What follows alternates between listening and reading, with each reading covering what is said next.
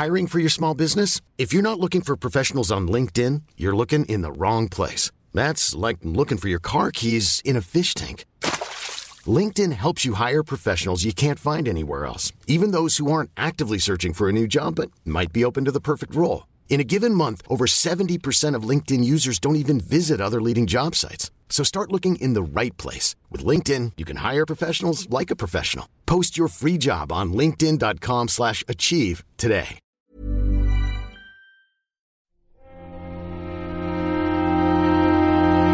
Muy buenas a todos y bienvenidos a El Nexo. Una serie de pequeñas reflexiones sobre la actualidad del videojuego.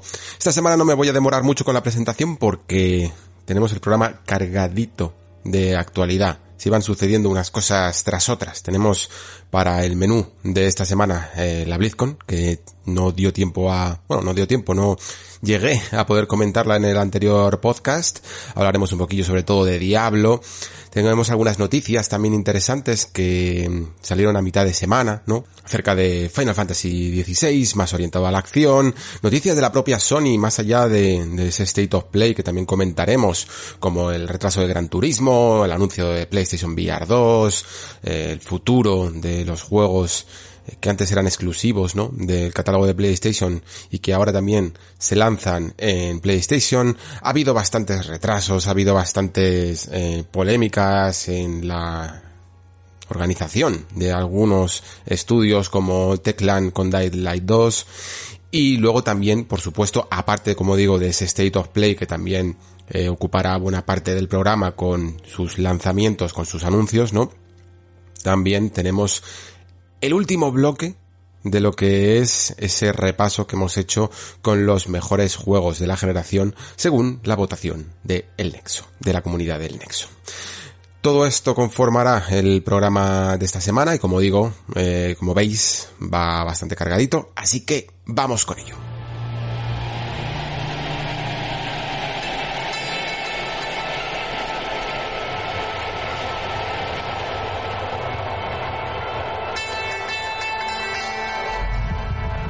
Y comenzamos con la BlizzCon porque quizá es lo primero, ¿no? Que llegó a lo largo de, toda la semana eh, y que se centró sobre todo mm, por ese anuncio de Diablo 2 eh, Resurrection, ¿no? Ese remaster que veremos exactamente también si queréis hasta qué punto se le puede considerar remaster porque esto ya es de nuevo ese, estos debates que tenemos sobre la categorización de las cosas en los videojuegos creo que también eh, se puede hablar un poco con esta versión, con esta edición un poquito de Diablo 4 también y sobre algunos otros juegos de, Blizzard, como por ejemplo Overwatch 2, que sinceramente yo no puedo aportar mucho porque no soy jugador de Overwatch. Eh, de Hearthstone, simplemente si queréis me lo quito ya porque eh, dejé Hearthstone hace ya un tiempo, en su momento sí que le di bastante duro, sobre todo los primeros dos años quizá o así, pero ahora a día de hoy eh, Hearthstone además es que es un juego de cartas que como no estés en la expansión del momento y en las mecánicas del momento, quedas completamente perdido y, y, no sabes ni siquiera eh, cómo va el meta ni, cómo van las novedades, ¿no? Eh, sobre esta nueva expansión sé que trae algunas cuantas mm, mecánicas nuevas, o por lo menos una o dos, pero no sé, eh, no nada de ella, la verdad. Me ha interesado mucho más el, el, el notar que un poco lo que ya estaba ocurriendo, ¿no? Que estaba saliendo como un subgénero también al que eh, con, con poca originalidad, como ocurre con todos estos subgéneros, ¿no? Se le suele poner la coletilla de like, eh, ya sabéis, roguelike, eh, souls-like, pues ahora también está eh, no sé si es Slay-like o Spire-like, ¿no? Que viene por este juego de cartas que mezcla el roguelike con las cartas, ¿no? Que es eh, Slave, eh, Slade Spire. Fue un total revulsivo dentro del género de las cartas, ¿no? Porque la verdad es que esta mecánica de ir avanzando un poquito en la pirámide para ir construyendo a la vez tu, tu mazo y llevarlo todo en el fondo no solo al competitivo multijugador, sino a la gente que también le gustaba jugar cuando quisiera, sin tener que estar esperando el turno del contrario, sin tener que conectarte online. La verdad es que funcionó muy bien, incluso con uno de los apartados gráficos, que ahora la gente le coge un poco de cariño, pero a mí siempre me ha parecido horrendo, ¿no? El apartado gráfico de, de Slade Spire. Pero, pero sin duda es un, uno de los grandes juegos que nos deja esta generación, ¿eh? eh lo digo con todas las palabras y con todas las letras. Y por lo tanto Hearthstone ha cogido buena, eh, buena cuenta de ello y ha creado este modo que si no me equivoco se llama Mercenarios, no estoy muy seguro porque la verdad es que le pone últimamente nombre a todo, ¿no? Cada vez Hearthstone es más un compendio de muchos modos y de muchas funciones para intentar en el fondo pues atraernos a todos de vuelta al redil, ¿no? Aquellos que fuimos poco a poco cansándonos quizá de, del meta, de los cambios que no llegaban o de y luego también de los cambios que eran demasiado rápidos y que te obligaban a comprar expansión tras expansión tras expansión para refrescar el juego, ¿no? Creo que a lo mejor este modo mercenario es un poco mezclado también ese modo roguelike y siempre con el atractivo, ¿no? De tener un poco pues los personajes y las historias del mundo de Warcraft. Eh, le puede sentar bastante bien. No sé exactamente cuándo sale, pero lo voy a probar. Aunque mm, temo, sinceramente, más que me guste a que no me guste, porque las enganchadas a Hearthstone fueron epiquísimas en su momento, ya no solo por el juego en sí, sino también por todo el mundo que le rodea, ya sabéis, cuando hay uno de estos juegos Mm, ya no solo es las horas que les echas, sino las horas que te tiras viendo streamings y, viendo un poco también pues eh, los torneos y las partidas y, esos momentos épicos que se dan también en las partidas de muchos de los jugadores y al final pues es que te engancha a, a todo un mundo completo, ¿no? Sinceramente os digo que espero que no me pase, porque yo ya eh, tengo, como se dice, una edad, ¿no?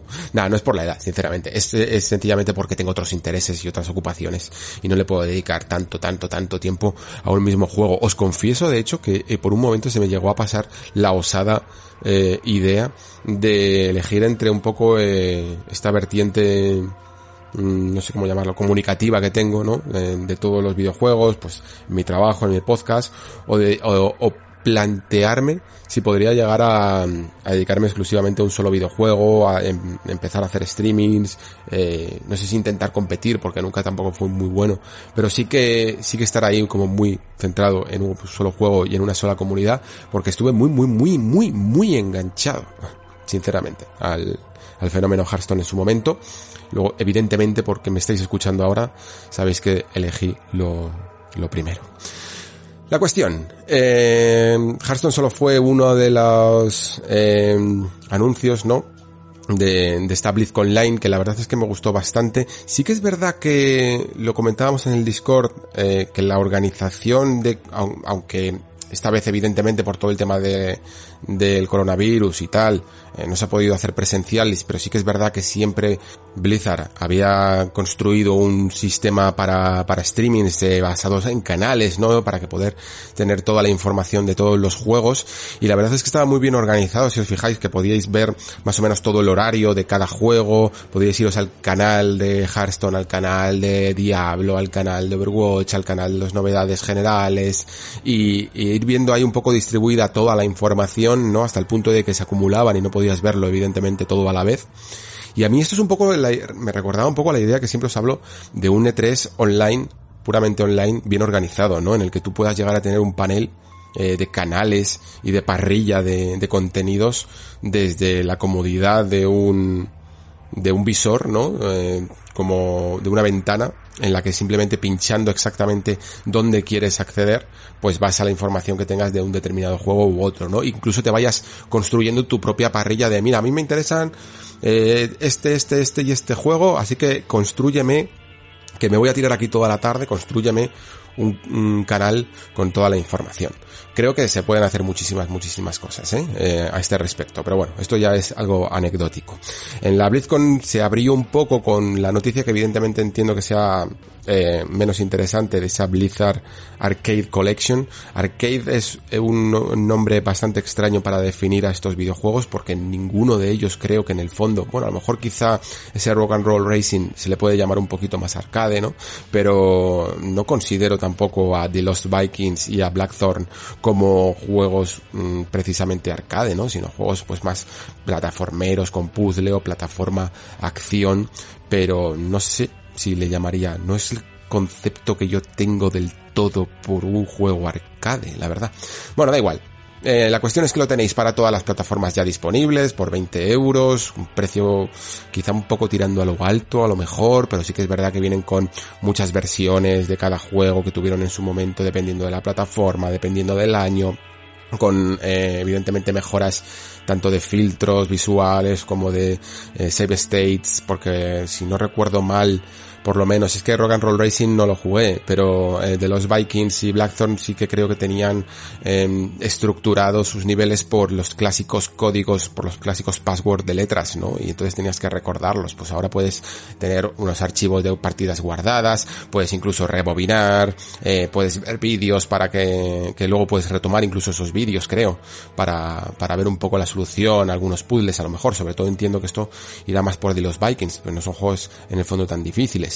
Eh, pero la cuestión es que si no conocéis un poco el pasado mm, de Blizzard, la verdad es que es un buen momento. En general estos juegos ya siempre estaban un poco disponibles, no era difícil de todo acceder a ellos, pero bueno, eh, esta es como la forma más comercial.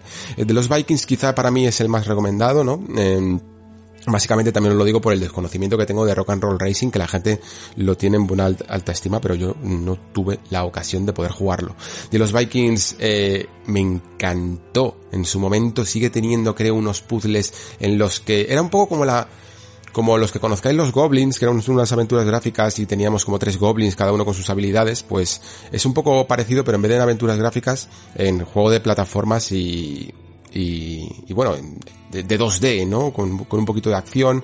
Uno, un, uno de los vikingos es el guerrero, otro tiene un escudo y puede planear, otro tiene eh, la habilidad de saltar y es más rápido, ¿no? Y aprovecha la velocidad para algunos puzzles. Y tienes que ir combinándolos, ¿no? Eh, rápidamente para, para sortear un poco pues esta epopeya extraña en la que son como succionados, ¿no? Son abducidos por una eh, nave extraterrestre o algo así, si no recuerdo mal. Muy, muy recomendable. Y Blackthorn siempre se le pone como el peor de todos. La verdad es que hace ya tiempo que no juego, pero yo lo recuerdo increíblemente bien porque se veía súper, súper bien, con un ambiente... A mí me parecía la versión oscura de un flashback, para que os hagáis una idea, o de un Prince of Persia, ¿no? Con un poco más violento, pero el propio tono mucho más oscuro, eh, con esa fantástica escopeta que sonaba súper bien y que tenía una de las mejores animaciones que hay, que era el disparar directamente sin mirar hacia atrás, ¿no? Con la escopeta, que, podías hacer algunas jugadas muy chulas, ¿no? Y, y, que además era mejorable, tenía un poquito de puzzles, tenías que tener cuidado manejando los objetos, eh, en general, bien. Entiendo que, que, a lo mejor algunas personas lo puedan considerar un poquito más arcaico porque el movimiento no era tan fluido como flashback, eso sí que lo recuerdo. Era más cuadriculado, por decirlo así, a falta de una palabra mejor.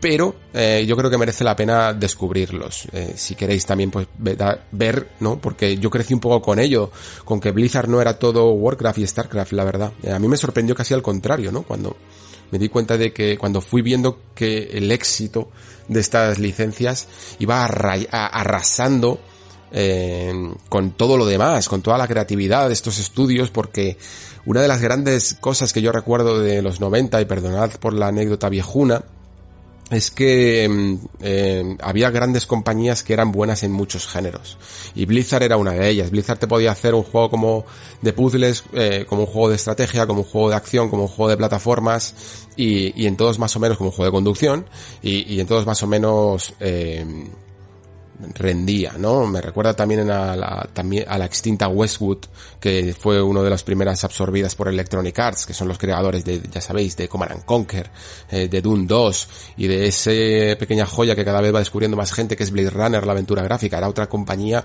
que, que hacía de todo, hacía aventuras gráficas, de Legend of Kirandia, hacía juegos de estrategia, y en todo molaba, la verdad. Me da pena Entiendo en fondo la, la, especialización de las desarrolladoras actuales en ciertos géneros, ¿no? En plan, yo hago solo mundos abiertos, yo hago solo conducción, yo hago no sé qué.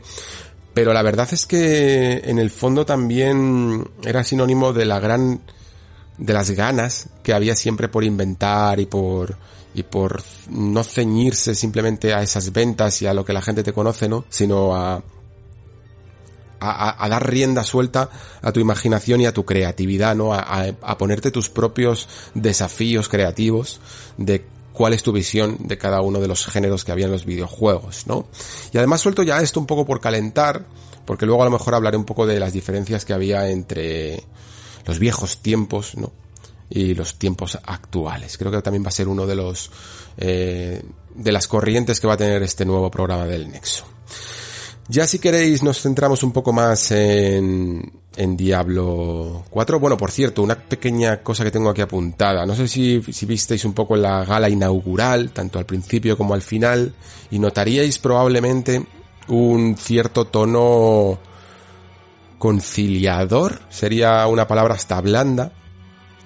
Fue un tono muy cursi, uno de esos tonos amigables de cómo amamos todos los, videojuegos, los videojuegos son lo mejor, los videojuegos son la cosa más bonita que nos une con fotos ahí, con fotomontajes de la gente disfrazada y tal, y probablemente esto se debe mucho a la relativa animadversión que ha habido últimamente en torno a Blizzard, ¿no? Por por varias, eh, bueno, pues por varias cagadas en el fondo, como fue ese Warcraft 3 Reforged, eh, ciertas políticas de la empresa, ciertas marchas míticas como la de Mike Morhaime, cierto malestar por parte de los desarrolladores a la hora de cómo se hacían las cosas. Todo esto hizo que el último año de Blizzard, o los últimos incluso dos años, no hayan sido los mejores, no hayan sido los que mejor fama han tenido, y todo evidentemente forma parte de un cierto plan eh, de, de ganar de nuevo la confianza de los usuarios y, estoy remarcando esto porque también va a ser uno de, los temas un poco troncales que vamos a ver también a lo largo del nexo, de este nexo. Vais a ver que es todo como muy temático, la verdad, que tiene ciertos, ciertos mensajes. Em, seguimos entonces ya ahora sí con Diablo.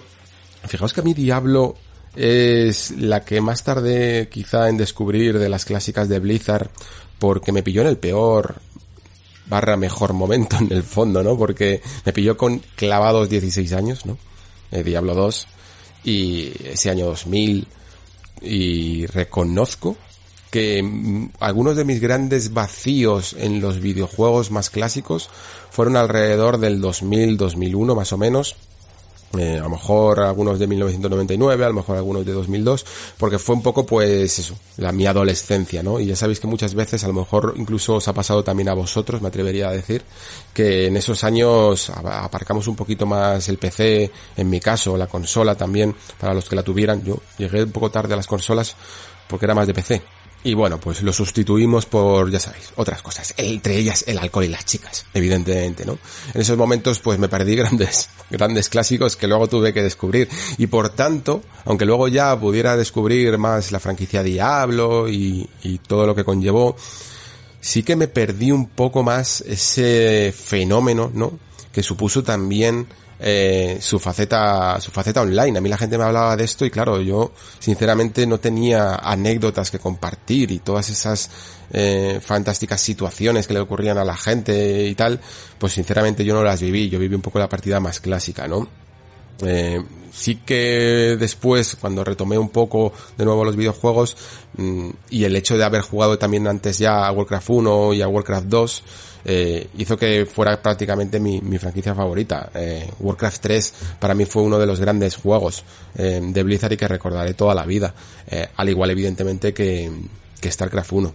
Así que por todo ello, pues la verdad es que tengo bastantes ganas de mm, volver a tener la oportunidad, digámoslo así, de acercarse a un Diablo cuando todo el mundo está jugando a Diablo 2, ¿no? y, creo que puede ser bastante interesante. Esta, como, como decía antes, esta, no sé si mal llamada o bien llamada remasterización, ¿no? Lo comentaba porque es complicado. O sea, una remasterización en el fondo viene de ese término cinematográfico de coger el máster original, ¿no? Es decir, el, eh, la película o la bobina original y volver a hacer una copia de ella con mucha más calidad, ¿no?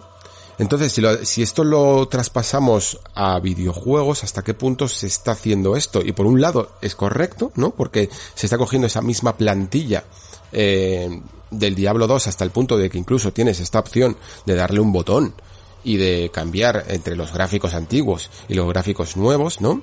Pero por otro lado también obedece un poquito a lo que llamamos un remake o al menos remake visual, ¿no?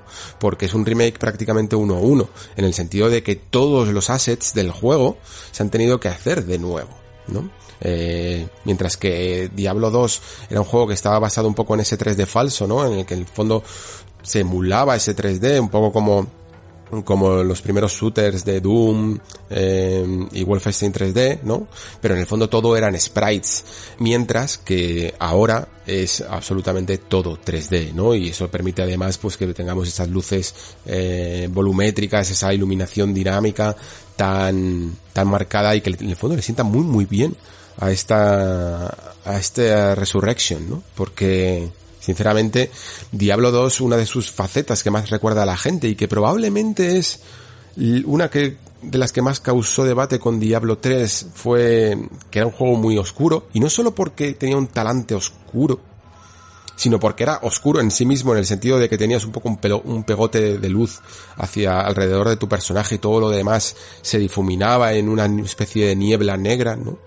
Para darte todavía un ambiente aún más opresivo y que Diablo 3 eliminó un poquito en pos de un apartado visual un poquito más vivaz, ¿no? Con colores más vivos, que yo sinceramente, quizá porque a lo mejor no tenía unos recuerdos tan, tan, tan, tan, tan eh, personales de, de Diablo 2, mm, me dio un poco más igual, ¿no? En el sentido de que valoré también mucho la paleta gráfica de, de Diablo 3, en el, incluso más allá de los colores, la forma en la que estaban tratadas las texturas me parecía increíble. Eh, creo que Diablo 3 y Dishonored son dos juegos que hicieron un trabajazo a nivel de texturas en el sentido de que en vez de intentar capturar o fotografiar incluso una textura realista, las hicieron prácticamente pintadas a mano, ¿no? Me parece una técnica maravillosa y que se debería de implementar mucho más en el videojuego. Creo que, mm, si no me equivoco, Skyward Sword más o menos eh, hacía algo bastante similar, ¿no? Aunque con un estilo menos de brocha y más de puntillismo, ¿no? y que también le sentaba bastante bien. Eh, veremos de hecho cómo evoluciona eso cuando se vea todo en alta definición con, con esta edición HD, por cierto. Pero la cuestión es que sí que entiendo que la esencia de Diablo eh, fuera mucho más oscura y por lo tanto, eh, por ejemplo, en Diablo 4 eh, se haya vuelto a ella. Creo que de hecho se ha vuelto con la mejor manera porque no hacía no hace falta ya a lo mejor pues ocultar camuflar tanto de alrededor del personaje en esa niebla tan oscura, ¿no? Que veíamos en Diablo 2. y sin embargo, el aspecto que tiene Diablo 4 me parece fantástico.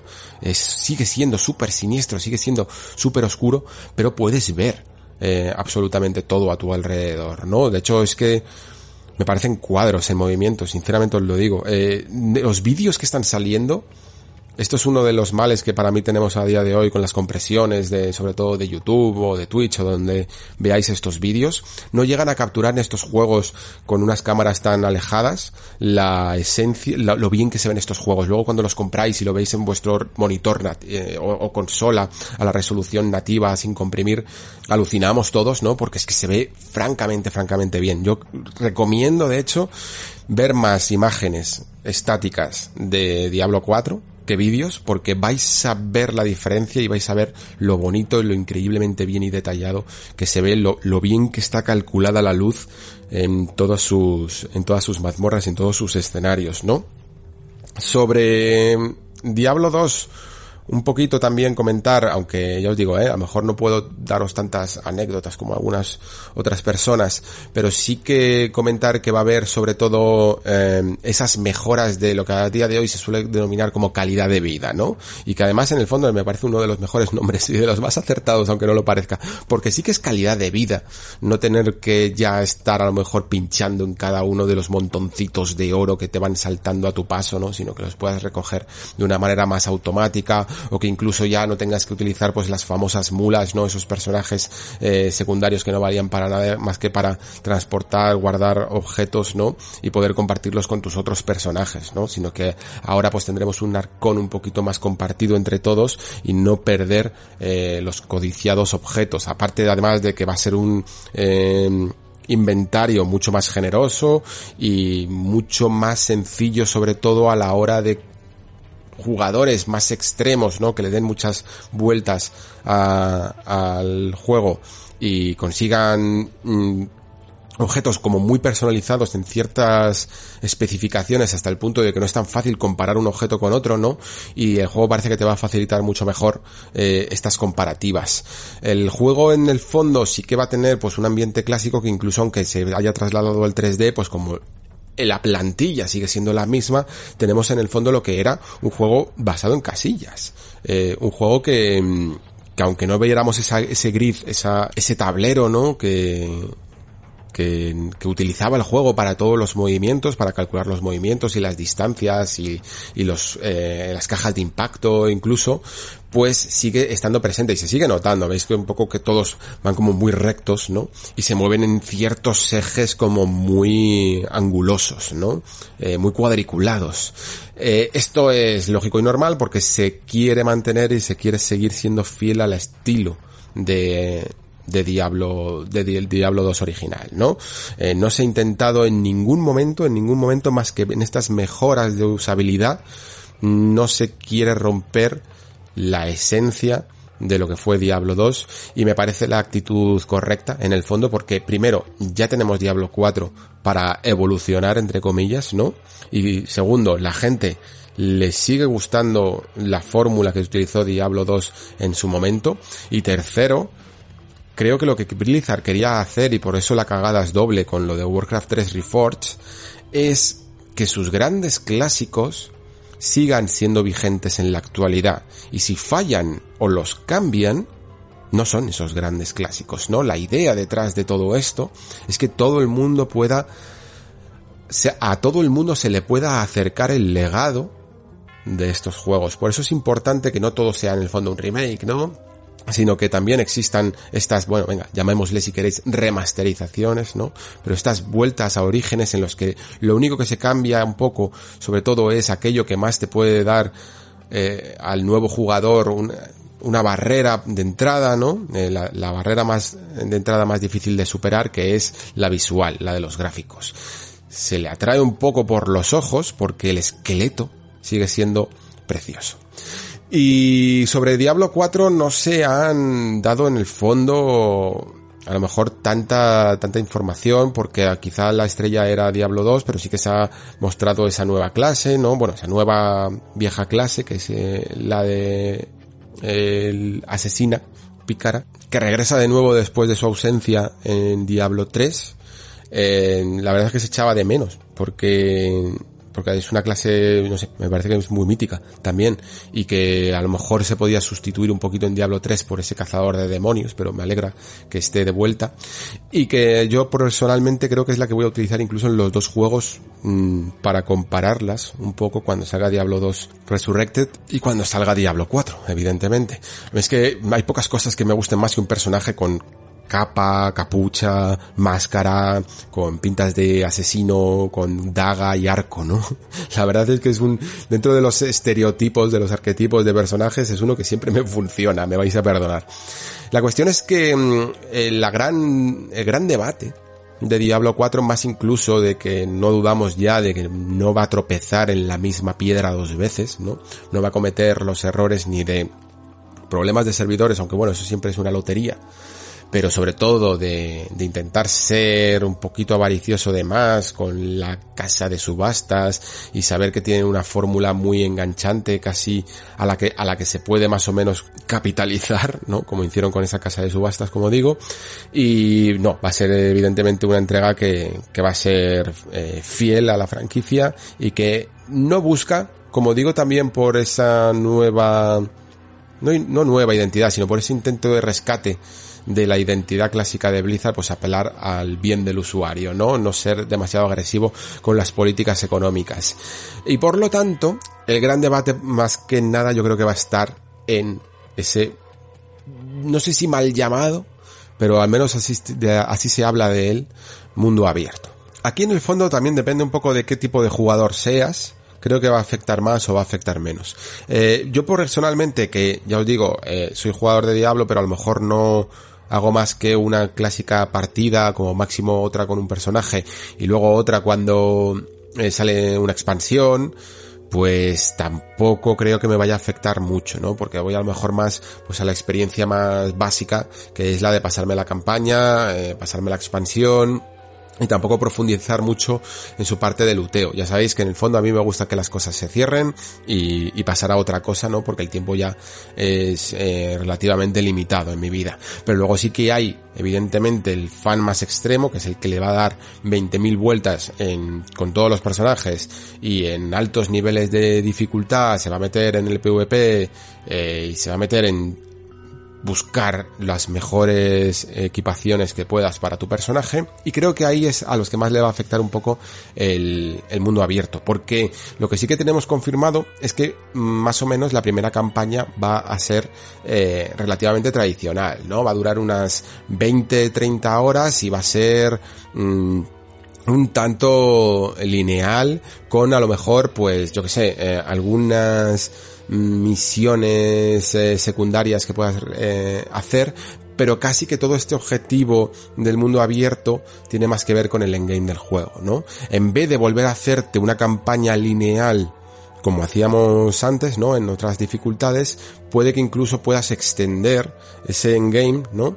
Eh, para que puedas moverte por todo el mapeado de Diablo 4 y acceder a las determinados nuevos, eh, no sé cómo llamarlos, nuevos eventos que, que hagan, ¿no? De repente te saldrá un mensaje, saldrán como pequeñas aventuras, ¿no? Eh, saldrá algún mensaje de que hay algo nuevo que hacer en la mazmorra X, eh, que ya en su momento recorriste, pero que ahora tiene un jefe nuevo, quizá incluso un área nueva, ¿no? Y sobre todo un tesoro nuevo, ¿no? Y eso es un poco lo que más va a, a repercutir en el luteo, en la forma que tenemos ahora eh, de, de, seguir avanzando en el equipamiento y de seguir subiendo de niveles, ¿no? No es hacerte exactamente la misma historia, sino pues apelar un poco a lo que hacen pues juegos en el fondo más modernos, como pueda llegar a ser los juegos tipo Destiny, ¿no?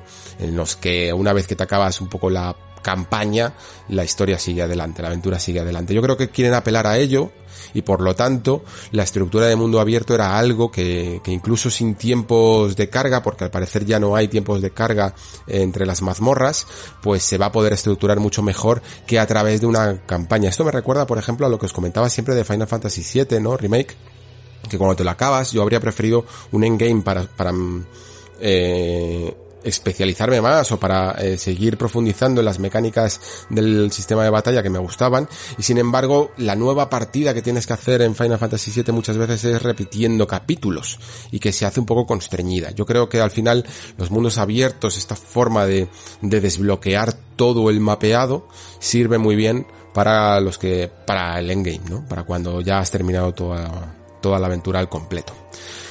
Y nada, esas son un poquito las novedades que nos deja la BlizzCon Online de este año. Quizá no la más grande de todas, ¿no? Bueno, sé que también ha habido algo de Diablo Immortal, pero la verdad es que no lo he visto. Y no es que no me interese el juego, no le tengo especial animadversión, como todo lo que se lió en su momento, no sé. Si es un buen Diablo y parece que lo es, eh, ya sé que es a lo mejor un poco triste que solo salga en móvil porque no es una plataforma de las que más utilicemos, pero yo creo que muchos jugadores lo van a agradecer. Yo personalmente creo que también estaría guay que lo traspasaran a, a lo mejor a Nintendo Switch, pues no sería una mala una mala versión.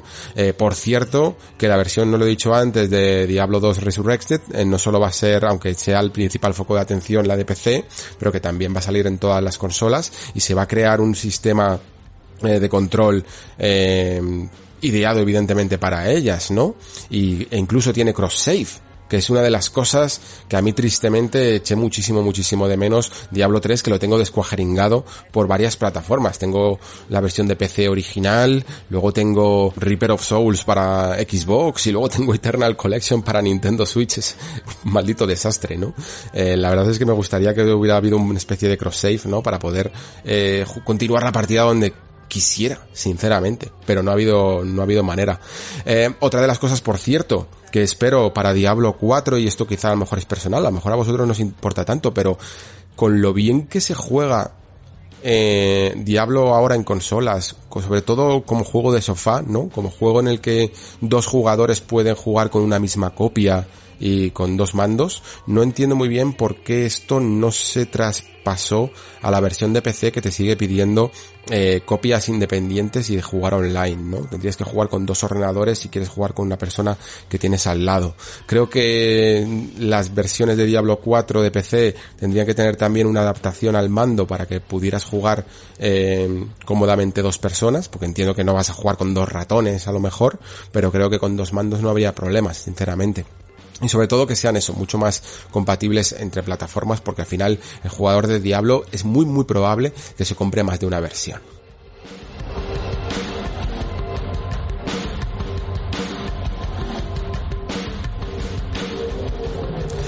Vale, ahora sí que terminamos con la BlizzCon y vamos con eh, el siguiente bloque de algunas noticias más o menos rápidas, ¿no? Antes de pasar con el State of Play. Eh, una que me ha, llamado personalmente la atención y a lo mejor es un poco tontería porque ya estaba más o menos confirmado, al menos ya se iba intuyendo, ¿no? Es esta de Final Fantasy XVI. Lo que pasa es que yo creo que el debate da para más.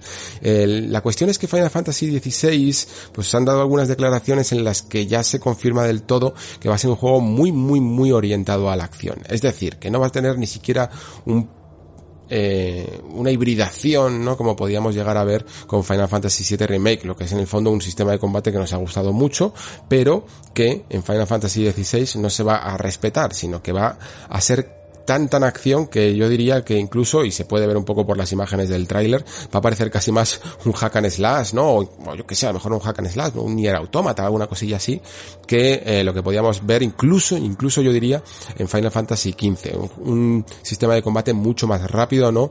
Y como digo, mucho más orientado a la acción. Se habla de que evidentemente hay como una... Bueno, no evidentemente, pero sí que hay una especial atención a que sea muy muy accesible para los fans que no son tan fans de la acción. Y a mí esto es algo que me sorprende, porque lo difícil es a lo mejor ser fan de los turnos, ¿no? No creo que nadie que juega juegos de turnos tenga problemas después con pasarse a la acción porque nunca haya jugado un juego de acción. Si el, el mundo de los videojuegos está plagado de juegos de acción, es que no puedes evitarlos pero sí que parecen haber confirmado una especie de modo como muy muy accesible. Yo espero que el juego no sea demasiado fácil, ¿eh? En el fondo una buena parte de la experiencia Final Fantasy, por mucho que simplemente queramos disfrutar de la historia, siempre son los combates y, y, mola mucho cuando hay algún jefe o algo que se nos resiste un poquito, ¿no? Y tenemos un combate en el que tenemos que mínimamente pensar un poco más. Esperemos que haya algún cierto componente estratégico dentro de esta acción, pero sí que eh, yo una de las cosas que comentaba y que escribí incluso para la revista es que si que entiendo que si la franquicia solo puede ser acción, que se meta hasta la cocina en el género y que hagan un muy buen juego de acción. Mucho mejor que intentar eh, ser mm, apelar a todo fan, ¿no? Intentar hacer concesiones a todo el mundo en plan, mira, seguimos teniendo pequeñas cositas de turnos y cosas así, ¿no? Porque eso puede hacer un juego relativamente descafeinado y que no sea tan bueno como otros juegos de acción que hay en el momento. El problema es este. Bueno, hay varios problemas, sinceramente. El primer problema. El rol de acción siempre ha tenido un mal endémico y es que los combates suelen ser bastante reguleros, ¿vale? Casi todos los juegos de rol de acción que son buenos y que son reconocibles por el combate, suelen ser juegos muy especializados. De hecho, el que acabamos de, comentar, Diablo, es un RPG, pero como veis es como Diablo, casi no se parece a otra cosa, ¿no? Inventó en el fondo una propia corriente. Y luego también tenemos incluso esa vertiente del CRPG, ¿no? Pues ya sabéis, como los herederos de Baldur's Gate, eh, con, con ahora Pillars of Eternity, Tyranny, eh, Tyranny creo que se llamaba, ¿no? Eh, que son, que son juegos que isométricos también, ¿no? En el que se puede pausar un poco la acción, pero que tienen sus propias reglas. Y luego todos los juegos que han mezclado mecánicas RPG con acción han tenido ciertos problemas. Tanto los Elder Scroll en primera persona, que yo creo que su faceta de combate no es la mejor y se han quedado muy atrás y es una de las cosas que más quiero mirar cuando salga Elder Scroll 6, cómo evoluciona el combate, porque sobre todo el combate cuerpo a cuerpo era mmm, personalmente bastante malo ya para, para la época eh, en la que salió, en 2011, Skyrim. Y luego también, pues, juegos en tercera persona como The Witcher 3, que ya sabéis que dentro de todo lo que podemos llegar a amar de Witcher 3, el combate es nominal, ¿no? O sea, está ahí, puede llegar incluso a sostener para muchas personas la experiencia de un juego tan largo como The Witcher 3, pero hay otros que sencillamente pasaban por él y no lo sufrían a lo mejor, pero pasaban por él eh, porque había que pasar, ¿no? No era la mejor, lo, mejor de, de The Witcher 3. Esto pasa con todos, incluso los doble A. Eh, juegos como Gridfall, juegos como Ryzen, incluso Dragon Age que es una franquicia que ha ido virando cada vez más a la acción y olvidándose un poco más de la pausa táctica y cosillas así, pues no es en el fondo uno de los combates más satisfactorios que te puede dejar el género. Y de entre todos, eh, sabéis perfectísimamente que yo siempre, siempre, siempre he laureado como y destacado por encima de todos eh, Dragon's Dogma, ¿no? Y las grandes noticias que tenemos es que Final Fantasy XVI está, eh, mira, no me voy a poner a buscarlo, sinceramente, porque no me acuerdo ahora mismo del nombre, pero eh, están diseñados los combates por el mismo creador del sistema de combate que de Dragon's Dogma y de Devil May Cry. Esto es una fantástica noticia porque, como os digo, eh, es uno de los juegos que mejor soluciona la papeleta de de los combates, ¿no? El otro quizá es Nier Automata, aunque sé que hay algunos de vosotros que no os convence tanto, pero yo creo que al menos se disfruta más que la media de lo que es este género que para mí ya es bastante, sinceramente. Eh, en el fondo está hecho por Platinum y Platinum, aunque tenga sus más y sus menos, pues más o menos siempre consiguen eh, sacar un, buen sistema de combate, ¿no? Entonces, eh, Final Fantasy XVI por un lado, si tiene que ser un juego de acción, pues que sea el mejor juego de acción, sinceramente. Luego ya pues jugaremos con mecánicas de rol en otras cosas, ¿no? En, asignar puntos de habilidad, en equipar objetos o, o, a lo mejor pues como es en Dragon's Dogma, especializarnos en un tipo de clase de habilidades más centradas en el arco, en las dagas, en la espada y el escudo, en, en la magia o cosillas así, que, que, también está bien. E incluso, joder, es que Dragon's Dogma llegaba a tal punto que, que la forma que teníamos de eh, abordar los combates contra mm, estas criaturas mitológicas gigantes nos permitía agarrarnos a ellas casi como si fuera estos Shadow de Colossus, bueno, una, una auténtica locura y maravillosa. Y luego, por supuesto, el otro debate es el de el de, bueno, el de por qué tiene que ser un Final Fantasy un juego de acción, ¿no? Que sin duda es otra de las grandes preguntas que mucha gente se cuestiona y sobre todo aquel que por herencia viene de los turnos. Y, pero esto es algo que lo hemos discutido en el Discord, pero para los que no lo hayáis leído, eh, es normal. Y, va, y tenemos que aceptarlo. Yo hice las paces con esto hace mucho tiempo ya, ¿eh? eh Final Fantasy no va a volver a ser nunca. Bueno, nunca. No voy a decir, nunca digas nunca, ¿no? Pero de momento, un juego por turnos, a no ser que cambie mucho las inquietudes de la industria del videojuego. ¿Por qué digo esto? Porque los turnos es algo que hay mucha gente por la que ya no pasa. ¿Vale? Y esto mm, es algo de los que los fans de los turnos tenemos que entender que somos ya un cierto nicho, ¿no? Y que tenemos nuestros juegos de nicho y que eh, a la hora de hacer una gran superproducción que cuesta millones, se enfrenta a una barrera eh, económica en la que la balanza entre el presupuesto del juego y los réditos y las ventas, vaya, no cuadran. Es que no cuadran. Es que Fijaos Persona 5. Persona 5 es un juego que, que ha sido un exitazo tremendo entre muchísima gente incluso que había dado ya casi se había quedado casi por vencido en el JRPG más tradicional, ¿no? Y sin embargo, no ha vendido más de tres o yo qué sé, vea, para ser optimista juntando juntando, ¿eh? Juntando la versión eh, de Persona 5 normal y la de Royal, que muchísima, muchísima gente se ha comprado dos veces, ¿vale? Muchísima, muchísima gente, porque así somos los fans. Eh, vamos a poner 4 millones.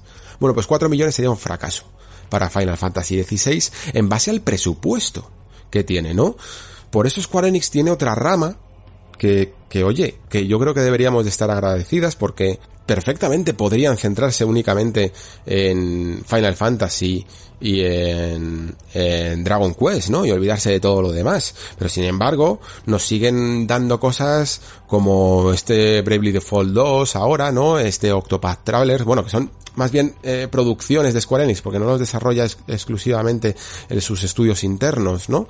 Eh, este también Project Triangle Strategy, incluso estos juegos de de, del Tokyo RPG Factory, ¿no? Que I Am Setsuna, Los Fear, eh, Oninaki, que forman parte de, también de producciones de Square Enix y que intentan rescatar, en el fondo, esa vertiente mucho más tradicional, ¿no? Acompañan incluso, pues, el volver a traer de nuevo sagas como, como Mana, de, de Trails of Mana, el Collection of Mana que también salió. Vamos, ¿me entendéis? Lo que quiero decir es que Square Enix no se olvida de, de su, de su pasado, pero a la hora de gastarse eh, los dineros, eh, los grandes dineros en su franquicia estrella, lo que necesitan es vender mínimo, mínimo, o sea, 8 millones yo creo que sería como que les dejaría en plan, bueno, vale, vale, está bien, pero ni siquiera les dejaría contentísimos, eh, con 8 millones. Final Fantasy XV creo que es un poco lo que vendió entre 8, 10 millones, una cosilla así, ¿no? Y Final Fantasy XV puede que nos dejara un poco indiferente. Pero no nos dejó tan indiferente solo por el combate. El combate, evidentemente, no era el mejor, pero a mucha gente le dejó quizá más eh, triste la, historia. Eh, esto depende mucho, ¿eh? Vale, tampoco quiero... A mí, sinceramente, tampoco soy el que más odia la historia de Final Fantasy XV, es la verdad. Pero la cuestión es que en un JRPG yo entiendo mucho que la historia siga siendo uno de los principales atractivos y luego que mucha gente prefiera casi un sistema de combate de acción porque mm, llama más la atención. Esto lo comentaba en el top de que estábamos haciendo de los mejores juegos de la generación. Persona 5, o sea, a mí me costaría mucho que bajara de, yo que sé, eh, ya sabéis que a mí no me gusta hacer listas, pero al menos que no estuviera en los, en mi top 10 si tuviera, si me pusieran una pistola en la cabeza para hacerlo, ¿vale? Eh, y sin embargo estaba el 14 o el 15, por la sencilla razón de que es un juego por turnos. Y de que, y de que como juego por turnos va a marcar una línea súper divisoria que nada, que hay gente que, que puede ser el, la, vamos, la panacea, puede ser el mejor juego de la historia que no van a cruzar que no lo van a probar porque no pasan por los turnos. Y esto es algo que, como digo, tenemos que entender. Eh, somos nicho y nicho moriremos y en el en el gusto más tradicional y en el gusto más masivo de los jugadores siempre va a ser la acción directa. Y esto lo saben y por lo tanto actúan casi matemáticamente. O sea, es que ni se lo plantean. Eh, Final Fantasy VII Remake tiene un pase porque es Final Fantasy VII y va a vender un poco en el fondo igual, ¿no? Y aún así hace ciertas concesiones a la acción, aunque han hecho un sistema increíble. Por lo tanto, creo que lo que mejor podemos hacer es aceptar esto y después, eso sí, exigir que sea un, un juego de acción muy, muy bueno. Y si tiene un buen combate, como por ejemplo lo tuvo Dragon's Dogma, yo creo que vamos a estar todos contentísimos, porque por mucho que Final Fantasy ya no sea una saga de turnos, ¿qué más da? ¿Qué más? Os lo digo sinceramente, ¿qué más da? Si es que estamos eh, bien surtidos, yo creo, los fans de los turnos. Tenemos eh, sagas como Trails, eh, ya sabéis, Trails eh, of Cold Steel ahora mismo, eh, vamos, que, que, va, que va a seguir y que no hace más que rescatar incluso juegos que mucha gente se pidió, se perdió y ahora está demandando. Tenemos todos estos juegos que he mencionado antes de la Tokyo RPG Factory, el Project Triangle, el Octopath, eh, Bravely Default, que sí, que muchas veces a lo mejor no son los mejores, pero que al final van saliendo joyitas. Incluso muchas independientes incluso de, de, de, de, factura japonesa como ese, ¿cómo se llamaba? Sea of Stars, lo tengo ahí en el Kickstarter, la verdad, y no me acuerdo ni del nombre, que es un poco herencia de, del sistema de combate y de, y de, bueno, y del propio Chrono Trigger en el fondo, ¿no? O sea, que no estamos mal, ¿vale? Que, que, yo como fan de la aventura gráfica he, he, conocido épocas en las que sí que hemos estado mal y prácticamente no se ha olido ni un solo juego, aunque la aventura gráfica, por cierto, tampoco es que esté mal del todo a día de hoy.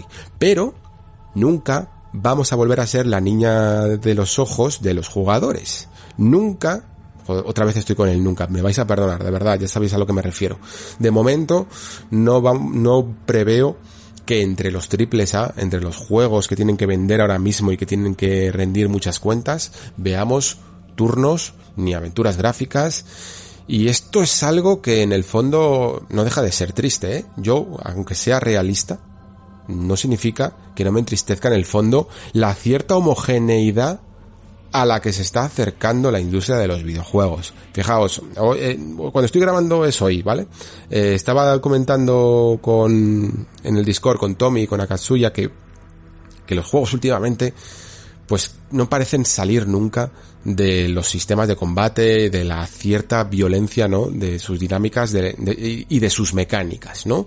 Es decir, que casi todos los juegos más famosos, y si os fijáis y, y ponemos por ejemplo nuestra propia lista de los, del top 30 que este que estamos haciendo de los mejores juegos de la generación, mm, yo diría que 25 o 26 o 27 tienen cierta violencia y tienen mecánicas de combate cuerpo a cuerpo o de disparos, ¿no? Eh, la industria ahora mismo está pobladísima de estos juegos y de mecánicas de acción. De acción. Acción en el fondo, combate, nos estamos refiriendo. Hace un tiempo esto era un poco más diverso, la verdad el, género de la conducción tiraba mucho, el género de las plataformas tiraba mucho, había, digamos, como otros géneros que no tenían por qué ser acción directa, las aventuras gráficas, como decía antes, ¿no? Y que vendían y copaban los top de ventas de, la industria, ¿no? Esto ya no sucede así. Eh, creo además que es un poco, no culpa de nadie, ¿vale? Pero un poco aportación de todos, ¿no?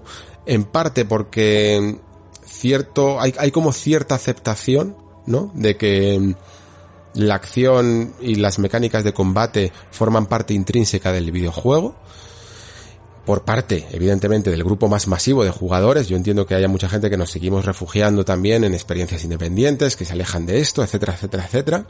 Y luego también eh, por parte de los desarrolladores que creo que muchos de ellos o no se atreven o no pueden por presiones económicas o no logran ni siquiera por presión por la por su propia creatividad la verdad que mm, encontrar una fórmula tan atractiva como un sistema de combate que lo sustituya, ¿no? De manera que puedan que podamos tener grandes historias en los videojuegos, imaginaros, por ejemplo, un Uncharted o algo así, un Uncharted, que en el fondo me, viene perfecto el ejemplo, porque ya sabéis que Uncharted 4 a mí me parece un muy buen juego, con una historia muy llamativa, ¿no? Y al que para mí, sinceramente, le sobran el 80% de los tiros. Se podrían perfectamente resolver de otra manera.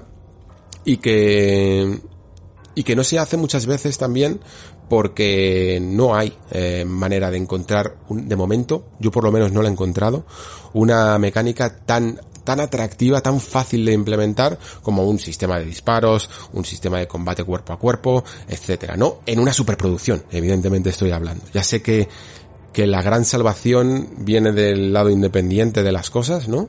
Y, y que gracias a ellos pues tenemos juegazos mmm, con mecánicas no solo incluso clásicas, sino muy, muy, muy innovadoras y otra forma de hacer las cosas. Ojalá alguna vez estos mundos se, hibriden más, ¿no? Y, tengamos triples A sin mecánicas violentas. Eh, no todos, pero sí un poco más, ¿no? Pero fijaos, Kojima intentó esto un poco con Death Stranding, hasta el punto de que sus partes más de confrontación eran las peores del videojuego, y fijaos la que le cayó. sabéis que aquí en el Nexo somos muy fans de Death Stranding y entendemos el concepto que hay detrás y lo que se quiso hacer.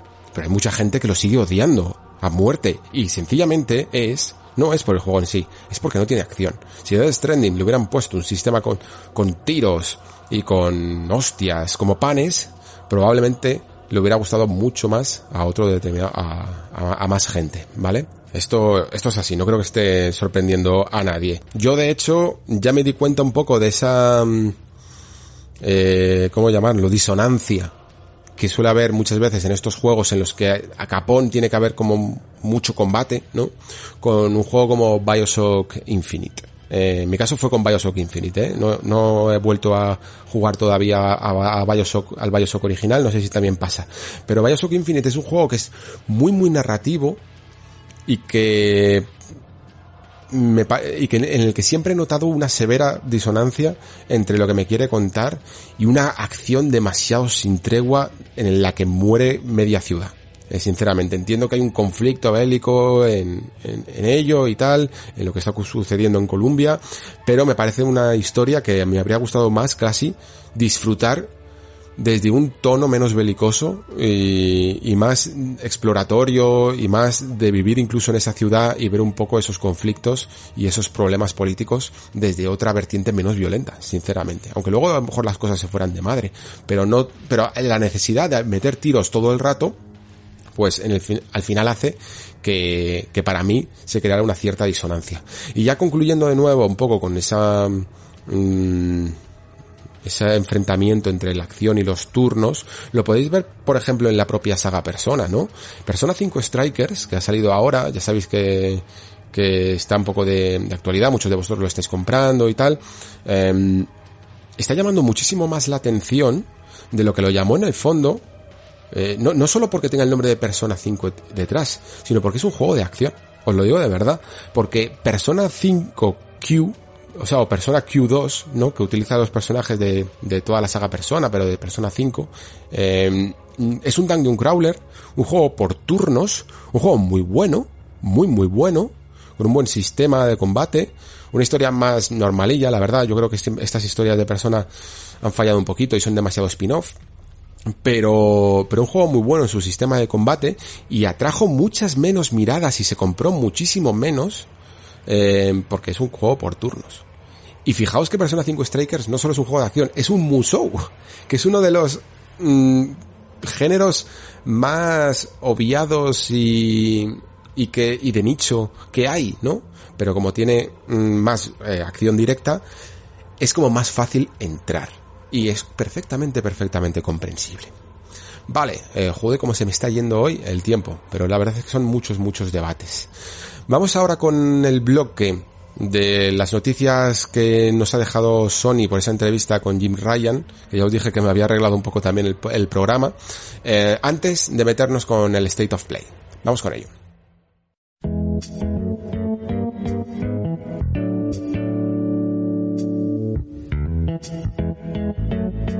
Bueno, pues una de las noticias que nos dejaba la, mm, la entrevista de Jim Ryan, eh, fueron saliendo a cuentagotas y vamos flipando porque es que se nos sumaron unas tras otras y fue una locura de repente el día, eh, despegó muchísimo. Y la primera que yo creo que saltó eh, fue sobre PlayStation VR, fue por lo menos la primera que vi yo, sobre la nueva generación de PlayStation VR. Yo las mal llamo también eh, VR 2, yo que sé, pues para, para, que todo el mundo me entienda. Eh, bueno, PlayStation VR 2 creo que se ha anunciado, como digo, en el mejor momento posible. Aún así, evidentemente no sale este año, ¿vale? Eh, porque no es un producto fácil de construir y tardará su tiempo todavía en, en, llegar. Pero está muy muy bien que se haya anunciado ahora por dos motivos. El primero porque empiezas pronto en la generación, aunque sea ya a generar ruido.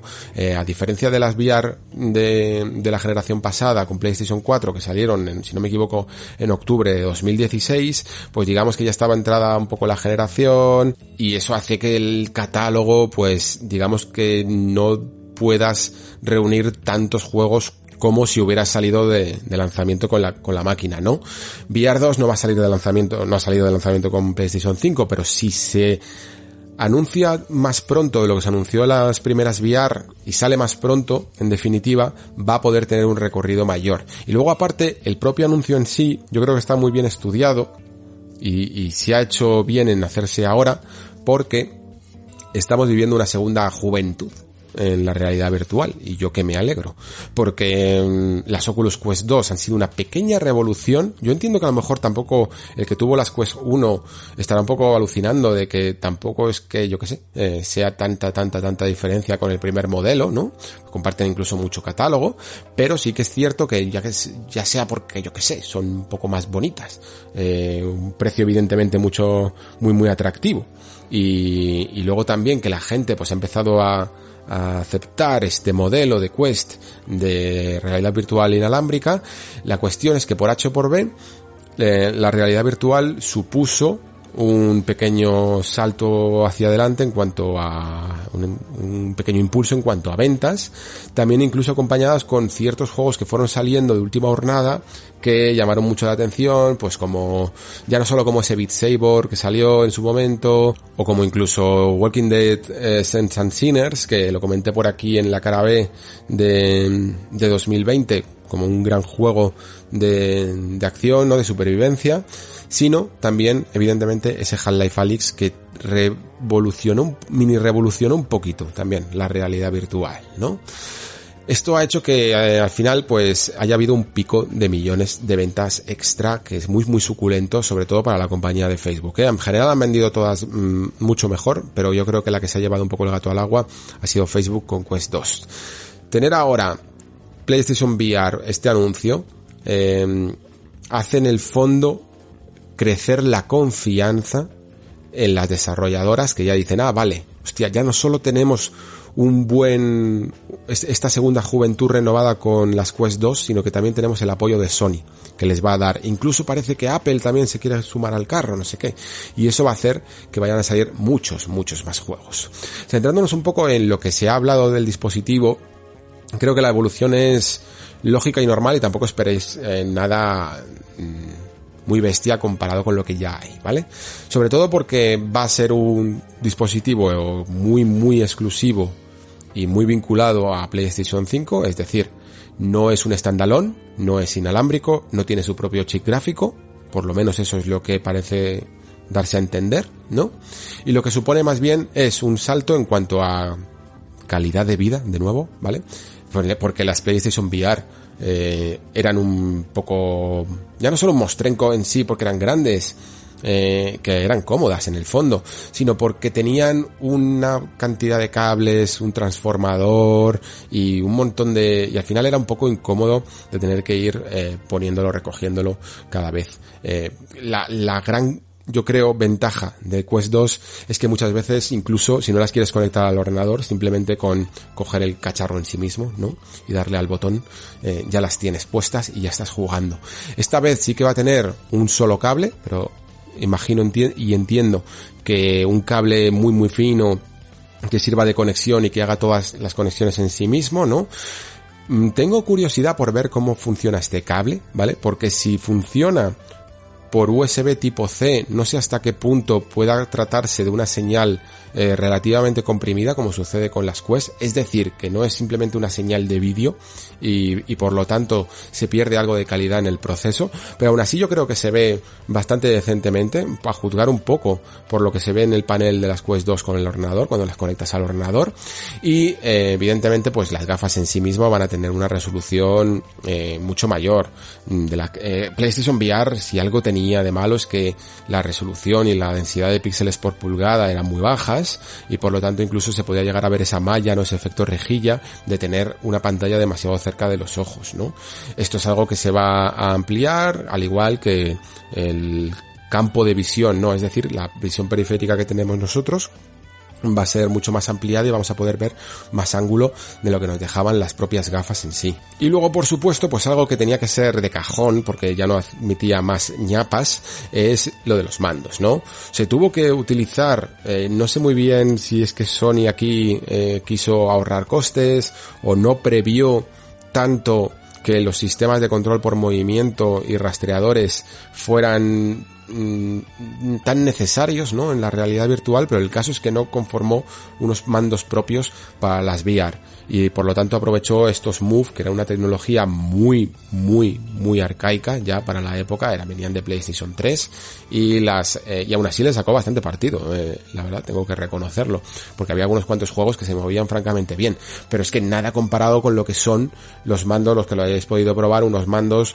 bien construidos, como por ejemplo yo los que tengo de los Touch estos de, de Oculus, ¿no? Que funcionan a la perfección, que muchas veces incluso te pillan movimiento un poco por atrás porque porque ya empiezan a tener sensores también en las partes laterales del casco y que incluso han obviado ya eh, han, eliminado la necesidad de poner eh, no sé si lo recordáis esos sensores que tenías que poner encima de la mesa o que tenías que hacer un, cuadre, un cuadrado en tu casa para que te pillara sino que simplemente la propia gafa se comunica con, los mandos y no necesitas nada más, ¿no? Esto es algo que está también confirmado, va a tener sus propios mandos e incluso parece que se va a implementar un poquito de esa tecnología que tiene el dual, el propio DualSense, ¿no? Esa tecnología pues eh, áptica o de los gatillos o cualquier cosa que, que puedan implementar también para la realidad virtual en estos nuevos mandos. Como digo, en definitiva es una noticia fantástica porque supone que para todos aquellos que les convenciera o que a lo mejor todavía no lo han probado, pero van viendo cada vez más factible la alternativa de realidad virtual, eh, tengan una nueva oportunidad. Una oportunidad más inmejorable, yo creo, porque entiendo que el catálogo de PlayStation VR clásico va a estar disponible también para estas. Aunque ojo, a ver cómo solucionan un poco toda esta papeleta, porque imaginaos que ya no solo la resolución, sino que incluso también pueda llegar a tener una mayor cantidad de hercios, el propio panel de las gafas, eh, estas actualizaciones muy probablemente le tengan que exigir a los desarrolladores que las implementen en su juego, ¿no? Para que el juego no quede capado a una resolución menor y se siga viendo borroso en las gafas nuevas, sino que aproveche al máximo el panel nuevo. Mm, aún así, aunque tengan que hacerlo a base de actualizaciones y por lo tanto hay algunos juegos que se queden un poco en el camino, en general yo creo que los desarrolladores de VR están muy atentos porque entienden perfectamente que no tienen tanta visibilidad como otros estudios que hagan juegos más tradicionales y van a estar encantados de poder retocar sus juegos y adaptarlos a, las nuevas gafas sin problema, sin duda, ¿eh? y poder estar ahí perfectamente en el catálogo de, de la Store de PlayStation 5 y que puedan tener otra también otra segunda vida. Así que le sumamos el catálogo pasado, le sumamos también el presente de algunos cuantos juegos que no han podido llegar a, a lo mejor a las VR por, bueno, pues porque PlayStation 4 en el fondo era una consola de 2013 y no todo el mundo estaba dispuesto a adaptar sus juegos tan, eh, ajustarlos tantos, ¿no? Y hacer tantas triquiñuelas para que los moviera un hardware un poco más anticuado, ¿no? Y algunos juegos potentes mm, de PC, pues nunca llegaron al catálogo de, de PlayStation VR. Eh, eh, a otros no llegaron por otro tema que también va a ser, yo creo, importante en el futuro, como va a ser el de las exclusividades. Facebook se, eh, se mueve mucho por exclusividades, sinceramente, y PlayStation también lo hace. Así que va a haber ahí un poquito también de batalla. Eh, por parte de lo que he dicho, quizá el juego más, evidentemente, más llamativo, más atractivo, y que no sé si más papeletas, pero que creo que la respuesta es obvia de que debería de incluirse en el catálogo de PlayStation VR 2, es Half-Life Alyx. Eh, Half-Life Alyx, ya sabéis, no hace falta que volvamos a hablar de él, es un juegazo, y es ha supuesto una pequeña gran revolución en el mundo de la realidad virtual y creo que lo mejor tanto para el juego no solo para la máquina, no solo para PlayStation, sino también para el propio juego en sí, porque fijaos un poco eh, lo, lo poco que se le valoró incluso en premios anuales, ¿no? Por el desconocimiento en el fondo o por la poca accesibilidad que tuvo, no por la calidad, eh, pero eso es otro debate. La cuestión es que hay mucha gente que no lo ha podido probar y como las PlayStation VR suelen vender bastante, por lo menos tienen una eh, no sé, bueno, no sé cuánto vendió PlayStation VR, me parece que fueron 15 millones, a lo mejor me estoy columpiando muchísimo, pero me parece que fue por ahí. Yo creo que tanto Half-Life Alyx impulsaría mucho las ventas como que ayudaría a un mejor reconocimiento de este juego. Y yo sé que muchos de los que me estáis escuchando eh, es muy probable que entraréis por esta vía, ¿no? Porque a lo mejor sois más de consola y estáis más dispuestos a comprar unas gafas como PlayStation VR que compraros todo el PC más todas las gafas, ¿no? Y, y entiendo que no para todo el mundo sea tan, tan fácil, ¿no? En definitiva, que yo creo que lo tienen todo bien, el viento a favor, por decirlo así, y creo que la única incógnita que nos deja un poco es eh, calcular el precio. No creo que debieran de tener un precio mayor de 300 euros. Creo que la barrera psicológica de los 299 sería fantástica. Eh, a lo mejor por estos temas que hay que ocurrieron también de con, con las Oculus Quest 2 eh, en Europa pues terminan saliendo por 350 o así pero yo creo que de verdad sinceramente y teniendo en cuenta que a lo mejor siguen siendo el modelo de gafas menos ambicioso de todos eh, teniendo en cuenta que incluso no tiene su propio eh, chip dentro de, de, las gafas y por lo tanto se podrían abaratar un poco más los costes, creo que no deberían de costar más de 300 euros, sinceramente. Creo que sería el precio fabuloso para que más gente se, se quisiera dar el salto, sinceramente. Bien, pasando ya a um, siguiente noticia que nos dejó esta entrevista. Bueno, por cierto, las de PlayStation VR yo creo que no entraron en la, en la entrevista, ¿eh? Creo que salieron como directamente un anuncio en el PlayStation Blog. La entrevista sí que nos dejó el anuncio del retraso de Gran Turismo 7 y más allá de que, bueno, es un retraso, no sé, hasta qué punto podemos llegar a comentar un retraso. Bueno, pues hay pequeñas cosillas que yo creo que merece la pena mencionar. En primer lugar, incluso cómo se da esta noticia. Y esto es algo también que creo que es importante discutir. ¿Por qué? Porque durante la entrevista, pues, la verdad es que no es que digamos que el periodista es que estuviera muy lúcido y que hiciera una pregunta súper enrevesada o alguna cosilla así, que muchas veces ah, en estas entrevistas pues hace falta, ¿no? Para que te suelten algún pedazo de información suculenta. Básicamente si leéis la pregunta, eh, dice algo así como, bueno, ¿y Gran Turismo qué tal? Es que no, no es mucho más que simplemente preguntar qué tal va Gran Turismo 7 ni siquiera le intenta sacar una fecha concreta o le intenta hacer un poquito de la trampa a ver si le dice algo que no debe y tal. Y la cuestión es que en ese momento, y viene así descrito en la entrevista, se acerca un miembro del departamento de, de, de relaciones públicas de Sony, ¿no? Y como que le, le anuncia, le confirma que Gran Turismo 7 ha sufrido retrasos por, en este caso por el coronavirus, ¿no? Y que se va del catálogo de los juegos que estaban previstos para este mismo año, ¿no? Esto es curioso, antes de incluso centrarme en lo que significa el retraso de Gran Turismo, voy a comentar esto mismo. Porque ya sabéis que yo no me es que ni siquiera me considero periodista, lo he comentado algunas cuantas veces, ¿no? Que, que ya no solo es porque no es la carrera que yo he estudiado, sino porque yo mismo no me considero dentro del gremio del periodismo. a mí, quizá a lo mejor soy un comunicador, pero, pero soy un señor que opina en internet. Y, y la cuestión es que me veo un poco en la obligación y no me gusta de en esta ocasión defender la labor periodística, porque siempre está tan denostada que da un poquito de pena, ¿no? Y bueno, oye, muchas veces, evidentemente con razón, ¿eh? Porque sí que hay cierta mm, vertiente periodística últimamente que, tiene su propia agenda y que quiere influenciar de ciertas maneras eh, ideológicas a, a la población y etcétera, etcétera, etcétera. Pero, el hecho de que últimamente el mundo del periodismo esté tan mal, es una mala noticia siempre para nosotros, porque si os fijáis, en esta misma semana, y por esto lo, lo digo ahora y no, en otra ocasión, ha habido muchos retrasos y muchas malas noticias eh, que, que, podemos comentar ahora si queréis, porque se, se, ha confirmado que esa versión de Mass Effect Next, uy, Mass Effect, perdón, eh, Anthem, Anthem Next, eh, se ha cancelado. Y también incluso sabemos que hay problemas y bastante serios en el desarrollo de Dying Light 2, ¿no?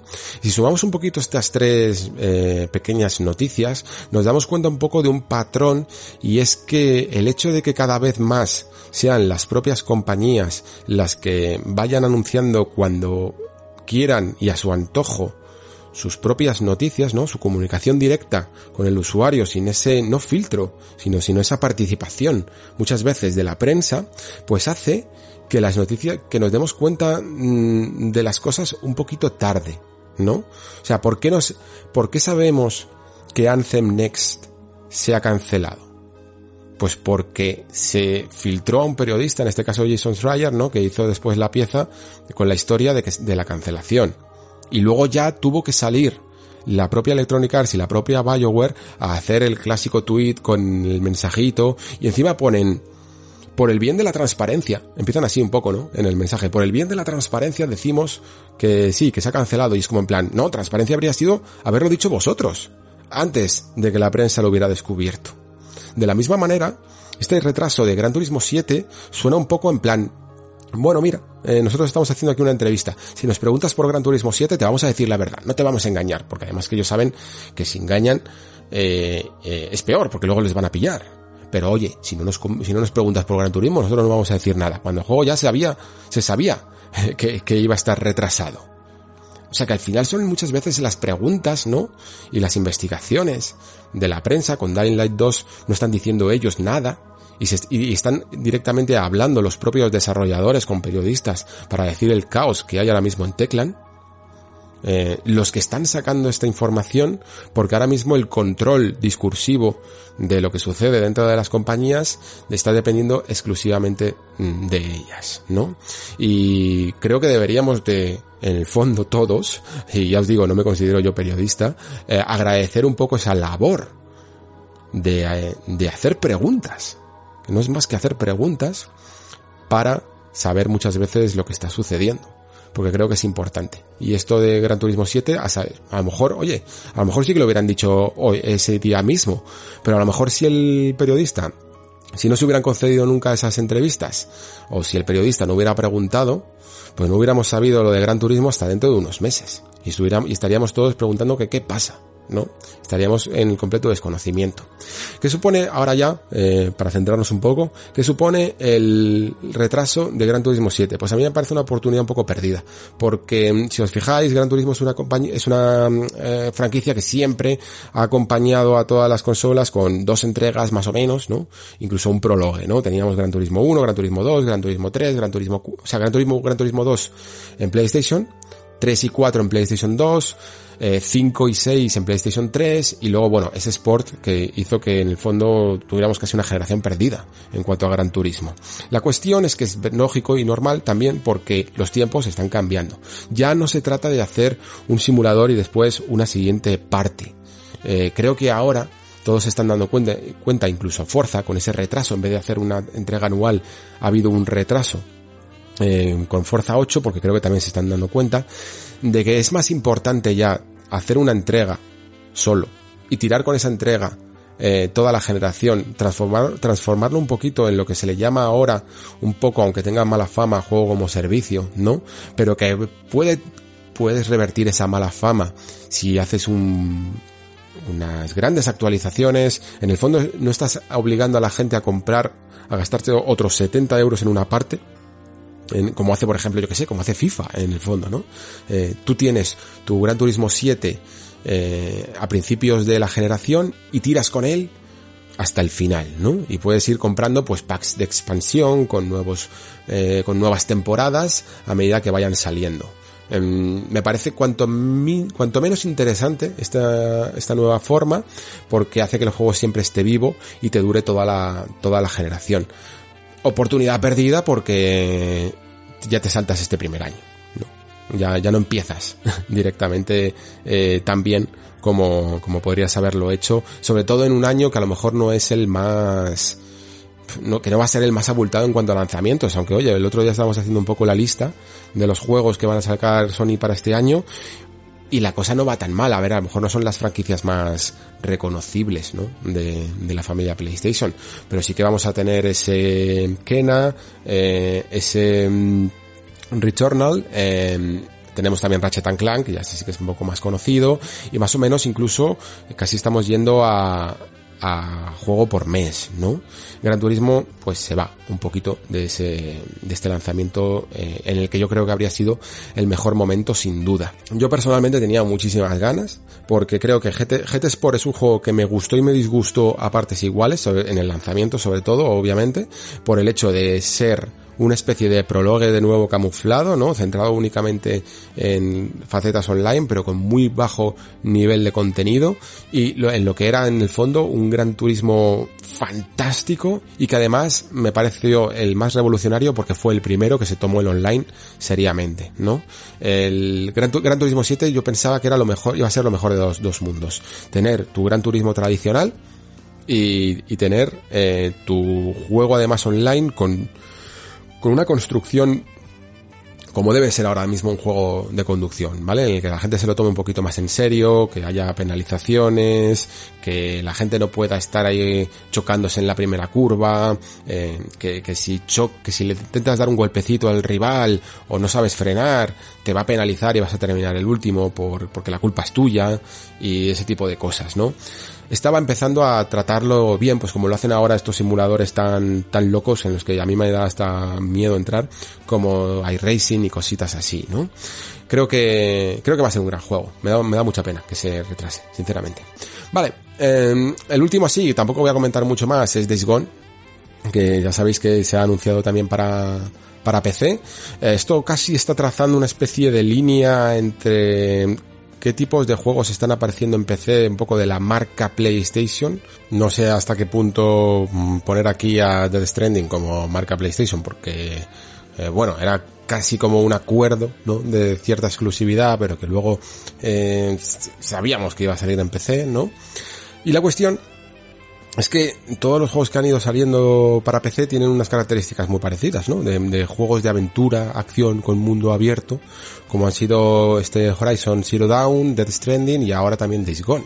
Curiosamente, lo digo curiosamente porque yo creo que al juego que mejor le sentaría sinceramente un lanzamiento también en PC es a Dreams y a su comunidad, ¿no? Para que más gente sea capaz de, de seguir haciendo creaciones y de mantener el juego vivo. Y que creo que incluso dentro de esta terrible guerra de consolas, pues menos gente pondría la, voz en grito, eh, sinceramente. Pero bueno, la cuestión es que al final ha sido Days Gone el elegido. No ha pasado tanto tiempo en el fondo, ya estábamos haciendo el Nexo. Cuando salió eh, Horizon no, no había Nexo todavía, pero cuando salió Days Gone sí que estábamos, yo creo, en la primera temporada eh, todavía. Pero ya estaba el programa en antena y lo cubrimos, así que ha sido eh, eh, por lo menos año y medio, a lo mejor, desde que se lanzó al mercado, ¿no? Un tiempo relativamente corto, es a lo que me refiero. La cuestión es eh, un poco cuál es el procedimiento, el planteamiento de Sony con estos, con estos lanzamientos. Ya avisaron en agosto, cuando salió Horizon, que iban a, que no iba a ser el único, que esto iba a seguir un poco mm, como plan de la compañía y nos y, dieron dos razones, ¿eh? fueron bastante honestos aquí, a mí me parece. Creo, no sé si fue el propio Jim Ryan quien lo comentó o Herman Halst, ya sabéis, este nuevo presidente de Worldwide Studios que antes era el, líder de Guerrilla Games, ¿no? El, jefe del estudio. Me parece que fue Halst. Eh, la cuestión es que dijo que los juegos ahora mismo eran mucho más caros de producir que antes y por lo tanto necesitaban incluso sacarle más réditos económicos que antaño, ¿no? Y luego aparte que habían un poco de, no sé si detectado o que habían previsto que era incluso bueno mm, tener algunos cuantos juegos del catálogo de PlayStation para el, eh, para el ecosistema de PC porque atraía a nuevas a, nuevos jugadores que a lo mejor nunca habían comprado una PlayStation o que, o que ya no la tenían, ¿no? que se habían centrado únicamente en PC a ver las marcas de lo que había en una PlayStation y que en el futuro incluso pudieran llegar a comprar la consola, que no me parece mala estrategia porque además siempre existe eh, el misterio, ¿no? de qué juego va a salir eh, qué juego se va a quedar en, exclusivamente para toda la vida en consola y qué juego dará el salto para PC. Se han optado por estas marcas, pero y a lo mejor, quién sabe, o sea, a lo mejor realmente eh, juegos como Uncharted, God of War y The Last of Us, que pueden ser como muy representativos de la marca PlayStation, nunca dan el salto. O a lo mejor sí, es que no lo podemos llegar a saber. A lo mejor Bloodborne llega a PC, a lo mejor nunca lo hace, ¿no? No lo podemos, no lo podemos saber y por lo tanto, aquel que juegue a lo mejor a, a Horizon o a Days Gone, eh, tenga la misma duda y prefiera comprarse una PlayStation 5 que esperar a un posible futuro en el que salga el juego para su plataforma, ¿no? Eh, esto es un poco lo que tenían previsto, yo creo que les puede llegar a funcionar, sinceramente. Claro, evidentemente van a ganar más dinero y luego también pues van a eh, publicitar un poco su propia marca PlayStation. Lo que han dicho ahora también con Days Gone es que dentro de todo ese plan y incluso cuando estaba un poco el debate, ¿no? Eh, sobre si a cierto público de la marca le podía molestar más o le podía molestar menos que sus franquicias se fueran a otro lugar, ¿no? Pues ellos mismos han dicho que no han detectado una aversión masiva hacia esto que están haciendo. Por lo menos es lo que han dicho ellos. Y por lo tanto, pues es muy probable, no, no es muy probable, sino que va a ocurrir que van a seguir saliendo mm, juegos para PC. ¿Cuáles? Pues yo creo que, como digo, ese siempre va a ser la gran incógnita con la que juegan, evidentemente, ¿no? Para que te compres en el fondo una Play y no tengas que estar preguntándote cuál sale y cuál no sale. No hay, mucho que comentar en el fondo. Eh, simplemente lo que dijimos, eh, creo que fue cuando hablamos del propio Horizon, ¿no? Que los tiempos han cambiado y que quizá todo esto de las exclusividades cada vez va a tener unas líneas eh, más difusas, ¿no? Sobre todo en cuanto a títulos. Creo que cada vez más se va a vender la idea de los ecosistemas, ¿no? Y en cuál te sientes más cómodo, ¿no? Si te sientes más cómodo en el ecosistema em, Xbox, en el ecosistema Nintendo, en el ecosistema PlayStation o en el ecosistema PC, ¿no? Que el hecho de tener una exclusividad o tener otra. Muy bien, pues creo que con esto ya hemos hecho un más que buen repaso a la actualidad porque todavía encima nos queda el tema de el tema del State of Play. Así que vamos con ello y después vamos con la última tanda de juegos de ese top de los mejores juegos de la generación del 10 al 1 vamos con ello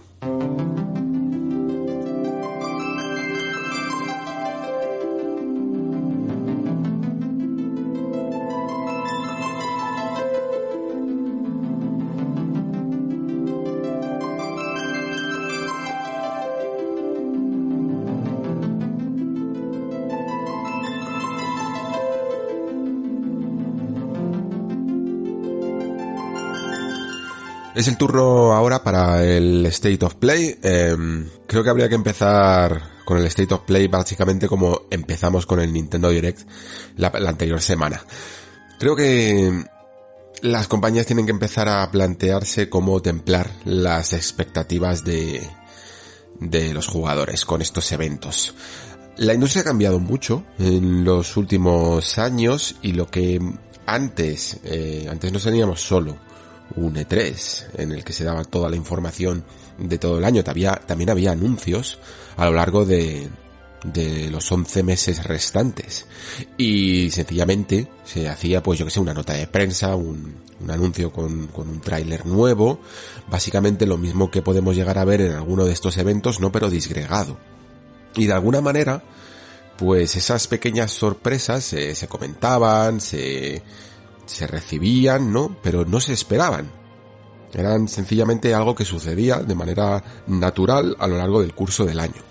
El hecho de ahora cambiar el formato, ¿no? Y meterlo todo en un programa que anuncias un poco a bombo y platillo y que la gente espera y que sabes que la gente espera, creo que merece manejar las expectativas de, de otra forma. Yo entiendo que también es eh, menester, como dije con, con el Nintendo Direct, que nosotros como jugadores no nos flipemos demasiado, ¿no? O sea, que, que no esperemos aquí la panacea cada vez que sale uno de estos eventos y en el caso de Nintendo esperemos el, eh, yo qué sé, Breath of the Wild 2, el remake de, de A Link to the Past y en el caso de Sony, pues no esperemos que salga de repente aquí Uncharted 5 y el remake de Metal Gear Solid o alguna cosa así, ¿no? Eso sí que es un trabajo evidentemente que tenemos que hacer nosotros, pero digamos que el aficionado siempre va a tirar a esperar algo eh, bueno y algo importante de cada uno de estos eventos. Ninguno de los dos últimos eventos ha cumplido, yo creo, con esas expectativas y ya no solo porque esperaras eh, una, una cosa irracional, ¿no? Porque en el fondo, si después se hubiera cumplido con, con algo un poco más lógico, que es que ni siquiera, por ejemplo, hemos llegado a tener en este caso de State of Play, eh, un más que esperado Ratchet and Clank, ¿no? Que se pudiera ver a lo mejor un gameplay mucho en más profundidad o alguna cosilla así, pues eh, directamente creo que no sabemos, eh, que no se sabe gestionar las expectativas de estos eventos. En el caso de Nintendo Direct, mmm, tienen quizá incluso un poquito más de culpa, me vais a permitir que diga, porque tienen ya una etiqueta, ¿no? Eh, llamada Nintendo Direct Mini, que me parece muy inteligente porque ayuda a separar un poquito el grano de la paja. Eh, entre comillas, ¿no? Pues todo es interesante, pero digamos que si le pones la etiqueta de mini o, o, antes del Nintendo Direct dices que es un Nintendo Direct eh, especializado solo en Smash o en Pokémon, la gente ya sabe a qué atenerse y no va a esperar locuras, ¿no? Y entonces pues ya te puedes dejar ese, esa marca de Nintendo Direct tal cual para las cosas importantes. en el caso de mm, Sony con el State of Play creo que debería hacer algo parecido. Eh, no sé si llamarlo State of Play Mini ya, porque sería demasiado cantoso, ¿no?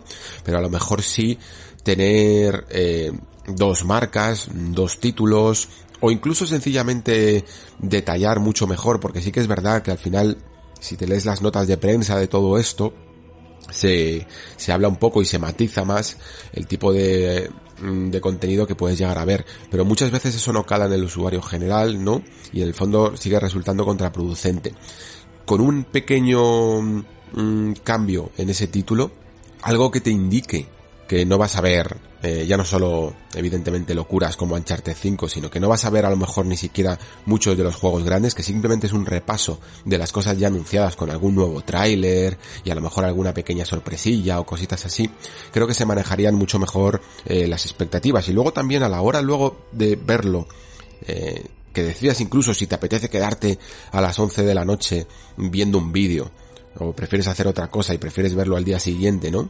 Ese tipo de, de gestión de tu tiempo, porque creo que cada vez más el tiempo que le dedicamos a, una de estas cosas, que en el fondo no deja de ser ver anuncios, eh, es muy, muy, muy importante y, difícil de mantener, cada vez hay más formas de entretenimiento y cosas que hacer, pues mm, que menos que ser un poco más justo con, con, el usuario y que en el fondo pues el tiro no te salga por la culata, ¿no? State of Play al final ha resultado ser un, bueno, pues un eh, evento de paso, sinceramente. Ha dejado alguna cosilla medianamente interesante que si queréis pasamos a comentar, pero cerrar por todo lo alto, por decirlo así, con eh, unas pequeñas novedades y el anuncio del port de PlayStation 5 de Final Fantasy VII Remake, no creo que sea en el fondo mm, lo que nadie esperaba, ¿no? Más allá de que se filtrara un poquito eh, este, este port y tuviéramos ya algunas de las características y aún así hay alguna que ha sorprendido. Así que, eh, dicho esto, pues nada, simplemente que, que creo que está bien que se cambien los formatos, se, se, quiere dejar atrás un poco el anuncio suelto de toda la vida mandado por nota de prensa porque no hace tanto ruido, se quiere congregar a la comunidad, que es ahora un poco lo que se lleva, al menos que mínimo, que nivelar un poquito esas expectativas, ¿no? Pasamos ahora a destacar algunas de las cosillas que vemos, no todas, porque sinceramente paso de hablar de cosas como Five Nights at Freddy's, el nuevo, que no tengo ni idea ni siquiera de, más allá de haber jugado un poquito al primer juego en su momento, pero no es algo que me llame mucho la atención, así que voy a comentar un poquito las cosas que sí que me han llamado, ¿no? Comenzando por ese juego de los desarrolladores de Hyper Light Drifter llamado Solar Ash, que la verdad es que tiene buena pinta. Quizá cuando estaba en su momento en el State of Play viendo el tráiler, como ya estaba un poco, no cabreado, pero diciendo, vale, ya estoy empezando a verle las costuras a este evento y saber un poco de qué palo va. Eh, no me estaba fijando más en las mecánicas, en, en cómo era el diseño del juego, y luego ya viéndolo con la tranquilidad y sin la presión, ¿veis? Es que esto, perdonad que vuelva al mismo tema, pero es que esto eh, ocurre, ¿no? Cuando tú estás en plan, venga, venga, dame lo bueno, no prestas atención a otras cosas que podrían tener eh, cierta relevancia, ¿no? Pero que bajo esa presión del usuario que espera eh, grandes anuncios, mm, no prestas la misma, la misma atención. Ya con esa tranquilidad y sin la presión, a mí Solar Arts me ha parecido un juego muy interesante, sinceramente. Eh, tiene, me ha recordado un poquito a, Prince of Persia en esa versión cel shading que salió creo que en 2008, ¿no? Eh, luego realmente no tiene nada que ver porque es un juego con mucho más flow, con mucho más ritmo, eh, gráficos más simples, ¿no?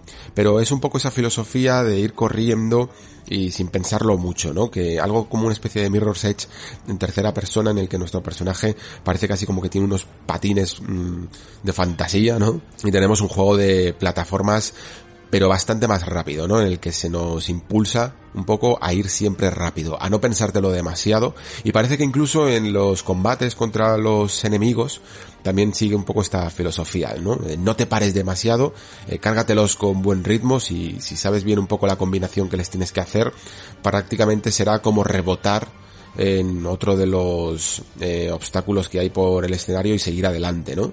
La verdad es que tiene, tiene buena pinta. A mí estos juegos así que, que consiguen, que cultivan el flow, ¿no?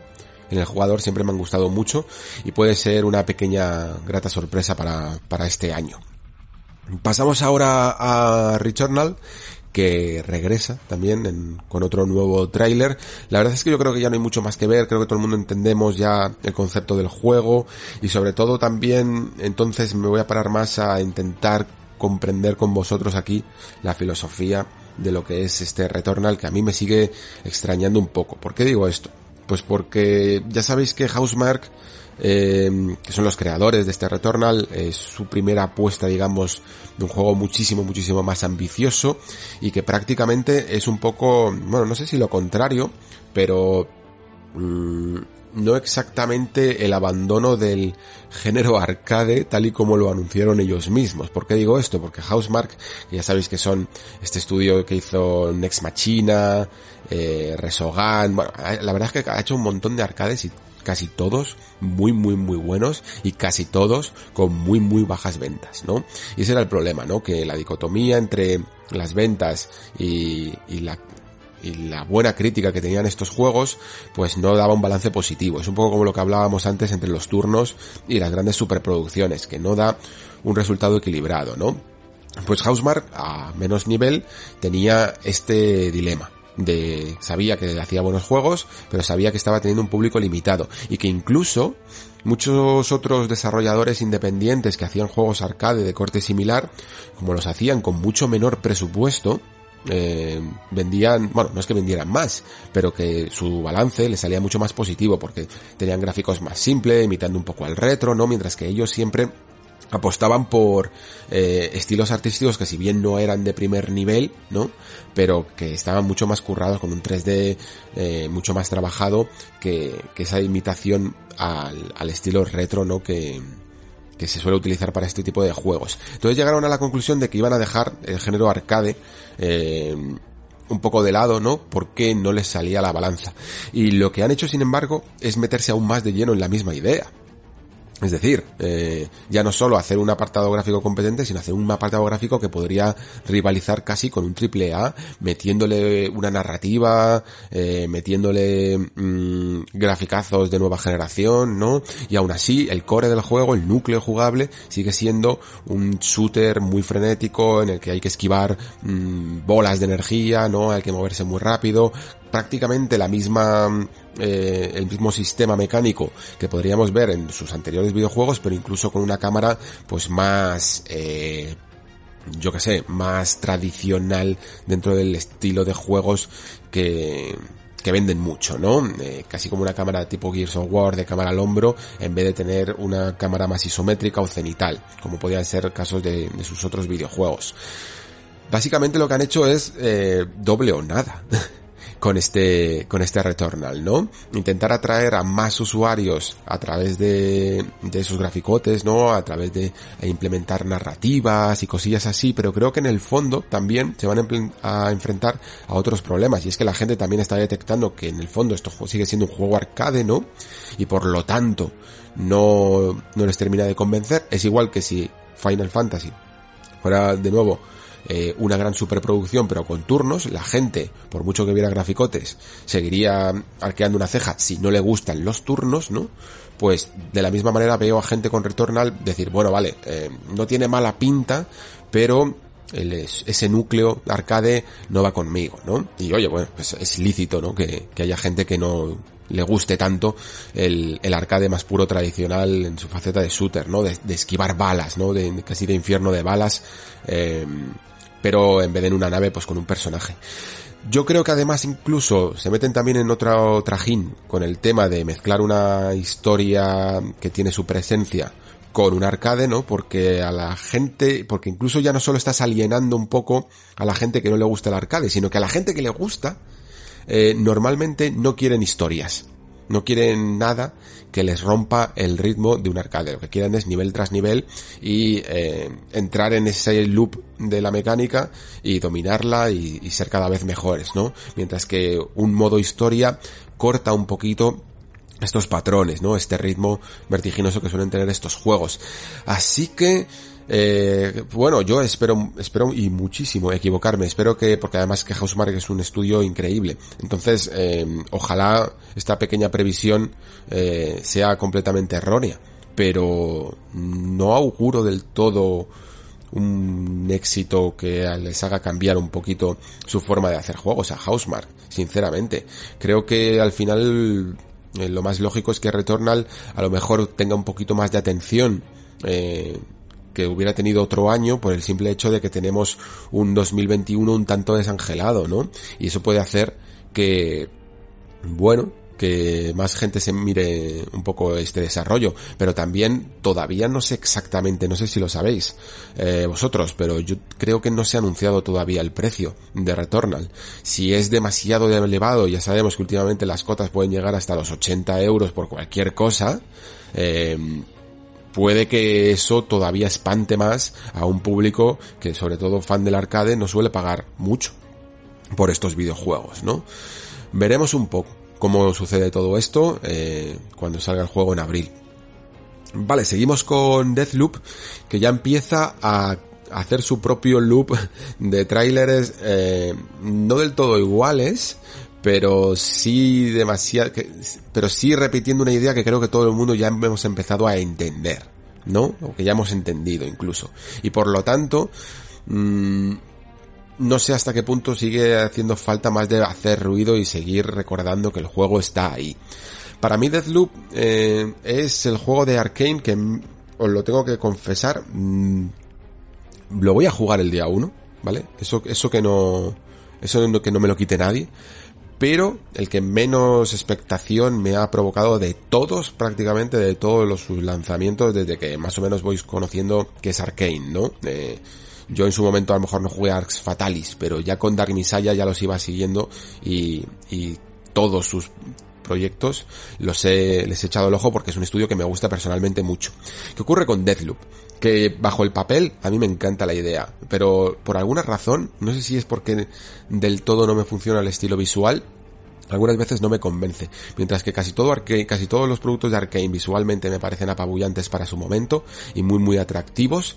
Eh, Deathloop mmm, me supone proporcionalmente, ¿vale? Para las épocas en las que van saliendo, eh, un poco un bajón en cuanto a ese estilo visual tan tan bueno y tan marcado que tienen. Eh, se veía en Prey con ese art deco espacial, se veía en Dishonor con esas texturas pintadas como comentaba antes y, y por supuesto también con ese con esas ciudades eh, que imitaban en su momento pues el, en, el, en el primero el estilo victoriano, después un estilo más sureño, y, luego, por supuesto, que es que todo, tanto exteriores como interiores, estaban tan bien recreados que, que daba gusto recorrer cada uno de los niveles. En Deathloop, este tráiler es el primero que me ha llamado un poco más la atención a nivel gráfico, ¿vale?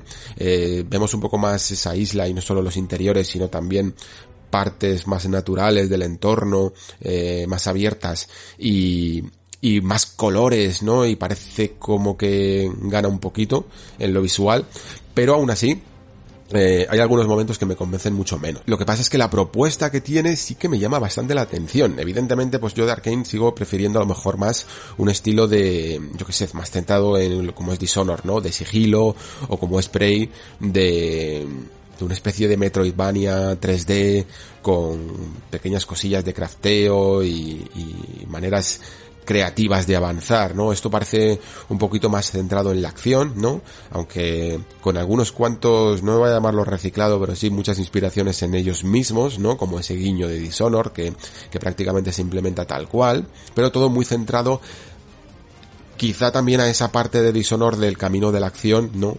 Esa que, la verdad, yo nunca he utilizado tanto porque siempre eh, iba más en sigilo, pero que cuando ves en los vídeos ves unas combinaciones de poderes muy muy espectaculares, pues parece un poco que Deadloop va para potenciar todo ese lado más salvaje, más frenético de Arkane en una estructura de juego que sí que me llama mucho más la atención, ¿no? En el programa de Hades comentaba que mucha gente se ha visto atraída por el, eh, la estructura de un rock-like o de un rock light eh, por el hecho de que eh, mezclaba todo con una narrativa y tenía suficientes llamadas de atención para eh, no solo centrarse en las mecánicas más puras y eso lo hacía un juego más atractivo y más accesible para gente que no estaba tan atraída al género eh, como otros que sí que le dieron una oportunidad en su momento, ¿no? Muchas veces hay que apelar un poco a ese jugador y decirle, ven que, esto te va a gustar, ¿no? Pues Deadloop creo que va un poco por ahí, eh, casi en un desarrollo triple A está utilizando esas mecánicas de, de, un roguelite, ¿no? Porque todo ese eh, bucle de muertes no deja de ser la esencia de este género y lo único que simplemente pues le han metido aún más una bueno, una historia. Eh, tenemos que salir un poco de esta, escapar de esta isla y para ello al parecer pues tendremos que acabar con determinados jefes que no deja de ser los minimundos de un roguelite, ¿no? Las diferentes áreas de juego y que una y que, vamos a repetir una vez y otra vez y otra vez eh, muriendo una vez y otra vez pero aprendiendo algo en el camino no cada vez que, que volvemos a empezar porque a lo mejor, yo que sé, se conservan las armas, o se conservan las habilidades, se conserva la experiencia, y yo entiendo que habrá como puntos de control, y que cada vez que matemos a uno de estos jefes finales, eh, esa parte ya no la tendremos que volver a repetir. Y cuando nos carguemos pues a los 8 pues habremos terminado el juego. Luego aparte también con esa excepción de que veis el este personaje femenino que nos va persiguiendo siempre y que no deja de ser pues ese juego, un, un poco de juego asimétrico en el que un jugador creo eh, que será así, un jugador se invadirá nuestras partidas y será como una forma de combinar el PvE y el PvP eh, al estilo Dark Souls, eh, sinceramente, ¿no? Lo que pasa es que también parece que tiene una especie de componente narrativo, lo cual me gusta porque, eh, como suelo decir bastantes veces aquí en el Nexo, mm, justificar narrativamente casi todas las mecánicas y sistemas que puede tener un videojuego ayuda y aporta mucho al jugador a meterse en harina, ¿no? Y a, creerse un poco más todo lo que está pasando que sencillamente darle una explicación de, bueno, es un videojuego, tiene estas mecánicas. Creo que Deathloop mmm, todo el mundo nos sentimos un poco igual, ¿no? Estamos ya cansados incluso de verlo. Eh, y sencillamente queremos probarlo.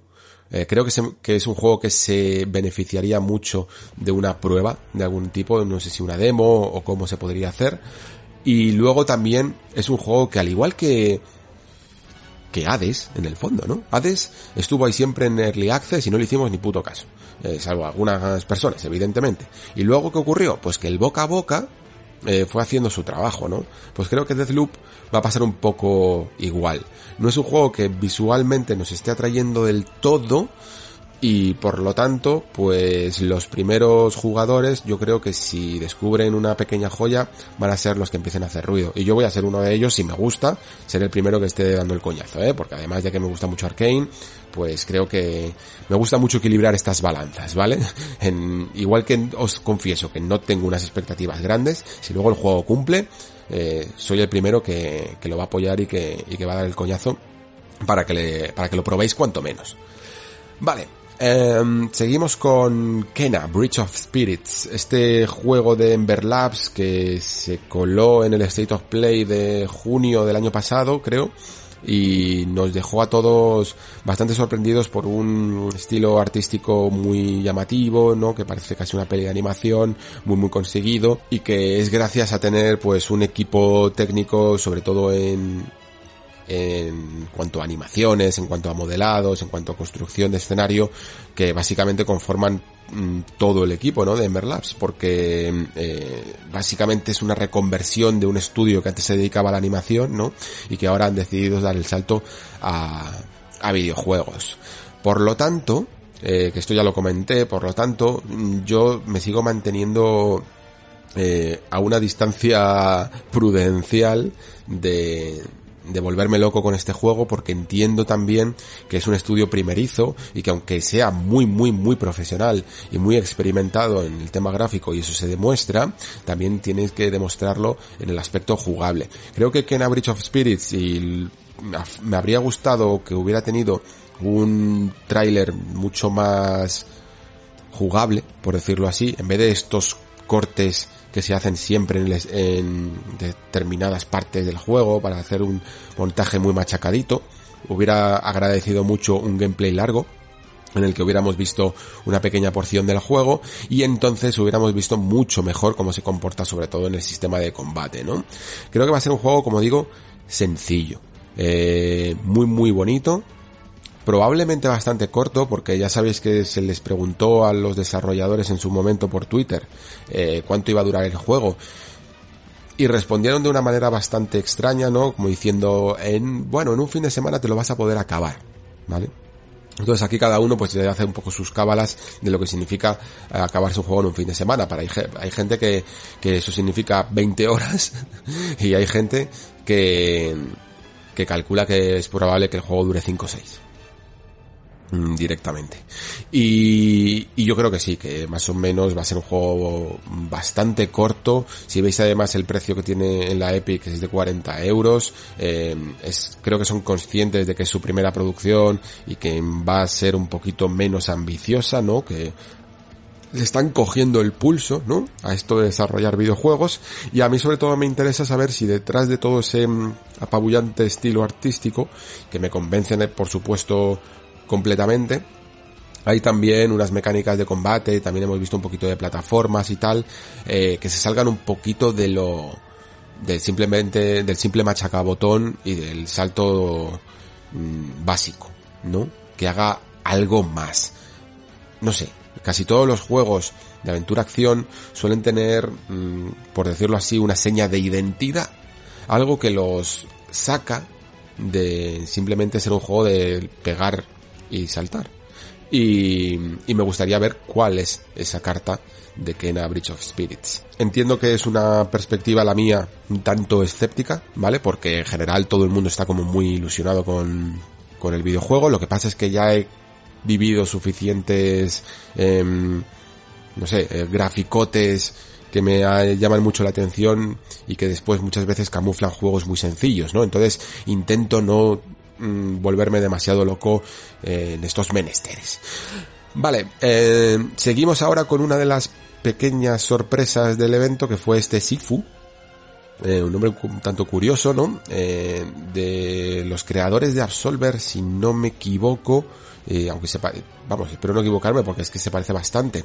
Y mm, es un, la han llamado como género un Kung Fu Brawler, ¿no? Que básicamente pues es un juego muy centrado en el combate y en el combate de, artes marciales. La verdad es que esta gente es básicamente eh, lo que se les da bien, ¿no? Eh, hacer mm, juegos muy muy centrados en, en combate melee y que suelen funcionar bastante bien y al final siempre suelen tener mecánicas intrincadas, no son sencillamente, como decía antes, eh, machacar el botón y ya está. Parece que se van a aprovechar mucho además también los escenarios y el escenario cerrado, si hay mobiliario de por medio, ¿no? Y luego hay una especie de mecánica extraña, no sé si lo habéis visto o si la hemos entendido o lo, ha o lo he entendido bien yo, que mm, el personaje parece que en algún momento es vencido y de alguna manera envejece en el proceso, ¿no? Y esto es algo que no sé si habréis jugado este juego llamado Cronos. Creo que hay una versión, bueno, sé, que hay una versión que luego salió en PC y no sé si en consolas también y que tiene un nombre aparte de Cronos. Em, Before the Ashes, lo estaba buscando mientras, ¿vale? Cronos Before the Ashes, que salió en su momento en exclusiva para Oculus Rift, además producido por la propia Oculus, y que es un juego que mm, hizo el equipo este de Darksiders original, Vigil Games, o bueno, no, no es que fuera Vigil Games, eran Gunfire, lo que pasa es que eran buena parte del, del estudio que compuso mmm, Vigil en su momento, ¿no? Pues sacaron este juego que a mí la verdad es que fue uno de los juegos en realidad virtual que más me llamó la atención en su momento y tenía una pequeña mecánica bastante curiosa en la que eh, cada vez que moríamos envejecíamos un año, ¿no? Entonces empezábamos como una especie de guerrero que teníamos una eh, más fuerza, por decirlo así, éramos como un poco de la, una clase más luchadora y a medida que íbamos envejeciendo perdíamos gran parte de nuestra fuerza, pero se iba sustituyendo por inteligencia y poco a poco pues podíamos mm, ir manejando poderes más mágicos, ¿no? Es un juego que curiosamente cuando salió luego ya empecé en PlayStation, Xbox, eh, creo que está Nintendo Switch también, eh, no convenció del todo tanto y puedo llegar a entenderlo porque mucho de su gracia era jugarlo en realidad virtual, sobre todo a la hora de hacer pequeños juegos con la cámara que ocultaban información y cosillas así. Tenía una cámara con vista eh, con, con ejes fijos, ¿no? Que, que, era muy interesante. Pero bueno, la cuestión, que parece que este Sifu tiene una mecánica relativamente parecida. No sé si es que tendremos como que cumplir una venganza o algo así clásica de las historias de acción de artes marciales y cada vez que nos vencen pues tenemos que volver a intentarlo y seguir entrenando y por eso vamos envejeciendo, yo que sé, alguna cosilla así. Pero la cuestión es que tiene, tiene muy buena pinta. A mí personalmente eh, lo que pasa es que un, un, juego centrado exclusivamente a lo mejor en este tipo de combates y en combatir y en combatir se me puede hacer un poquito, un poquito... Mmm, no soso ni repetitivo, pero no sé, poco, poco variado, poco profundo a lo mejor. Y me gustaría ver a estos desarrolladores de Slow Club, creo que se llaman, ¿no? Los de Absolver y Chifu, que mm, fueran un poquito más allá, ¿no? A lo mejor un desarrollo un poquito más ambicioso porque, lo digo más que nada por, por pena, porque mm, la verdad es que el, lo hablábamos antes con los sistemas de combate en juegos de RPG, ¿no? Que no es fácil hacer un sistema competente con personalidad que llame la atención del jugador, ¿no? Muchas veces se tiende a ser relativamente genérico y luego los que salen suelen ser, eh, los que salen bien suelen ser muy laureados, ¿no? Pues, pues por ejemplo, ya sabéis, Dark Souls, ese estilo de combate que tenía, al final convenció muchísimo y es parte de la esencia del juego, ¿no? O cada vez que sale un hack and slash y tiene su forma de combatir tan tan bien pulida, ¿no? Pues llama mucho la atención. Y todos los demás se vuelven, pues eso, un tanto genéricos. Pues esta gente creo que tiene mucha personalidad a la hora de hacer sistemas de combate melee. Y me gustaría verlos en acción en un juego mucho más grande que un brawler, sinceramente. Creo que evidentemente, a lo mejor incluso ellos podrían también querer lo mismo pero para ello pues necesitan más eh, producción, más pasta y de momento tienen que hacer juegos un poco más pequeños. Así que es interesante que los probemos, es interesante que los compremos porque creo que hay gente muy talentosa eh, detrás de este Sifu y detrás de Absolver. Vale, pues eh, creo que ya solo nos queda lo que sería la traca final, ¿no? Que un tanto descafeinada porque, pues eso, mm, concluir con un port, pues aunque haya noticias interesantes sobre él, no sé hasta qué punto mm, deja el mejor sabor de boca, sobre todo cuando además fue un anuncio tan, tan enrevesado, tan extraño y con flecos tan surrealistas como los que vamos a comentar. Vamos por partes, eh, como el propio Final Fantasy VII Remake. Eh, primero, se anunció que Final Fantasy VII Remake tendrá pues su evidente versión también en este caso solo se centraron en la versión de PlayStation 5, ¿no? Y que será además gratuita para aquellos que jugaron o que compraron el juego en, en PlayStation 4. Esto es una buena noticia, ¿no? Porque, porque ya últimamente tenemos que ir un poco eh, separando los juegos que nos van a cobrar, ¿no? Eh, qué forma nos van a cobrar un port o una versión medio remasterizada de un juego de anterior generación. Y como vemos últimamente, pues estamos teniendo como tres modelos, ¿no? El de precio completo, el de, el de pagar como un pequeño, ¿cómo llamarlo, no? Un pequeño pase de entrada, ¿no? De 10 euritos para hacerlo remasterizado y el de la versión gratuita.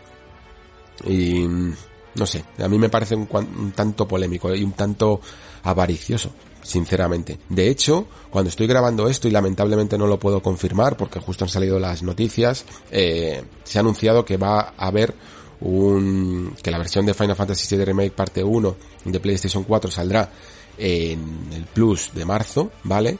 Y que esta versión, claro, el juego al ser mm, gratuito, el cambio a PlayStation 5 pues esta versión va a capar esa opción y no vas a poder mm, jugar a la versión mejorada si tienes PlayStation 5. Solo vas a poder jugar a la versión de PlayStation 4, lo cual ya me parece el colmo, el rizar el rizo de la, de la avaricia, sinceramente. Todavía, como digo, no lo puedo confirmar, ni siquiera podemos confirmar si el juego realmente eh, sale en este en este plus de marzo o solo en Japón o esto solo ocurre este este forma de capar el juego solo sale en, Japón me ha pillado de momento el nexo aquí a mitad de la noticia y no puedo explicarla del todo bien pero más o menos por ahí van los tiros todavía la cuestión el juego mm, tiene una mejora no sé hasta qué punto sustancial. Yo creo que esto en el vídeo no se veía tanto como a lo mejor lo vamos a ver en las consolas, porque sí que es cierto que cuando tú ves Final 7 eh, Remake en, cuando estás jugándolo, hay algunas partes que tienen un, unos altibajos tremendos, ¿eh? sobre todo a nivel de carga de texturas, y ya no solo carga de texturas, sino texturas directamente que están tan que están comprimidas y no cargan, ¿no? La famosa puerta de la habitación de Cloud cuando está en, en el sector 7, ¿no? Que, que, es que no es una textura que no carga, que es que la puerta está así de borrosa. Y, y, eso también pasaba, por ejemplo, me acuerdo perfectamente cuando nos encontramos por primera vez con Aeris y abandonamos esa iglesia, ¿no? Y tenemos como un, un lugar que está lleno de escombros y de basura, ¿no? Un vertedero de fondo. Ese vertedero se ve terriblemente mal y luego también algunas skyboxes que, que creo que se le llaman, ¿no? Que son como estos fondos eh, prerenderizados que tienen una definición súper, súper pobre, sinceramente, ¿no? Espero que todas estas partes se puedan ver mejoradas en el, en el remake, no solo ya la clásica subida de resolución, luego también evidentemente tenemos pues ese selector que en esta ocasión se va a poder compaginar entre 1440p y 60 frames por segundo o 4K 30, ¿no? Pues básicamente lo que estamos, las, las configuración por defecto que estamos viendo últimamente en, en muchos videojuegos y que bueno, pues más o menos es lo que podíamos esperar. Ah, era, era lógico que saliera Final Fantasy VII Remake en, en nueva generación porque sus siguientes partes van a, van a salir directamente en, en esta generación. Ni siquiera creo que vayan a ser intergeneracionales, ¿no? Porque todavía quedan muchos años para que lleguen. Y por lo tanto, pues sería lógico que todas las partes se pudieran jugar en una misma consola. Y seguro que al final, cuando salgan ¿En cuántas partes puede llegar a estar dividido Final Fantasy VII? Lo lógico sería pensar que tres, ¿no? Bueno, pues eh, seguro que al final hay una, compilación, ¿no? Una recopilación de las tres partes si te las quieren vender y por lo tanto no puedes poner una de PlayStation 4. Esto es algo que mm, todos sabíamos que iba a ocurrir. Lo que no sabíamos, a mí por lo menos me ha pillado más por sorpresa, es que se tenía preparado una serie de contenidos mm, de expansión, ¿no? Que, como este que se ha anunciado llamado Intergrade. Y sobre todo, además, eh, supongo que, que es lógico pensar que el trabajo de Square Enix se centra sobre todo en ir, pues eso, ampliando, eh, añadiendo más los nuevos personajes del, del grupo que se van a ir eh, poco a poco sumando a nuestra party, a nuestra fiesta, ¿no?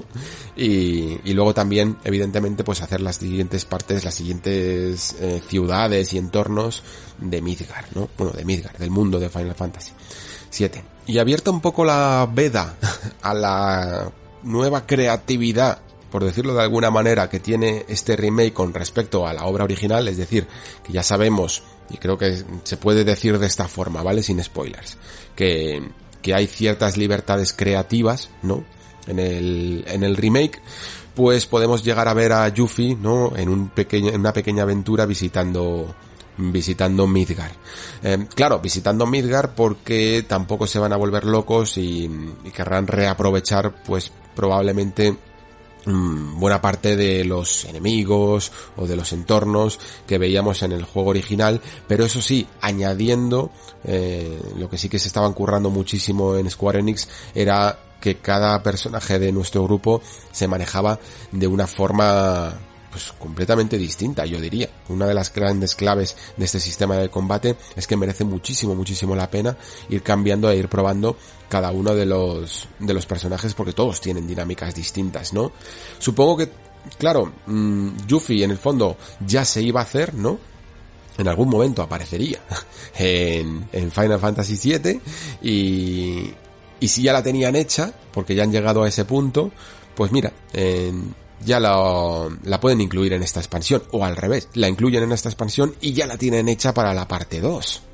Y eso significaría también que es muy probable que en la parte 2 eh, llegáramos a Wutai, ¿no? A la aldea esta donde, donde vive, donde vive Yuffie.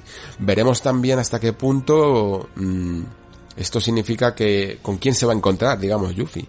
En, de nuestros compañeros, de, de los héroes de la aventura original, ¿no? En Midgar. Probablemente con ninguno.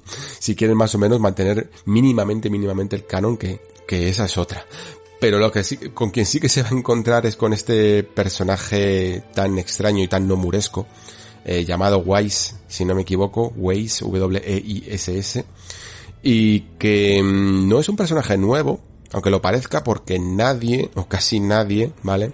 Eh, llegó muchas veces a verlo, ¿no? Yo personalmente, mira que lo intenté con Dirge of Cerberus, pero es que no, es que no podía con el juego, sinceramente, es que no, no me gustaba nada.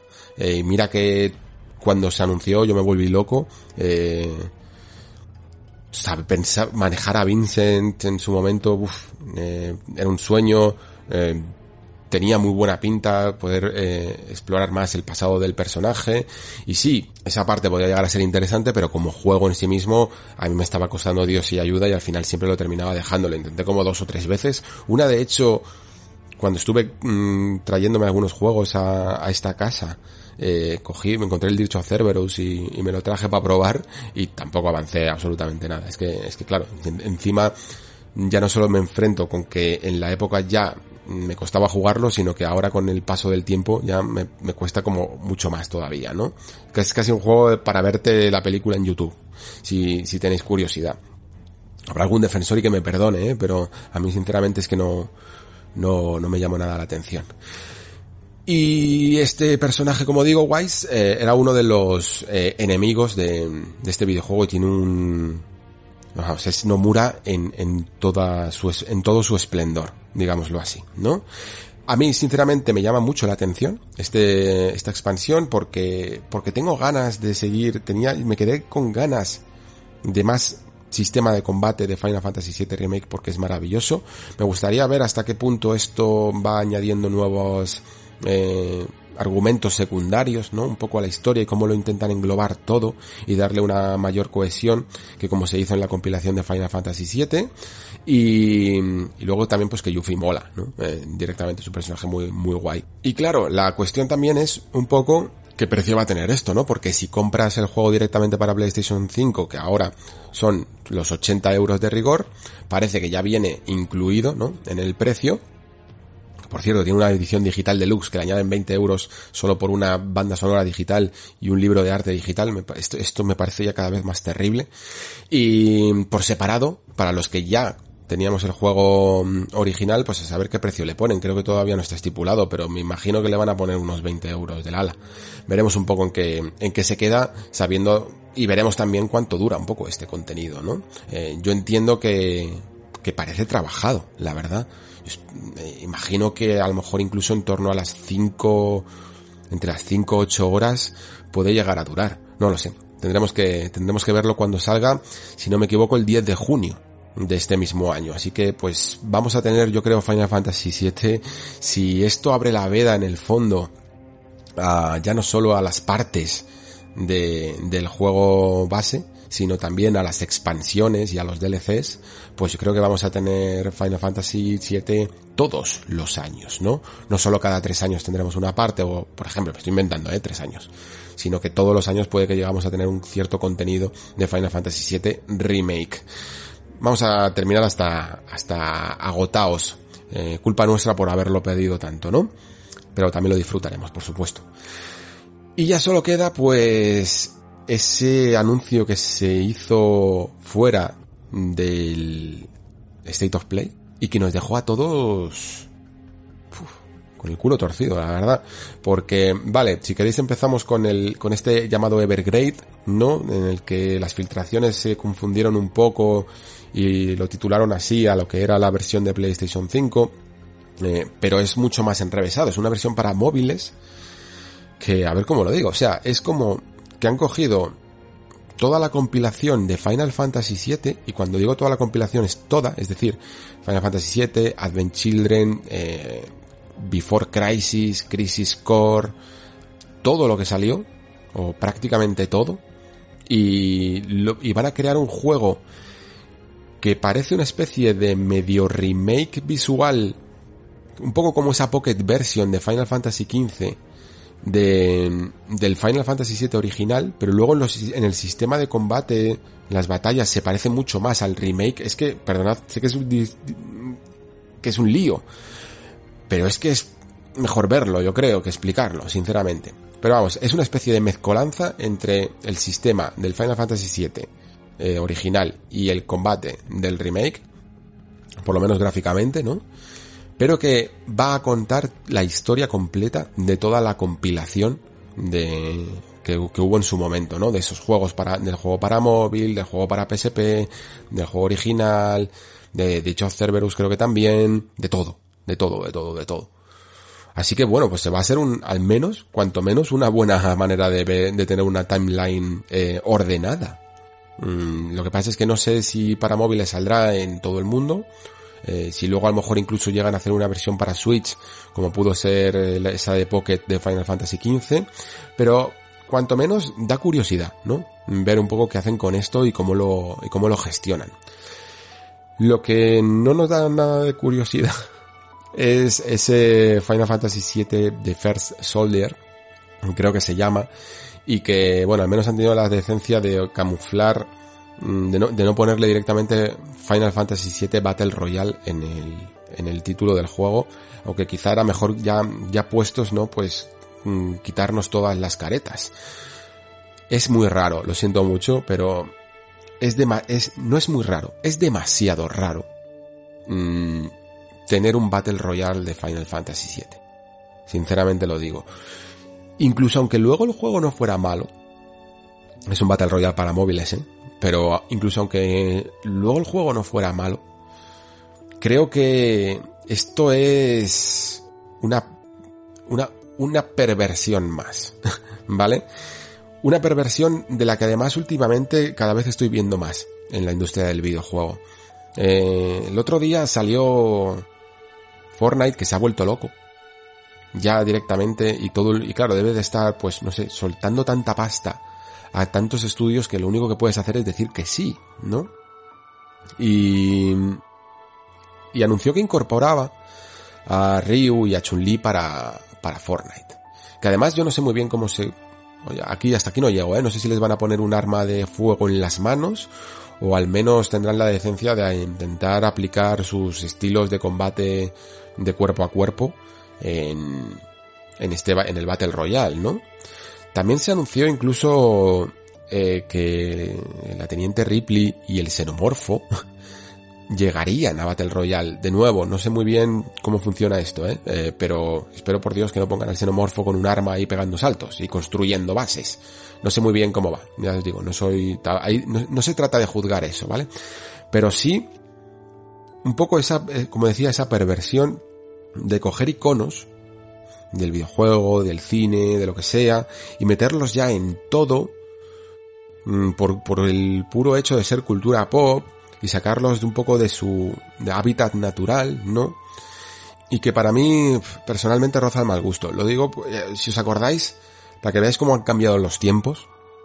En su momento salió un juego para Kinect llamado Kinect Star Wars, que creo que utilizaba un poco la base de Dance, no sé si era de Dance Central o de cuál, ¿no? De, este juego de baile, y lo llevaba al mundo de Star Wars, ¿no? Y entonces veíamos pues excentricidades de la talla de ver pues a Darth Vader eh, bailando, ¿no? Y, todos los movimientos tenían un nombre de, ah, mira, hago el C3PO, hago el, el ataque del halcón milenario, no sé qué, y cosillas así. Y, y era muy, muy esperpéntico. E incluso en mitad del baile, eh, aparecía el emperador, ¿no? Y decía, al final siempre uno tiene que hacer las cosas por sí mismo, ¿no? Y entonces se ponía ahí a bailar el emperador junto a C3PO y R2D2 mirándolo de fondo y preguntándose qué leches hacían ahí, ¿no? Creo que las colaboraciones entre sobre todo franquicias relativamente icónicas se deben hacer cuando hay una cierta concordancia, ¿no? Una cierta coherencia interna que se mantiene, ¿no? Eh, estas cosas son de hecho las que normalmente, sobre todo Star Wars y su eh, mítico departamento de continuidad, ¿no? O de, o de uso de la licencia, pues tenía muy en cuenta, ¿no? Hasta el punto, recordáis, ¿no? Que por ejemplo, eh, dejar prestar un Jedi para cualquier cosa, para cualquier producto Star Wars, era algo que costaba muchísimo, ¿no? Que, que te dejaran utilizar un Jedi porque era como su marca más principal. Eh, en general Darth Vader y los Jedi eran, eran las marcas más difíciles dentro del propio universo Star Wars de conseguir. Y sin embargo, pues hubo momentos locos en los que se permitía este tipo de cosas. Y precisamente existía este departamento para evitar que se malinterpretase, ¿no? O que, que, que la marca se devaluase por un mal uso de ella. Esto es algo que Nintendo también aprendió un poco bien en su momento, allá por eh, los 90 o los 80, ¿no? Cuando tenían a esa serie de Zelda del Excuse Me Princess y cosillas así, o ponían a Mario en, en cualquier lado, ¿no? Y de repente dijeron, no, no, no, mira, a partir de ahora mejor lo gestionamos nosotros, eh, tenemos mucho cuidado de cuando prestamos a Zelda y a Mario para determinadas cosas, ¿no? Y vamos a hacerlo cuando, eh, mínimamente tenga una coherencia y se use bien con una buena supervisión, ¿no? Y ahora ya da un poco todo igual. Eh, salen todos los personajes en todos lados, da igual si hay coherencia o no, y todo se hace un poco por el, por el bien del fanservice. Y lamentablemente, eh, ya por redondear y terminar, eh, Final Fantasy VII ha pecado mucho siempre de, de fanservice, ¿vale? Es como que ha sido nuestro precio a pagar por ser demasiado fans. Es como en plan, vale, en general nosotros hacemos, hacíamos un Final Fantasy cada vez distinto, ¿no? Todos los Final Fantasy tienen personajes, historias y mundos distintos, ¿no? Pero habéis dado tanto la lata con este juego, os gusta tanto, queríais tanto más, que ahora vais a tener dos tazas. Y hemos tenido algunas tazas buenas, ¿no? Porque al, fin y al cabo este Final Fantasy VII Remake ha sido un gran videojuego, ¿no? Eh, también Crisis Core fue un gran videojuego y también tuvimos cosas regulares y también tuvimos cosas que ya eran de explotar la gallina de los huevos de oro.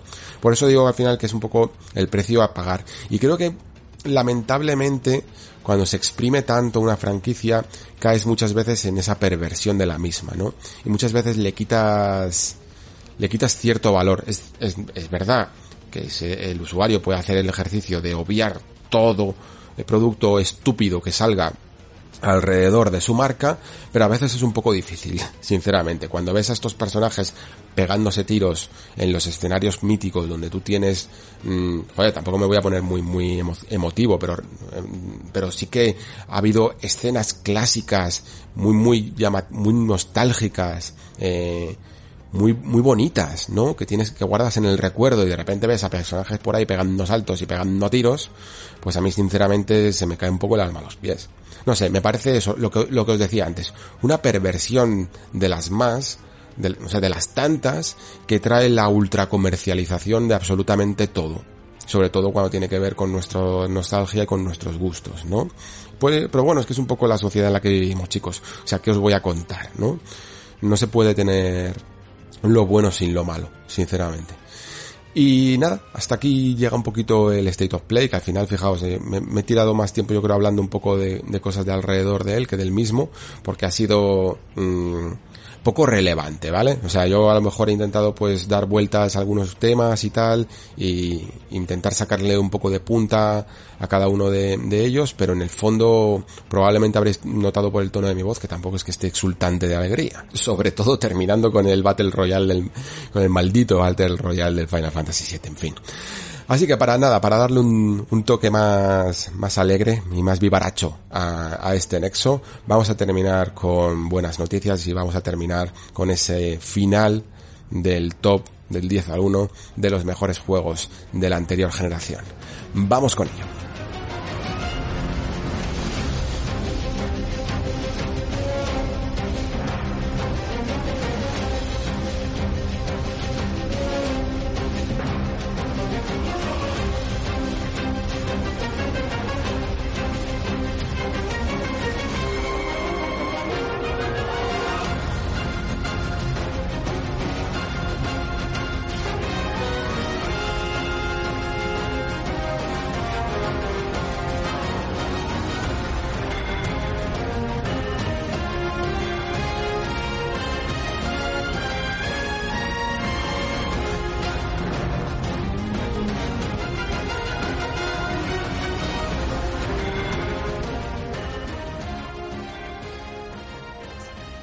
Chicos, pues vamos con el top del 10 al 1 de las votaciones sobre los mejores juegos de la generación.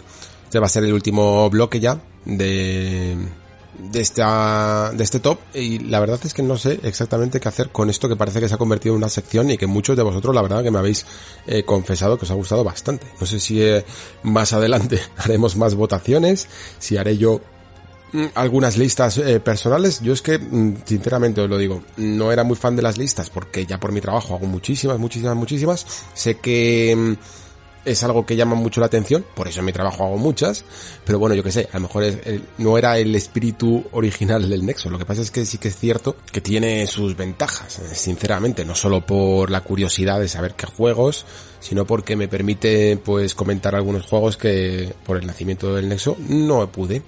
Lo que siempre os comento, ¿no? Eh, la cuestión, vamos con ello, a lo mejor se hace hasta más corta que otras, porque eh, es posible que salgan unos cuantos juegos que ya han mm, sido y que tienen su espacio amplio y amplísimo en el, en el programa. Comenzamos entonces por el número 10, que es para Uncharted 4. Uncharted 4 tenía que, tenía que salir, la verdad, porque tiene muchos, muchos fans. Y no es de extrañar porque para mí, sin duda, y a día de hoy lo digo y lo confieso, me parece no solo el mejor Uncharted, sino el que de verdad llega a una calidad eh, superlativa.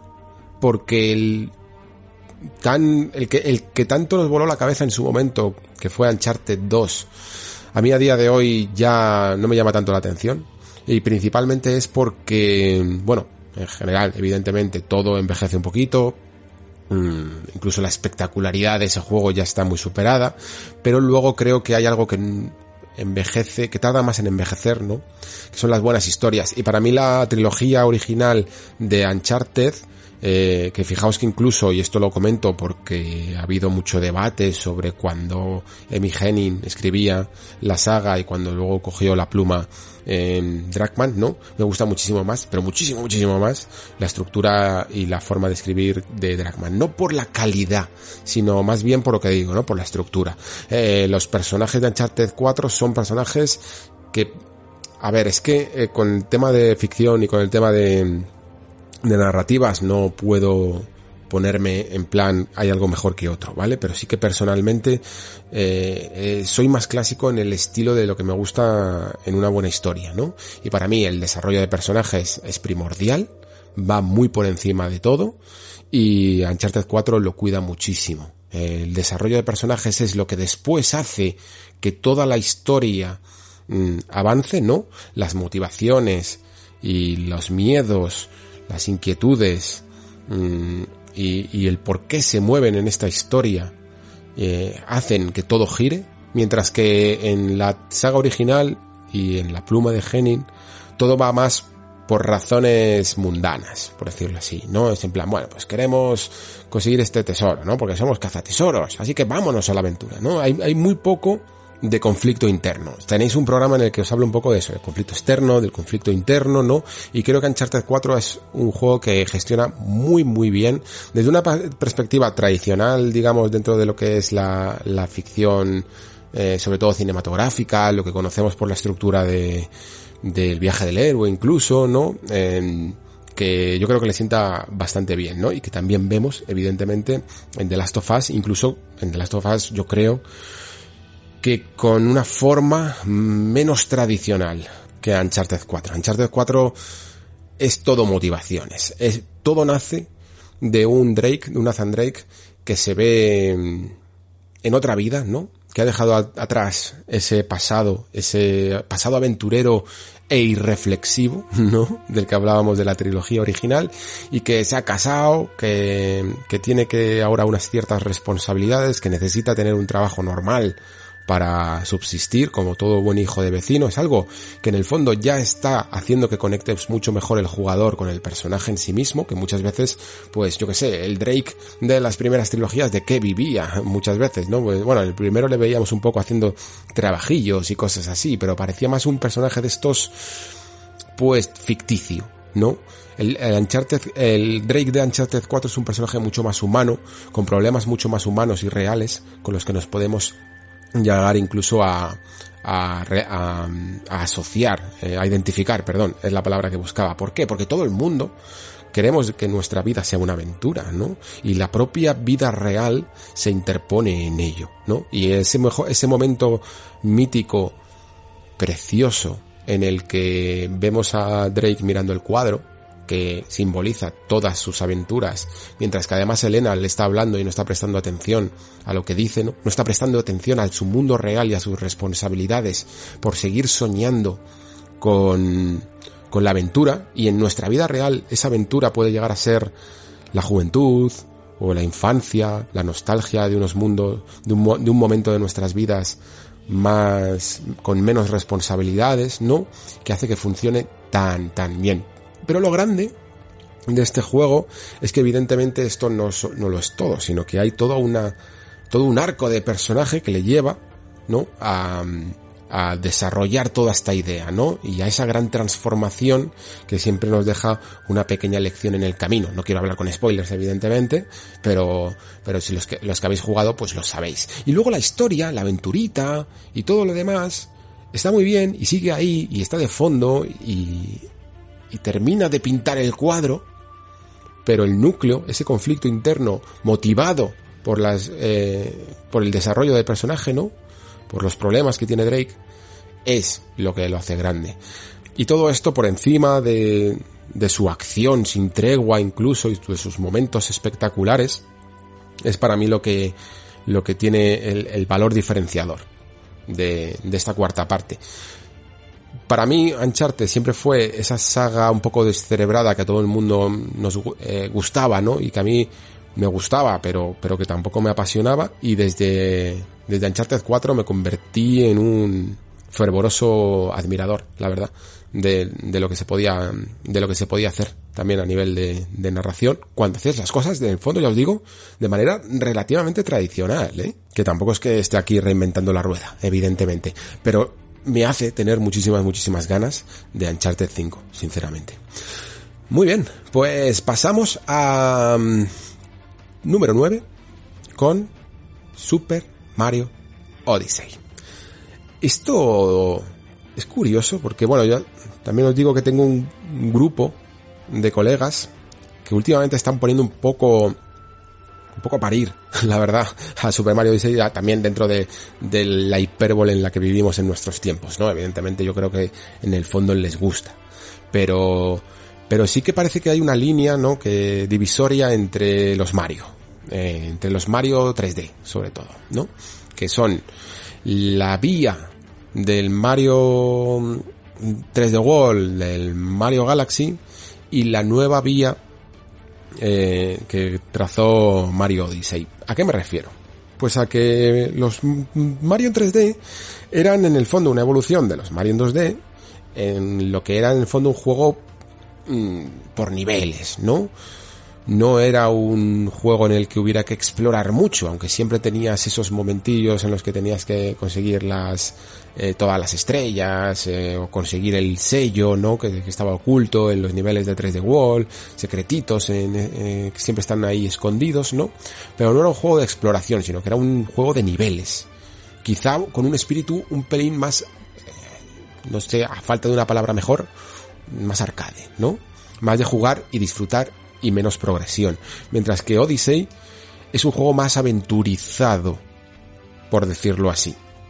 Es un juego en el que además el gran cambio para mí es la cámara. La cámara en los anteriores Mario era automática, ¿no?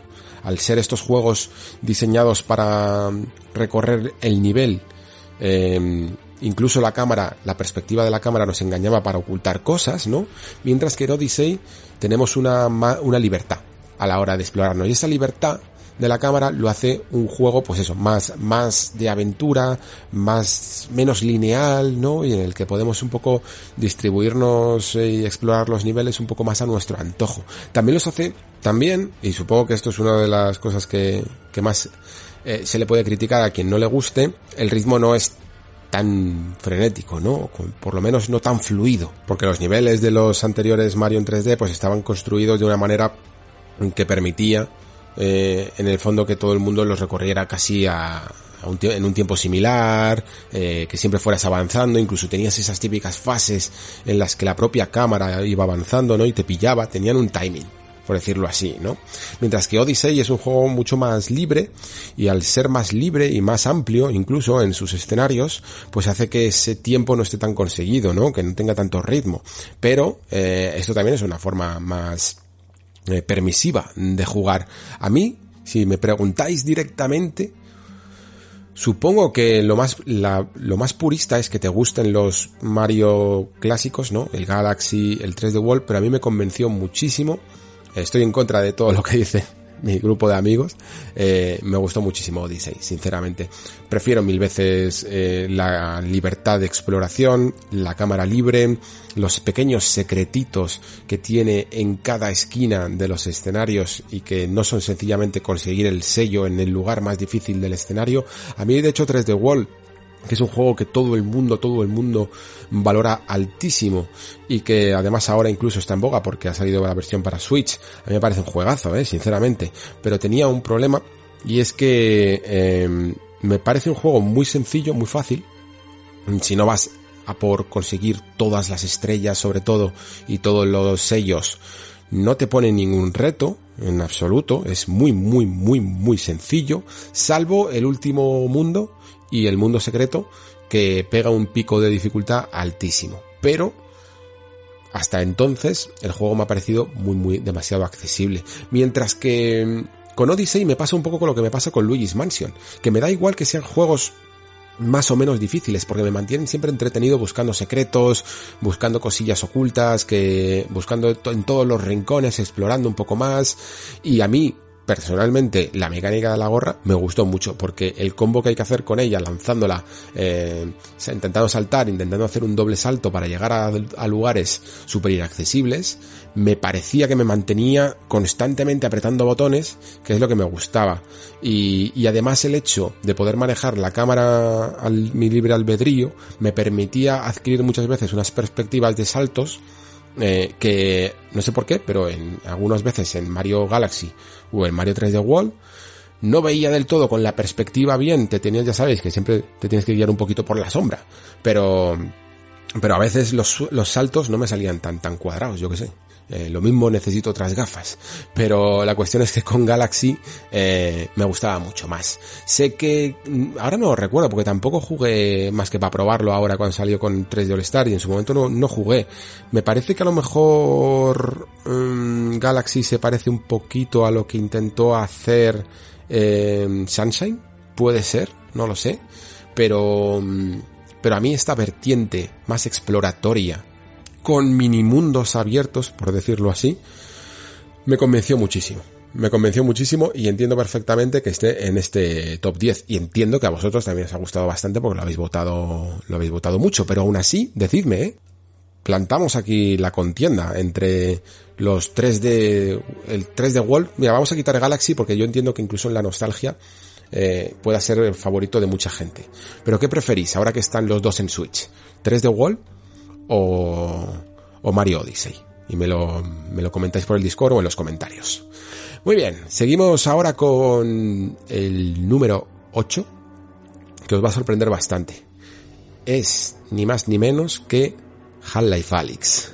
Half-Life Alyx se ha colado en el, en el número 8. Y a ver, aquí voy a ser sincero, sé que, sé que muchos a lo mejor incluso lo han podido llegar a, a votar por el más, que por haberlo jugado, por el reconocimiento de lo que saben que es Half-Life Alyx. Y oye, no, me parece en el fondo del todo mal, ¿eh? Porque Alex merecía muchísimo, muchísimo más reconocimiento. Y probablemente también, como sabéis que yo soy muy pesado con Alex, pues aquí en el Discord he dado mucho, mucho, mucho, mucho el coñazo. Y como había 15 para elegir, pues, pues se, entiende perfectamente. Pero sinceramente os lo digo, eh, tanto si lo, si lo habéis jugado que algunos sí lo habéis jugado, como los que no y lo hayan votado, no os vais a arrepentir cuando lo juguéis. De verdad. Eh, de hecho, a lo mejor os arrepentís de no haberlo votado más fuerte. O, más gente. Porque vais a, daros cuenta de que Alex perfectamente, perfectísimamente, podría estar compitiendo en las primeras posiciones de la tabla. Ya no solo en el top 10, sino en las primeras posiciones. Es una experiencia completamente Es que, es que estoy intentando no repetir lo de revolucionaria, porque sé que es uno de los adjetivos que le puede venir bien, pero a mí esta se, me, le queda eh, difusa, no voy a decir corta, difusa, porque jugar a Alex no es tanto como una revolución en el género, sino como, como sentirte, eh, como, como adquirir de nuevo ese, ese momento que todos hemos tenido a lo largo de la historia de los videojuegos, de que juegas una cosa completamente nueva por primera vez, ¿no? Algo que realmente te sorprende, eh, como si estuvieras jugando por primera vez a, como si estuvieras descubriendo los videojuegos por primera vez, ¿no? Como lo que se dice, ¿no? Del, del paso del 2D al 3D, ¿no? El sentirte, no, no como interesado en plan, ah, mira, qué interesante, ha, hecho una mecánica nueva, ha, creado algo que no sabíamos, en plan Sekiro, yo que sé, que Sekiro hace un nuevo sistema de combate, o incluso Death Stranding, que, que, se centra en algo como sencillamente andar, ¿no? Cosillas así. No, Half-Life Alyx sientes todo prácticamente nuevo, ¿no? Te sientes como si hubieras viajado a un universo alternativo de los videojuegos en los que todo hubiera salido de otra manera. Todo habría sido de la evolución, hubiera sido de otra manera. Y te han permitido eh, jugar a una muestra de cómo podría haber sido la, industria del videojuego eh, si hubiera seguido otros derroteros, ¿no? Y así de impactante a mí me pareció Alex. Es que además, luego aparte de que todo lo que hablamos de las mecánicas y de tal, eh, o bueno, no solo de las mecánicas, sino del, del concepto de la realidad virtual que tiene este juego, es que el juego en sí mismo, la historia, está muy bien, de verdad. Y sigue volándote la cabeza como cualquier Half-Life, y sigue teniendo momentos epiquísimos, sigue teniendo eh, niveles súper bien diseñados con unos puzzles maravillosos y sigue y tiene cosas incluso que te vuelan la cabeza a nivel del mejor Half-Life. O sea, es que vale que es el que más reciente tengo, aunque, aunque rejugué hace poco a Black Mesa. Pero haciendo acopio un poco de todos los momentazos que ha tenido la saga, muchos de ellos yo ya los recuerdo de Half-Life Alyx, sinceramente. Eh, cuando podáis, si alguna vez podéis, jugadlo. Eh, si tenemos la suerte de que también se amplía un poco el fenómeno Half-Life Alyx gracias a PlayStation VR 2, Mm, y las pilláis, evidentemente este juego va a ser de cabecera si sale.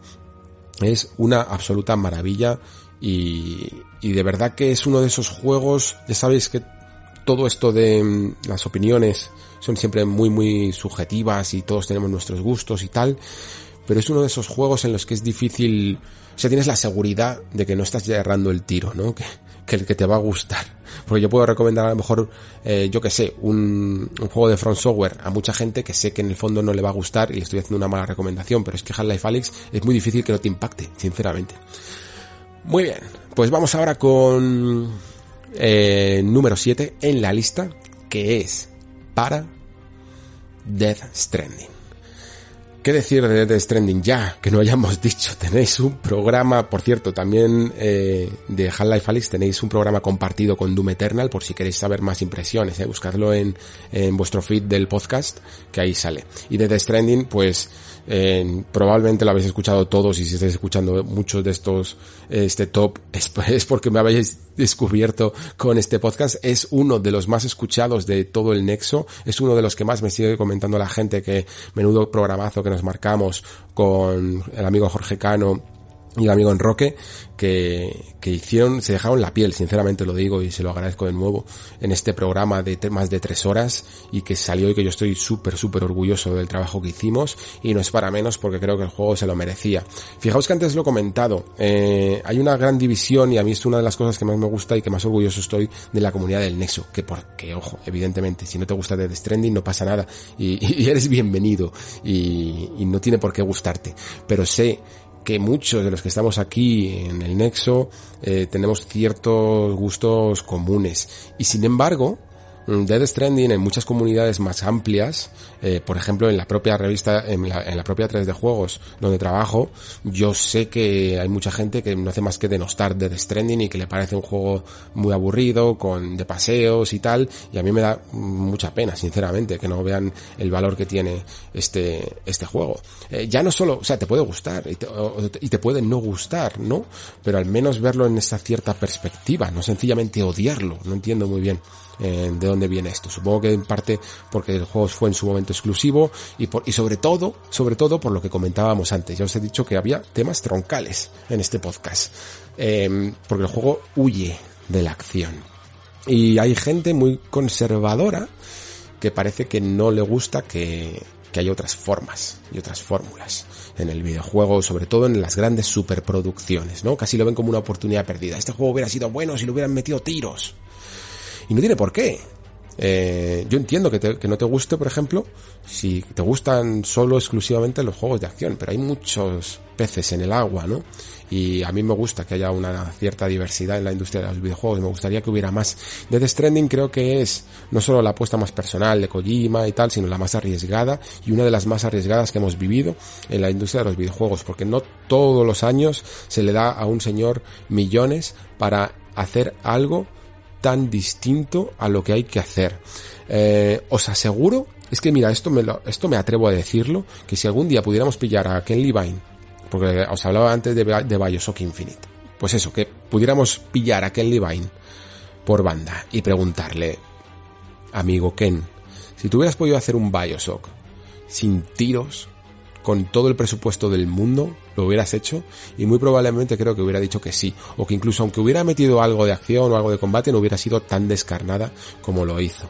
Eh, lo digo, lo digo porque le he escuchado alguna vez decir que, que es un problemático el hecho de tener que hacer siempre sistemas de combate y juegos tan, tan centrados en la acción, porque muchas veces chocan frontalmente con las historias que queremos narrar en los videojuegos, ¿no? Y el hecho de que tengas que meter combates, hace, hace que... ¿Cómo, cómo desarrollas ciertas historias, no? Eh, imagina, imaginaos que quieres hacer una comedia romántica en videojuegos.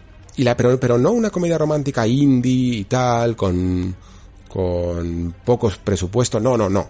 Como se hace en el cine, que a lo mejor no son las, evidentemente, los que manejan mayores presupuestos, pero cuestan sus millones de hacer, ¿no? ¿Por qué tienes que meterle eh, acción? Y como tienes que meterle acción, pues probablemente no termines haciendo una comedia romántica nunca. Y, esto hace, al final, que los géneros en los videojuegos sean cada vez más homogéneos y tiren siempre para el mismo lado, sobre todo en las grandes producciones. Antes, en esta, en esta misma lista, de no solo de esta semana, sino de los, de los 30 juegos que estamos mencionando aquí en, en el top, muy pocos juegos veréis cuyas mecánicas no estén centradas en, en el combate. Y sí, Death Stranding tiene un poquito de combate, pero se puede pasar perfectamente sin ello y además se nota a leguas que no está construido para ello. Creo que hay que valorar más, te guste o no, lo que ha hecho Death Stranding creo que es muy importante, o, The Last Guardian también, eh, me vale mucho el ejemplo. Eh, son juegos que por un lado eh, son maravillosos porque son únicos, pero es una pena que sean tan únicos. Ojalá tuviéramos más, ojalá fueran menos únicos y tuviéramos más eh, ejemplos, ¿no? Porque yo mismo me refugio mucho en el juego independiente para encontrar experiencias distintas. Pero también me gustan los graficotes y también me gustan las grandes producciones y, me gustaría que no todas fueran siempre del mismo calado, ¿no? Creo que todo eso demostró Kojima y por eso es Kojima. Mm, de hecho, más Kojima que nunca, sinceramente. Veremos con qué nos sorprende la próxima vez. Muy bien, pasamos ahora al puesto número 6. Empezamos con los pesos más pesados o los nombres más nombrados de toda la generación. Y el número 6 es para The Witcher 3. Esto ya empiezan a ser palabras mayores, ¿eh? Porque The Witcher, o sea, estamos hablando del número 6 y estamos hablando de The Witcher 3 que para muchos es probablemente su juego de la generación, siempre se le ha considerado como juego de la generación, lo que pasa es que sí que es cierto que The Witcher 3 quizá fue uno de los primeros grandes juegos de la generación, ¿no? 2015 fue eh, una muy buena añada, ¿no? La primera que ya empezaba a mostrar un poco las vicisitudes de, de la generación y de lo que se podía hacer. Y luego ya fueron saliendo también eh, grandes pesos pesados para, para competir, ¿no? Pero The Witcher 3 al final se ha quedado en el puesto número 6 y yo creo que también está, está bastante bien. Quizá mm, el hecho de que no esté más alto, aparte de que tiene que ver con que otros juegos a lo mejor han demostrado más calidad todavía, pero tiene que ver con eso que siempre hablamos, ¿no? Del sistema de combate. Que sí que es cierto que, que para un juego que se antoja en el fondo tan largo, que son a mí no sé cuántos duró a vosotros, chicos, pero a mí con los DLCs pues me duró más de 100, 110 horas, creo. Eh, haciendo un poco todo, ¿eh? Yo creo que solo me dejé las peleas estas de puños y las carreras de caballos que me daban un poco más igual, pero es que The Witcher 3, su gran baza, ya lo sabéis, es que prácticamente casi todas las misiones eh, secundarias del juego son mm, llamativas, son interesantes de hacer, son curiosonas y, y es que apetece, ¿no? Apetece. The Witcher 3 es es curioso porque no es un juego que en absoluto invente eh, nada en cuestión narrativa, pero que sin embargo eh, todo el mundo agradecimos y casi eh, necesitábamos, ¿no? Porque en su momento, en 2015, todavía no estábamos del todo planteándonos toda esta locura de, de, lo que se podía hacer con los mundos abiertos y las transgresiones y, y el vanguardismo también de otros juegos que lo llevaron a, a, a, salirse también de todos esos sistemas de iconos que abordaban los mapas y de intentar ser cuanto más grande mejor. The Witcher 3 era más un juego de, en eso conservador, ¿no? Pero conservador ya os digo porque todavía no había habido un revulsivo dentro del género, ¿no? Pero sin embargo creo que lo que demostró es que era el que mejor entendía el sistema tradicional de un mundo abierto. Es en plan, vale, ¿quieres rellenarlo todo de iconos? Perfectísimo. Pero cuanto menos, haz interesante todo lo que haya, ¿no? Y bueno, sí, a ver, había, yo que sé, no sé cómo se llamaban estos eh, estos nidos de monstruos o algo así, ¿no? En los que sencillamente había que limpiarlos y no había mucho que hacer, ¿no? Pero en general, todas las misiones nos metían en, nos, nos permitían explorar casi al 100% su mapeado, ¿no? Y encontrar una buena historia detrás que lo sustentaba todo. Esto es el gran poder que tienen muchas veces eh, las narrativas y las historias en los videojuegos, ¿no? que ellas mismas son capaces de coger las riendas de todo un, de todo un desarrollo. The Witcher 3, aparte de esto, es que se movía, o sea, se, se veía, perdón, eh, increíblemente bien. Mm, yo creo que incluso a día de hoy todavía ha envejecido bastante bien, salvo, bueno, evidentemente, pues algunos temas de animaciones, eh, a lo mejor expresiones faciales y, y algún poco, y un poco de navegación por el escenario, que sí que es verdad que en algunos momentos más estrechos eh, se movía peor, pero mm, se sigue manteniendo a buen nivel y esos atardeceres y, y, esa forma en el que el viento mecía los árboles, esa música que lo edulcoraba todo, no sé, es, es difícil no, que no te vengan los recuerdos, ¿no? Incluso los recuerdos de grandes momentos humorísticos, porque esa es otra de las cosas que podríamos llegar a pensar de esta lista, ¿no? Que si miramos todos los 30 videojuegos que, que están pasando por aquí, ¿cuántos realmente tienen una buena faceta humorística? Y yo diría que muy pocos, sinceramente. Mientras que The Witcher 3, la verdad es que había arcos enteros de misiones que eran la puta risa. Sinceramente lo digo. O sea, en, de hecho en el, creo que era el, la expansión de Hearts of Stone, era demencial, era, era muy, muy, muy graciosa, ¿no? Y, y eso siempre ayuda, siempre, siempre ayuda. Creo que siempre desprestigiamos un poco la, el humor, ¿no? O lo, o lo, damos como por hecho y es bastante difícil de conseguir y sobre todo bastante difícil de mezclar después con historias dramáticas, porque en The Witcher 3 después también había tragedias y había mucho drama, ¿no? Eh, creo que es la exploración más concienzuda de world building dentro de esta generación. Pocos juegos terminas y sientes que conoces casi a la perfección este mundo, sus reglas, sus habitantes, cómo funciona, que con The Witcher 3, sobre todo si encima luego quieres hacer todo el ejercicio de leerte los, la cantidad de libros que hay por ahí perdidos, ¿no? Evidentemente todo esto viene de una base ya sólida, ¿no? Como son los libros de las novelas de Sapkowski. Pero a ver, yo me he leído las novelas de Sapkowski y algunas varias veces. Y por muchos detalles, y no son, no son las más grandes de todas, no es, no es Brandon Sanderson en cuanto a detalles. Eh, Sapkowski es mucho más rápido en su estilo, ¿no? Muchas veces va más al grano. Y el trabajo de CD Projekt a la hora de extender mucho esta construcción del mundo es notoria, ¿eh? Han tenido que poner también buena parte de su creatividad para extenderlo en un mundo abierto tan grande, tan grande. Yo os reconozco que incluso con todos los peros que siempre se le tenemos que poner al combate y que probablemente eh, es lo que más reticente a veces me hace de, volver a darle una nueva partida, aunque cuando salga esa versión que dicen de nueva generación, que la van a poner ya por fin a 4K 60 y tal, eh, me va a apetecer bastante rejugarlo, pero sí que es verdad que cuando llega a los combates muchas veces lo voy a ver como un paso necesario para volver a, revisitar el mundo y para volver a, a, disfrutar de estas historias. Pero es uno de esos juegos que más, es uno de los juegos que más completo me dejó cuando lo terminé.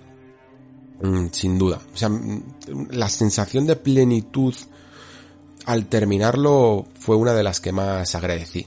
Eh, creo que es un lado es el lado más subjetivo del que puedo hablar de él no de es un es el tipo de, uno de los tipos de fantasía que más me gustan no es como que me dio en la aldiana en mis gustos personales aunque también entiendo evidentemente que The Witcher 3 no reinventase la rueda. Y si siempre además abogo porque nuestros juegos sobre todo los estos que vayan a estar en los primeros puestos de la lista siempre tengan al menos un algo que los haga únicos no pues sí que es cierto que, que The Witcher 3 era más a base de buen trabajo de, de guion, buen trabajo de recreación, ¿no?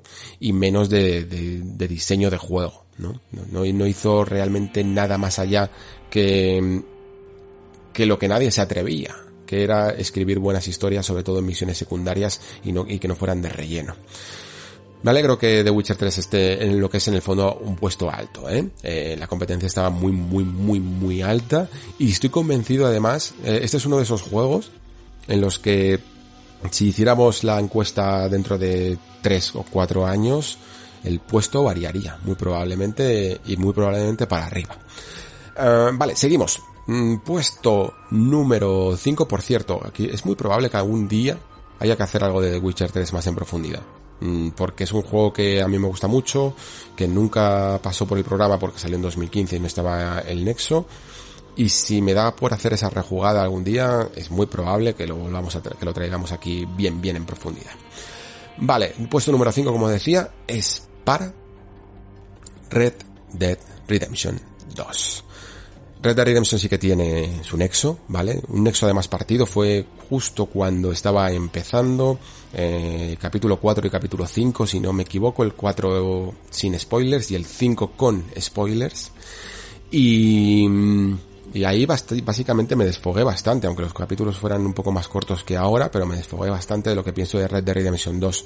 Red Dead Redemption 2 es una obra muy curiosa. Sigo pensando algunas veces en ella, y en todo lo que ha conseguido y en todo lo que podía haber conseguido también. ¿eh? Mm, quedándome ahora intentando rescatar sencillamente de memoria lo que más recuerdo, eh, eso lo, lo que de verdad deja pozo de un videojuego en ti, eh, principalmente fueron mm, dos, dos o tres cosas las que más me gustaron. Eh, evidentemente la que más me gustó fue que creo que es una de las historias que bajo el papel bajo el guion, si te pudieras leer el guion tal cual lo escribió Dan Hauser, ¿no? Eh, es de las mejores historias que se han escrito para un videojuego. O sea, los, ya, ya, hemos hablado aquí muchas veces que las historias de los videojuegos muchas veces dejan mucho que desear y es porque faltan profesionales mmm, de la escritura muchas veces, ¿vale? Y Dan Hauser y, y su equipo de guionistas, que no estaba solo, escriben increíblemente bien pero increíblemente bien. La forma que tienen de construir los diálogos es una belleza, de verdad. Hay, hay de hecho libros actuales que están mucho peor escritos que lo que está Red Dead Redemption 2. Sinceramente. Tienen un humor impresionante. Eh, tienen fuerza en los diálogos. Las frases están bien, bien compuestas. Es, es, como que tienen una cierta musicalidad a la hora de, de, expresarlo y luego sobre todo también están muy bien actuadas. ¿eh? El trabajo que hay de actuación también, de interpretación de cada uno de los personajes es increíble, parece que están escritos para ellos. Eh, y luego también es que notas el subtexto, que esto es importantísimo y es una de las cosas que menos se domina en nuestra querida industria de los videojuegos, el subtexto. No solo importa lo que dicen, sino lo que callan, lo que ocultan, lo que dejan de decir y lo que el jugador eh, presiente que realmente le, le ocurre al personaje todo el personaje, ya no solo que con Arthur pasa, evidentemente, pero con Dutch, Dutch Van es totalmente subtexto. Tú estás escuchándole una cosa y en el fondo siempre, siempre, siempre quiere decir otra. Y esto lo lleva a la perfección con este personaje. Es uno de los personajes que más podríais llegar a estudiar la psicología detrás que hay detrás de Dutch Van der Es, a mí, os, juro que mientras que estoy hablando, se me van poniendo los pelos de punta recordando algunos momentos eh, del juego, eh, sobre todo de las partes finales, y recordando incluso la música y la importancia que va, eh, que va cogiendo la música a medida que van pasando los capítulos. Más cosas buenas, bueno, voy a alternar. Cosa, cosa buena, cosa mala.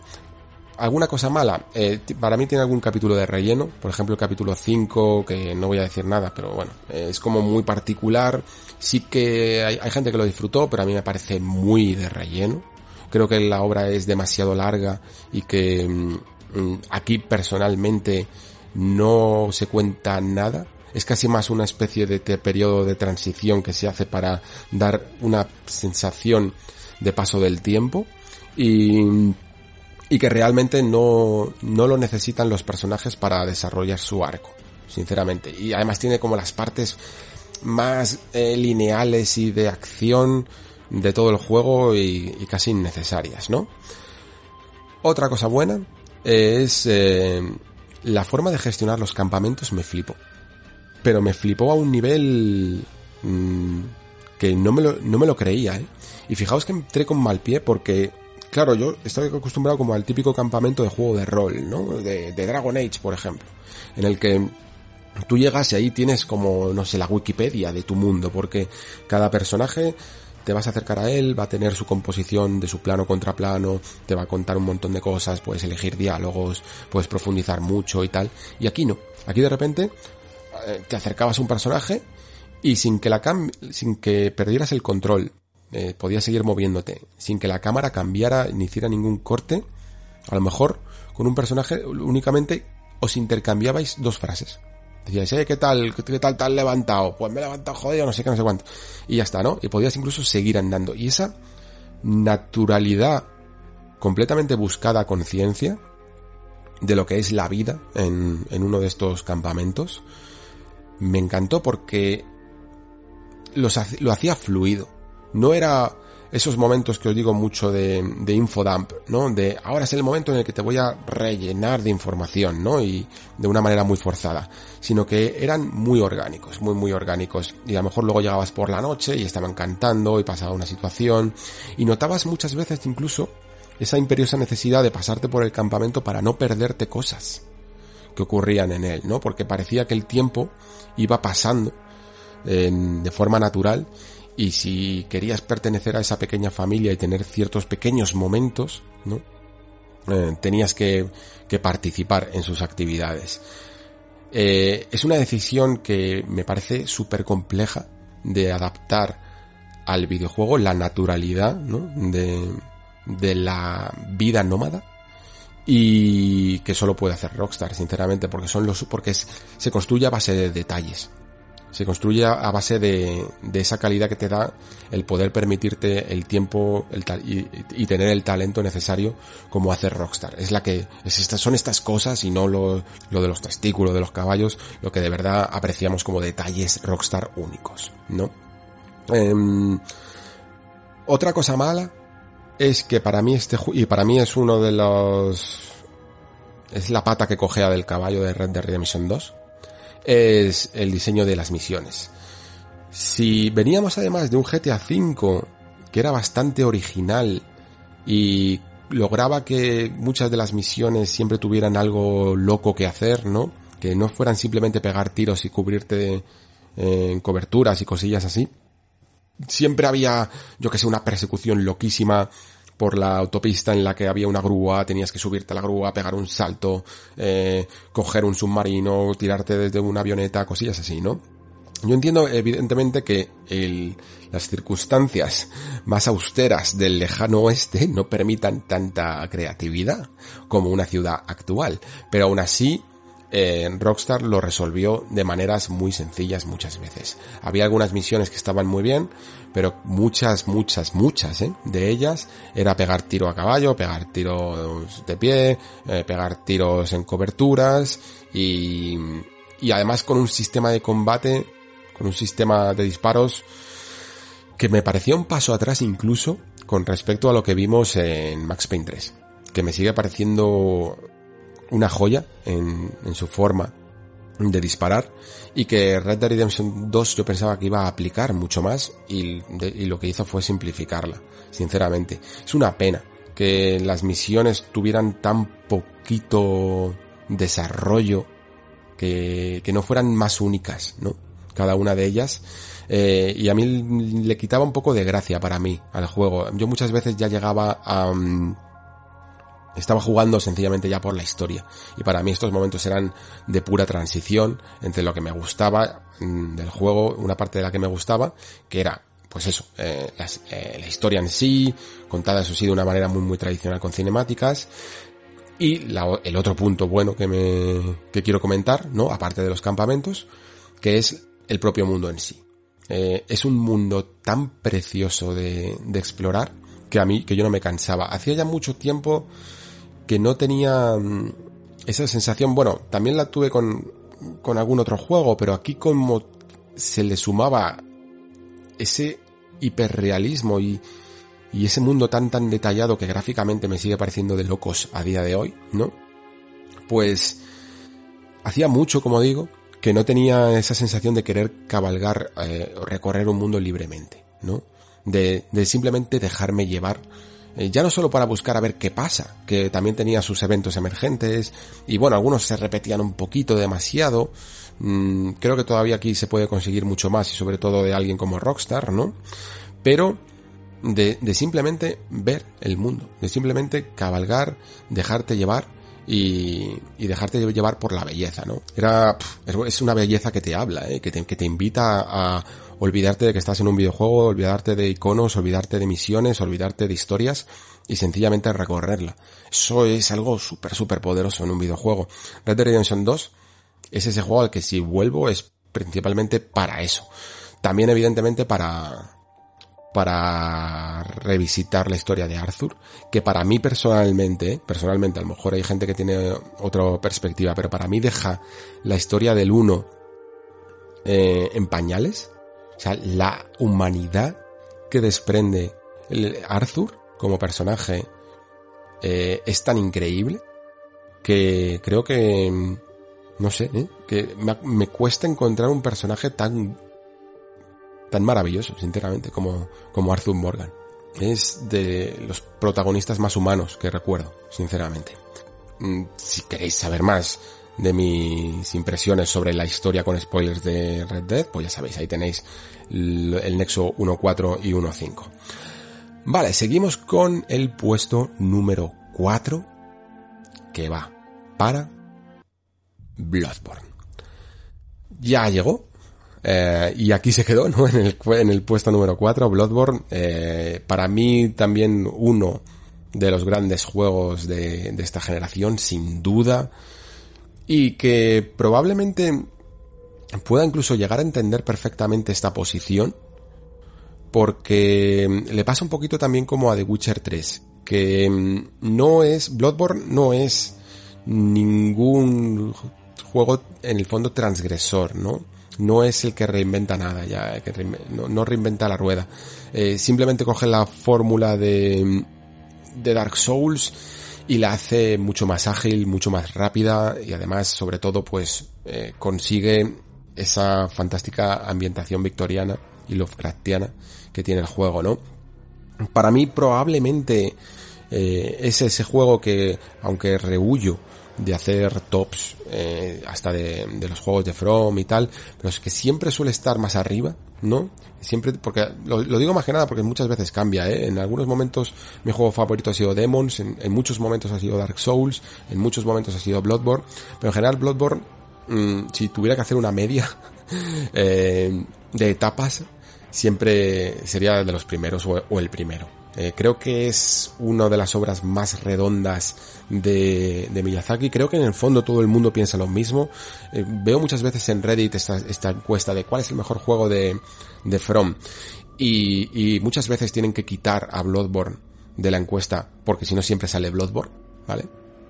Y, y, es normal, ¿eh? es que tiene algo, tiene, tiene un carisma que incluso con todo lo maravilloso que es Dark Souls, con todo lo maravilloso que es Demon Souls, con todo lo maravilloso que es Sekiro, Bloodborne a veces se lo come, ¿eh?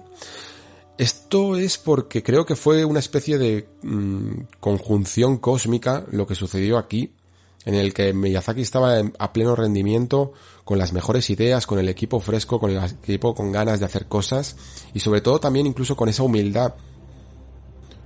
¿Cómo digo esto? Porque no es del todo humildad.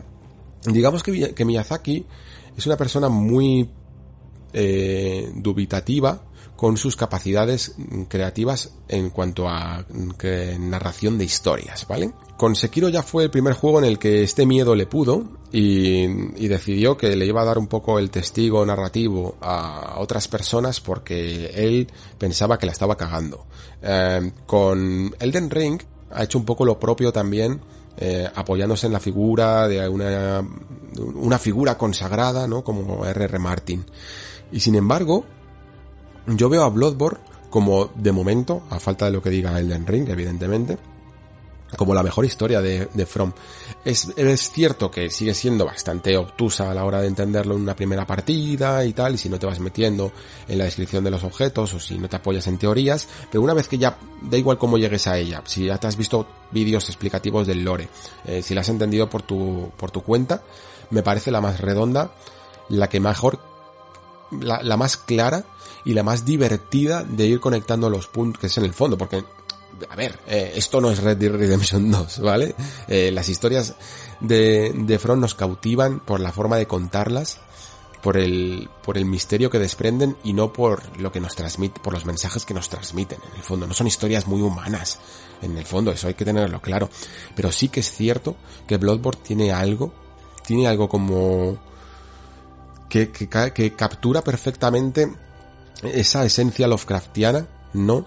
de, de jugar con poderes que no puedes comprender, por decirlo así, ¿no? Y cómo se conforma la ciudad de Yarnam eh, cuando llega el jugador, cuando llegas eh, como, como cazador, y todos los misterios que había detrás de cada uno de los personajes, a mí personalmente me fascinó y me gustó muchísimo. Es la que más le, le he dedicado horas a investigar sobre el lore y, sobre todo lo que ocurrió porque es increíble. Me, me, encanta, me encanta, me encanta. Pero eso es nada. Esa es la puntita del iceberg de todo lo que es Bloodborne. Bloodborne es sobre todo grande, yo creo. Primero porque artísticamente es una gozada. Me sigue pareciendo uno de los juegos más bonitos de la generación, incluso con poco, ¿no? Creo que el remaster este que es tan rumoreado le sentará muy bien para definir todavía más toda esa belleza que tiene Yarnam, ¿no? Eh, incluso, al, no sé si hasta qué punto de, se podrían retocar un poco temas de luces y tal para que brille aún un poquito más. Pero ya es perfecto como está, solo necesita un poco los, los famosos 60 frames por segundo, que eso sí que le sentaría fantásticamente bien. Pero sobre todo es, es un gran juego porque eh, no te cansas de, no te cansas de luchar yo hay, hay momentos en los Souls en los que puedo llegar incluso a reconocer que, que puede ser un periodo de transición en algunas en algunos segmentos, ¿no? En plan, vale, ya me conozco estos enemigos, eh, me los cargo a todos de la misma manera, pero todos los combates en Bloodborne siempre, siempre los disfruto. Me gusta muchísimo esa mecánica que consiguieron de, de sobre todo mezclándolo con el esquive, ¿no? Le sentó de fábula eh, negarnos el escudo, ¿no? Esto es una de esas mmm, señales que siempre indico de por qué no hay que hacer caso al jugador, ¿no? Que, que, el diseñador sabe perfectamente cuáles son nuestros vicios y cómo debe de arrebatárnoslo eh, para que salgamos de nuestras zonas de confort y Bloodborne es eso. Y sobre todo por ese estilo tan ofensivo en el que incluso tenemos que seguir atacando para recuperar la vida, ¿no?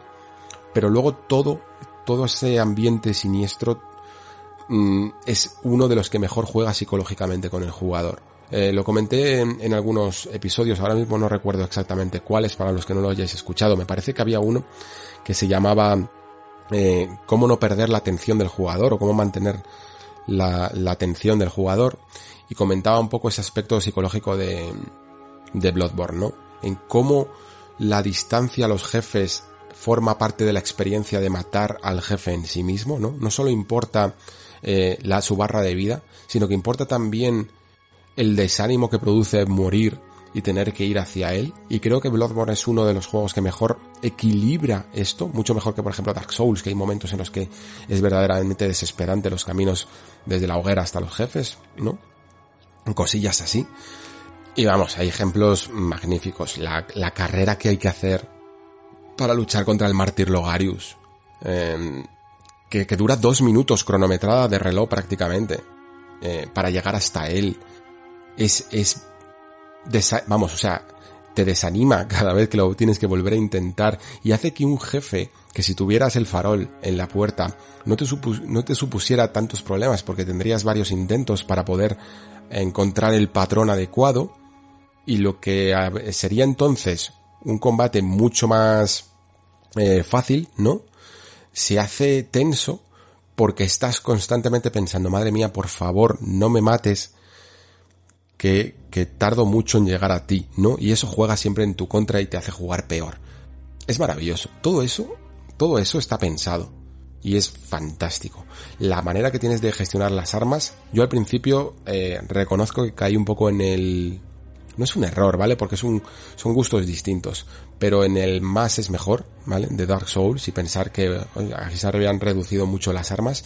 Y prefiero mil veces las el puñado de armas, no sé cuántas son ahora mismo, el puñado de armas que te da Bloodborne eh, en tu alijo, que, que las 200 que tiene Dark Souls 2, porque casi porque todas ellas tienen un moveset distinto y tienen una mecánica distinta y hace que te puedas pasar el juego eh, y, te, y te resulte fresco y novedoso. Mientras que pasarte Dark Souls 2, por ejemplo, con todas las distintas armas, aunque tengan también sus animaciones y tal, no resulta una experiencia tan, tan, tan fresca como lo hace Bloodborne.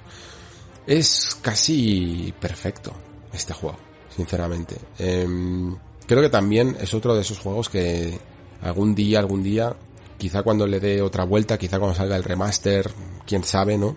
Tendría que volver a, tendría que hablar aquí más en profundidad de él, repasar probablemente con spoilers, todas las todas las localizaciones, igual que hice con Demons y tal. Ahora mismo me parece un poco una tarea titánica, la verdad.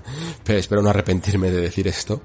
Pero, pero creo que se lo merece porque es uno de los juegos que más siempre nombramos en, la comunidad del Nexo, ¿no? Y que más nos gusta personalmente. Y merece la pena. Un poco un estudio de diseño, mm, y, meterse bien hasta la cocina en todo lo que es capaz de hacer porque aquí ahora mismo evidentemente no me da tiempo de lo, de lo mejor, de lo mejor que podéis jugar, sinceramente, sinceramente.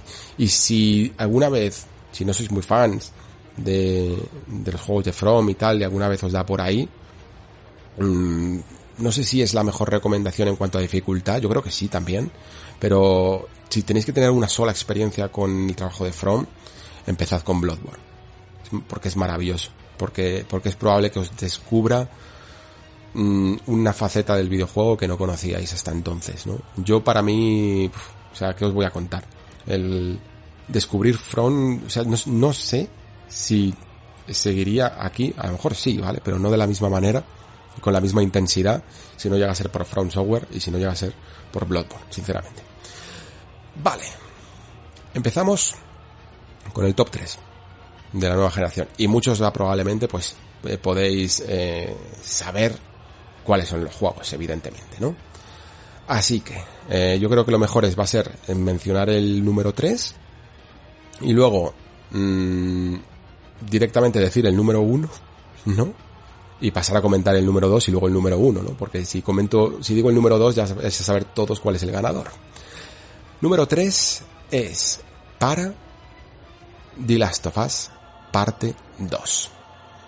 Esto entiendo también que se haya colado aquí eh, uno de los juegos más recientes. ¿eh? Esto también da para, para lo que comentaba antes, ¿no? Eh, es el juego de toda la lista, de toda la lista, que menos ha dado tiempo a reposar, en el fondo, ¿no? A mí mismo todavía sigo dándole vueltas a The Last of Us. Sabéis que hay un programa de los más recientes, ¿no? De, de con y sin spoilers también del juego. Estuve ahí tres horas y media, yo creo, intentando analizar todo lo que me dio que pensar, que fue mucho y muy bueno. Y, y fue una experiencia maravillosa. Me falta, solo me falta de él mmm, eh, ver cómo se mantiene en la memoria, ¿no? Eh, ver, ver cuál es el recuerdo que me, que me deja. Y, y es un poco la tarea que me, que me toca ahora. El otro día, de hecho, estuve pensando otra vez sobre The Last of Us parte 2 y pensando sobre todo mucho, mucho en esa estructura, intentando limpiarlo de, de, los, de las críticas más, eh, más tontorronas, ¿no? Que ha habido sobre él y realmente intentando, genuinamente intentando entender por qué hay ciertas personas que no se han sentido del todo cómodos. No que a lo mejor no le hayan gustado, aunque también, pero intentando entender por qué algunos de ellos eh, se sintieron algo eh, extraños mientras jugaban con, eh, sobre todo con esa segunda parte, por decirlo así, del propio juego, ¿no? Y llegué a la conclusión que bueno, ya lo comenté un poco en su programa, pero que creo que ahora lo tengo más claro todavía, que es que la estructura de las tofas parte 2, y para mí, precisamente, lo que mucha gente no le convence es para mí la brillantez que tiene este juego, es que es muy rupturista con los esquemas tradicionales de cómo contamos ficción eh, en Occidente, ¿vale? En Occidente, y bueno, en Oriente se hace de otra manera, pero es que este juego lo hace de, de una manera completamente nueva. Y por lo tanto, choca mucho con la forma que tenemos y que estamos acostumbrados a, a contar historias, ¿no? Ya sabéis que en general, que es muy hollywoodiense, eh, todos en general tenemos ya una cierta aceptación hacia la, el, trama en tres actos, ¿no? Principio, medio, nudo y desenlace, con sus puntos de desarrollo, con su clímax, con su conclusión, eh, con sus momentos álgidos, con sus momentos bajos, y todos más o menos, aunque sea de manera inconsciente, nos dejamos llevar por esa trama de tres actos, ¿no? Y lo que ocurre con, con The Last of Us 2 es que tiene dos tramas en tres actos, ¿no? Y no puedo detallar mucho más porque no quiero caer en spoilers, pero digámoslo así. Tiene una y luego tiene otra, con sus mismas fluctuaciones, ¿vale? ¿Qué ocurre cuando haces esto? Que mm, en el momento en el que se confrontan, en el que digamos que rompes la primera trama y pasas a la segunda, eh, hay una cierta, hay un cierto choque porque tú tienes al, al espectador en el momento más climático, ¿no? De la primera trama y le rompes un poco el ritmo, ¿no? Para empezar de nuevo de una forma sosegada, subiendo de nuevo esa curva con la segunda trama, ¿no?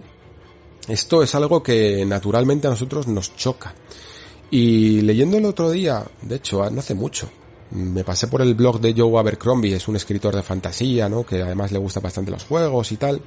Y fijaos que incluso un escritor como Abercrombie le costaba mucho entender esta estructura, eh, porque él decía que, que la manera de, la manera más lógica de haberlo estructurado cuando tienes eh, dos puntos de vista, ¿no? Dos, digamos, dos, dos tramas tan marcadas con dos puntos de vista distintos, es intercalarlas, ¿no? Que poco a poco, que primero cuentes eh, una parte, luego eh, pases a otro y vayas intercalando eh, las dos tramas de manera que sus líneas de, de sus tres actos funcionen un poco de manera paralela, ¿no? Y The Last of Us no hace esto. The Last of Us primero pone una y luego pone otra. Abercrombie tiene relativa razón en el hecho de que si lo que tú quieres es apelar más al público tradicional y a, Y bueno, a contar las historias como siempre se han contado, esta es la forma de hacerlo, porque él lo hace de hecho así. Si te lees la primera ley, tiene como tres personajes principales, ¿no? Y sus desarrollos, sus arcos de personaje, de desarrollo de personajes, que van a, eh, evolucionando y, desentramando la historia, mm, se van compenetrando y lo hace todo el mundo. Lo hace en fantasía, lo hace también Sanderson, eh, lo hace Martin, por ejemplo, si habéis visto Juego de Tronos, incluso la serie, veis que todas las historias se van intercalando, ¿no? De, de todos los puntos de vista de los personajes. Pero lo que hizo Druckmann es romper con las estructuras tradicionales. Y lo que para mí hace grande en The Last of Us 2 es precisamente que no seguía por la forma tradicional de hacer ficción. Pero esto no lo hace porque diga, guay, es que soy un super genio y un creativo y voy a romper con las reglas, ¿no? Sino que lo hace porque la única forma de asimilar lo que el mensaje que te quiere contar el juego es esta. Porque The Last of Us 2 es un juego que va de perspectivas, ¿no? Y cuando tú quieres hacer un juego que va sobre, sobre cómo muchas veces juzgamos algo, eh, porque tenemos nuestra forma de ver el mundo, y luego nos damos cuenta de que hay otras personas que tienen otra forma de ver el mundo, es ya demasiado tarde, ¿no? Porque ya hemos hecho nuestro camino de, de juicio y de prejuicio, ¿no? Y de sentencia. Y, y cuando nos damos cuenta, eh, pues esto lo podéis ver leyendo cualquier noticia en un periódico, ¿no? Eh, tú ves una parte de la historia y dices, mm, joder, qué malos son, ¿no? Eh, lo que han hecho aquí, de lo que deberían de haber hecho es esto, es que de verdad no sé qué tal. Y luego, si encuentras la otra cara de la noticia, puedes empezar a comprender, ¿no? También a las otras partes implicadas, ¿no? No las intercalas. No empiezas a ver primero la perspectiva de uno y luego la perspectiva del otro. No sucede así normalmente en el mundo real, ¿no? Muchas veces cuando llegamos a esa segunda, a ese segundo punto de vista es demasiado tarde. Y por ello, eh, eh The Last of Us 2 está estructurado así, para que sea demasiado tarde y para que después, cuando te encuentres en el segundo punto de vista, eh, tengas ese choque, ¿no? Ese choque de que ya es demasiado tarde, de que ya no puedes no haber juzgado y prejuzgado y sentenciado, ¿no? Y creo que eso es lo hermoso de, de Last of Us parte 2. Entiendo que este ah, rupturismo en las formas tradicionales narrativas que tiene el juego choque con nuestra forma tradicional de entender las historias, pero es que ese es el gran desafío que tienen los, los que intentan ir más allá, el romper con nuestras expectativas, ¿no? El intentar hacer algo nuevo para poder em, para poder transmitirnos cosas nuevas en el fondo. Esto es un poco también eh, y esto evidentemente os puede funcionar y os puede no funcionar. Yo por ejemplo no no es que odie a David Lynch ¿eh? para nada en absoluto me, me parece fascinante eh, como autor. Lo que pasa es que no es mi estilo de contar una historia, por ejemplo. Eh, y sin embargo hay gente que le fascina y que gracias a él ha encontrado una forma mm, de acercarse a los peligros psicológicos de nuestra mente muchas veces eh, que no se puede hacer de otra manera que tienes que hacerlo de esa forma tan surrealista que tiene el autor, ¿no? Y sin embargo, pues esto evidentemente crea controversia y hay gente que, que nunca lo va a tragar. Pues con The Last of Us 2 pasa un poco esto, ¿vale? tiene mucho más que ver, no tiene tanto que ver con si te gusta el personaje de mm, Abby o no te gusta el personaje de Abby, tanto como que la forma en la que está hecha el videojuego precisamente está hecha para que al principio no te guste. Simplemente es eso. Y luego ya recoge. Luego ya recoge todo eso para darnos cuenta de lo importante que es tener siempre un, ¿cómo decirlo? Una actitud humilde en todas las facetas, no, no solo para el videojuego, sino en todas las facetas de nuestra vida, de no prejuzgar, de, de conocer antes la visión y la forma de ver el mundo de otras personas antes de juzgarlas y de sentenciarlas a, a lo que sea, ¿no? Por eso creo que The Last of Us Parte 2 es un juego que todavía hay mucho de lo que estudiar sobre él y entiendo perfectamente que esté aquí y, celebro, de hecho, que esté aquí porque eso significa que creo que muchos de los que habitamos este nexo eh, hemos entendido eh, el mensaje que hay detrás. Muy bien, pues es el momento de elegir al ganador, porque ya solo quedan dos posiciones y creo que lo mejor va a ser que diga cuáles son los dos juegos que quedan, ¿no? Y elijamos eh, cuál es el ganador. Los juegos evidentes, porque además es que tampoco os va a sorprender mucho. Los juegos evidentemente son eh, Zelda Breath of the Wild y God of War. Y el ganador de este top 30 de los mejores juegos de la anterior generación es para The Legend Zelda Breath of the Wild. Creo que tampoco es que por mucho que intente meter toda la tensión que pueda en el asunto, mm, va a sorprender porque es uno de los que siempre se nombra como uno de los grandes candidatos, ¿no? A este tipo de premios. Porque sorprendió a propios y extraños, ¿no? Pero antes de meternos con el top 1, vamos a hablar del top 2 porque por supuesto, God of War también es uno de esos grandes juegos que nos ha dejado y hay mucho, mucho que decir. Aquí evidentemente no puedo decirlo todo, pero pero creo que se merece ese reconocimiento también, ¿no? Eh, número dos, para God of War, un juego que fue súper curioso todo lo que ocurrió alrededor de él.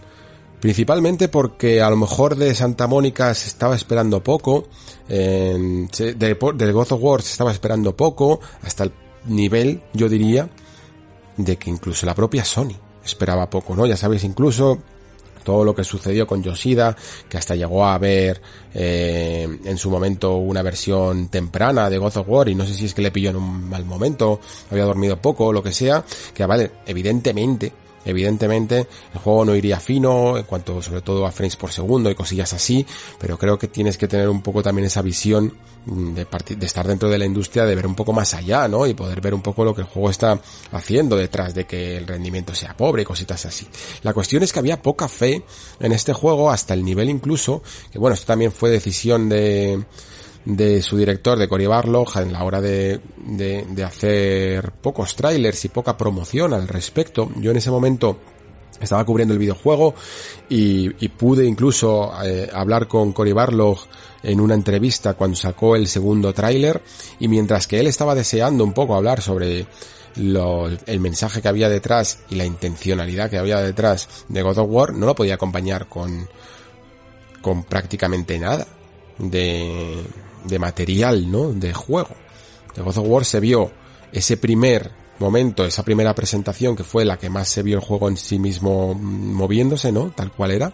Una de las mejores formas creo que hay Estoy diciendo una y para mí me parece la única, sinceramente os lo digo. Para mí un juego debería de presentarse así como se presentó God of War. Eh, directamente enseñando cosas tal cual luego se pudieron casi ver al 100% en el juego final y con buen gameplay detrás, ¿no? Eh, nada de CGs, nada de trailers machacaos, eh, tal cual. Es una de las mejores formas que yo creo que hay de presentar un videojuego. Luego, sin embargo, es, verdad que el juego pasó a un plano muy silencioso, ¿no?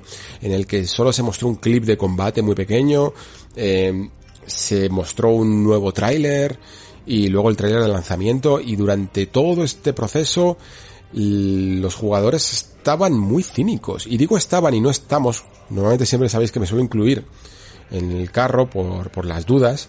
Pero yo es que estaba muy emocionado con God of War. Cuando ni siquiera soy el mayor fan, aunque los he jugado todos, los tengo todos. Eh, no me pierdo ninguno porque siempre me, me, me, no sé, me entretienen muchísimo los God of War originales, pero tampoco era el mayor fan de God of War principalmente porque siempre me había parecido una, una franquicia muy descerebrada y que a lo mejor en su momento cuando salió el primer juego sobre todo me pilló a mí con, bueno, creo que tenía 20 años que más o menos pues disfrutaba un poco de ese tipo de juego tan, tan violento y tan eh, encarnizado, ¿no? Pero a medida que iba creciendo pues yo veía eh, un juego detrás poco maduro, por decirlo así, ¿no? Y lo que me entusiasmaba de God of War es que un, ya no solo es que estuvieran construyendo un juego maduro, es que lo estuvieran construyendo con Kratos. ¿Sabes? No era ni siquiera un reinicio en el que dejaran al personaje atrás y sencillamente le llamaran God of War porque hay que vender, no, era como la redención de Kratos, ¿no? La redención en el sentido de volver, de, de convertirlo en un personaje que tuviera algo que decir en 2018. Y, y yo eso, sinceramente lo digo, mm, sí que lo estaba percibiendo. Sobre todo también, bueno, es que, claro, yo jugaba con ventaja. Tuve también la oportunidad de, de hablar con Marlock, de, de, charlar sobre cómo la relación de su hijo, del nacimiento de su hijo, había mm, influido profundamente en la relación de Kratos con Atreus, ¿no? Y de que en el fondo habían motivado a, a ese, a esa nueva forma de hacer un God of War, ¿no? Por tanto, eh, God of War creo que es eh, correcto reboot eh, la franquicia bien entendida en base al momento en el que nos encontramos y en base al autor que lo está haciendo, ¿no? No sencillamente intentar eh, a lo mejor replicar fórmulas del pasado. Yo puedo llegar a entender que haya a lo mejor incluso cierto eh, fan de los originales que evidentemente eh, echará de menos la fórmula clásica, pero creo que en el fondo el pequeño sacrificio o el gran sacrificio eh, ha tenido una recompensa mayúscula y lo vemos por este puesto número 2, ¿no?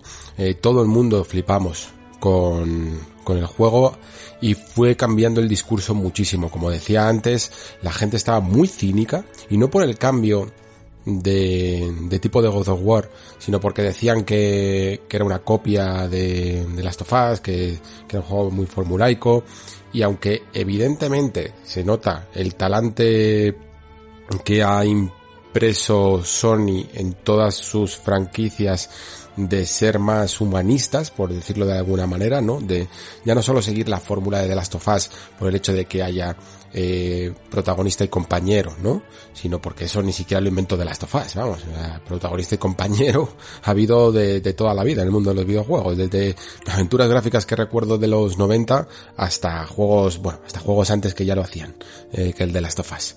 Eh, la cuestión es que sí, que evidentemente hay un grado de intentar construir historias que sean más emotivas, ¿no? Y God of War, y que, y of War lo haya conseguido me parece fantástico. Eh, se fue cambiando la percepción por esta también falta de información, ¿no? A mí me gusta en el fondo que no se cree tanto hype, aunque lamentablemente eso repercuta sobre los nexos que yo pueda hacer sobre ello, porque habrá menos información que comentar, pero luego el juego llegó muy limpio llegó muy limpio a nuestras manos, con muchas sorpresas que darnos y todos lo, lo agradecimos eh, también.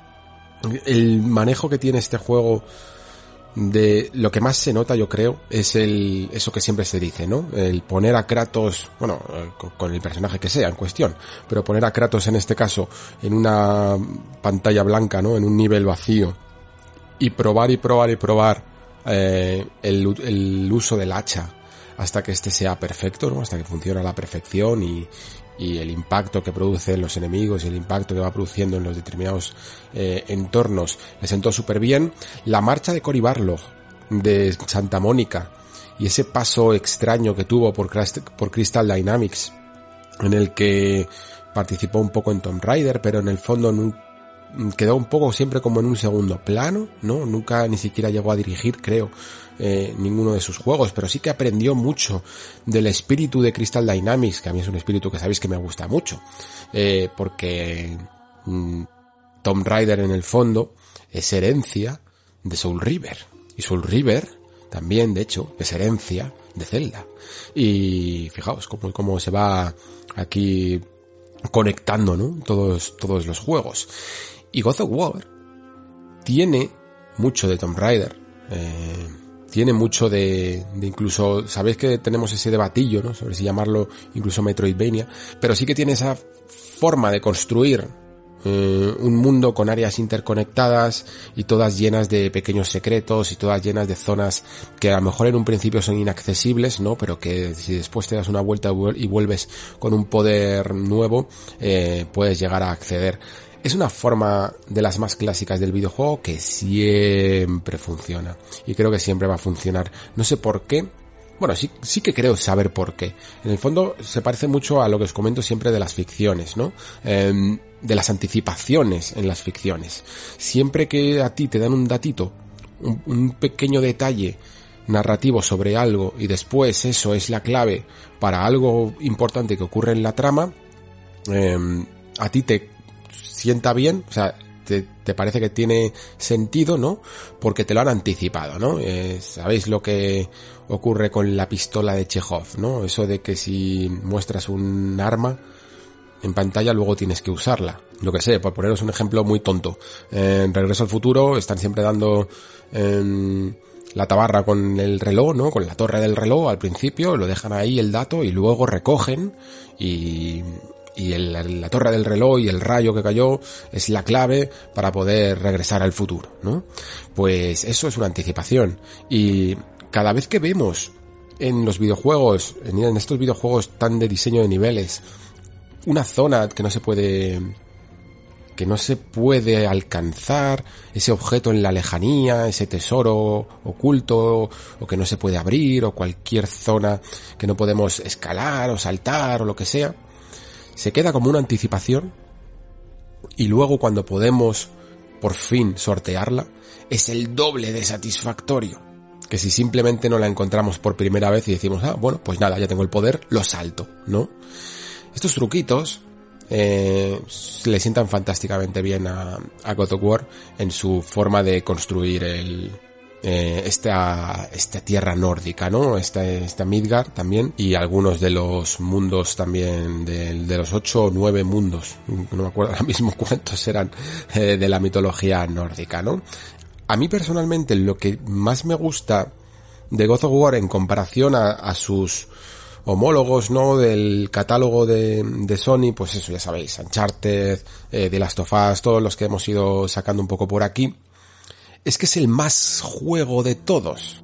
Eh, sí, sí que es cierto que eh, The Last of Us 2 eh, hizo, creo, muy bien los deberes y, y consiguió que, mm, que el primer de Last of Us a día de hoy me parezca incluso un tanto básico, ¿no? En cuanto a su sigilo, en cuanto a su sistema de disparos, la, la forma que tiene de Last of Us 2 de, de, construir niveles y de manejarte tanto de forma sigilosa como pasar a acción, como pasar de nuevo a forma sigilosa, es maravillosa, es increíble.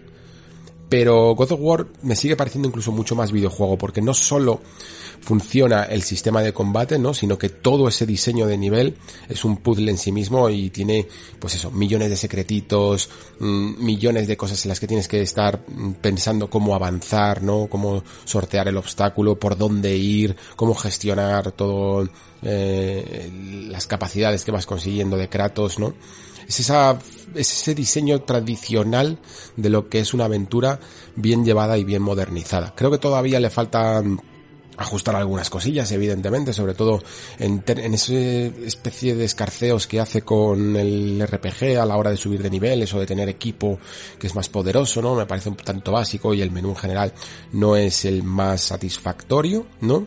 Pero si bien, por ejemplo, os decía antes en Red Dead Redemption 2 que puede sufrir algunos ciertos altibajos porque el nivel narrativo y de exploración es muy bueno, pero luego algunas misiones fallan, en God of War es que el nivel es todo el rato alto, alto, alto, alto, alto.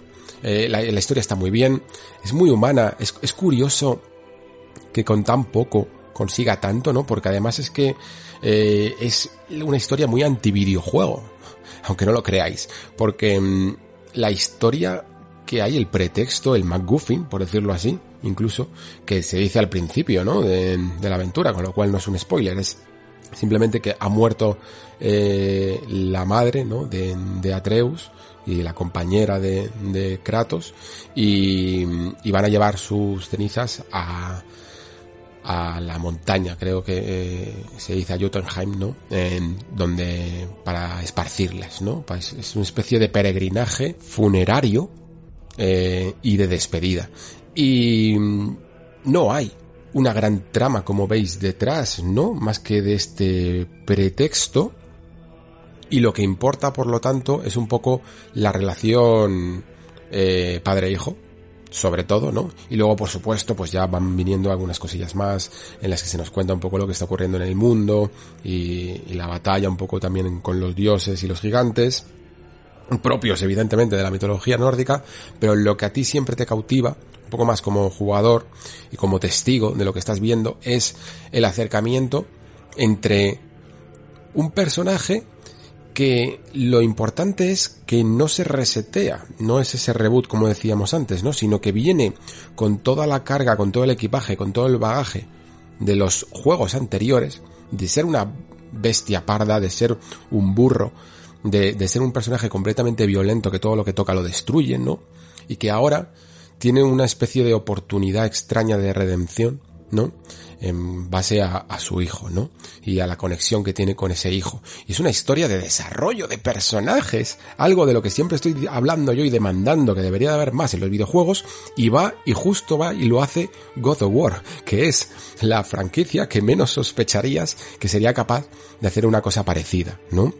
Creo que esa es también una de las grandezas. No olvidar el pasado violento, eh, el pasado, pero, pero violento a nivel destruir absolutamente toda la mitología griega, ¿no? De un personaje e intentar partir de una base, de esa base y redimirlo de forma creíble. Eh, es, es, es, impresionante, yo creo, todo, todo lo que hace God of War. Eso es otro de los juegos que en su momento no pude llegar en el nacimiento del Nexo, ¿no? Y que ahora incluso que está ya por fin en una versión que mmm, puedes jugarlo a 60 frames clavados en PlayStation 5 en alta resolución creo que es muy probable que le termine dando una vuelta y, y en algún momento también se pase por este nexo porque merece la pena desmenuzar todo lo que hace bien ¿no? Todos esos momentos incluso que sí que se consideran un poco más spoilers, como incluso esos momentos que sabéis cuáles me refiero, eh, que, que son más spoiler, son en el fondo, si te paras a pensar, no son tampoco muy muy relevantes del todo lo que hace, ¿no?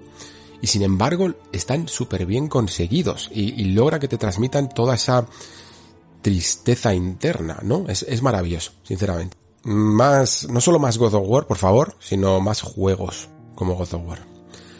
Y ahora sí, eh, toca hablar de, de Legend of Zelda Breath of the Wild. Otro de los juegos, ya me lo quito, para decirlo en todos estos que estoy nombrando, que, que en algún momento también quizá habría que hacerle algún especial grande, porque también aquí hay mucho, mucho, mucho que desmenuzar.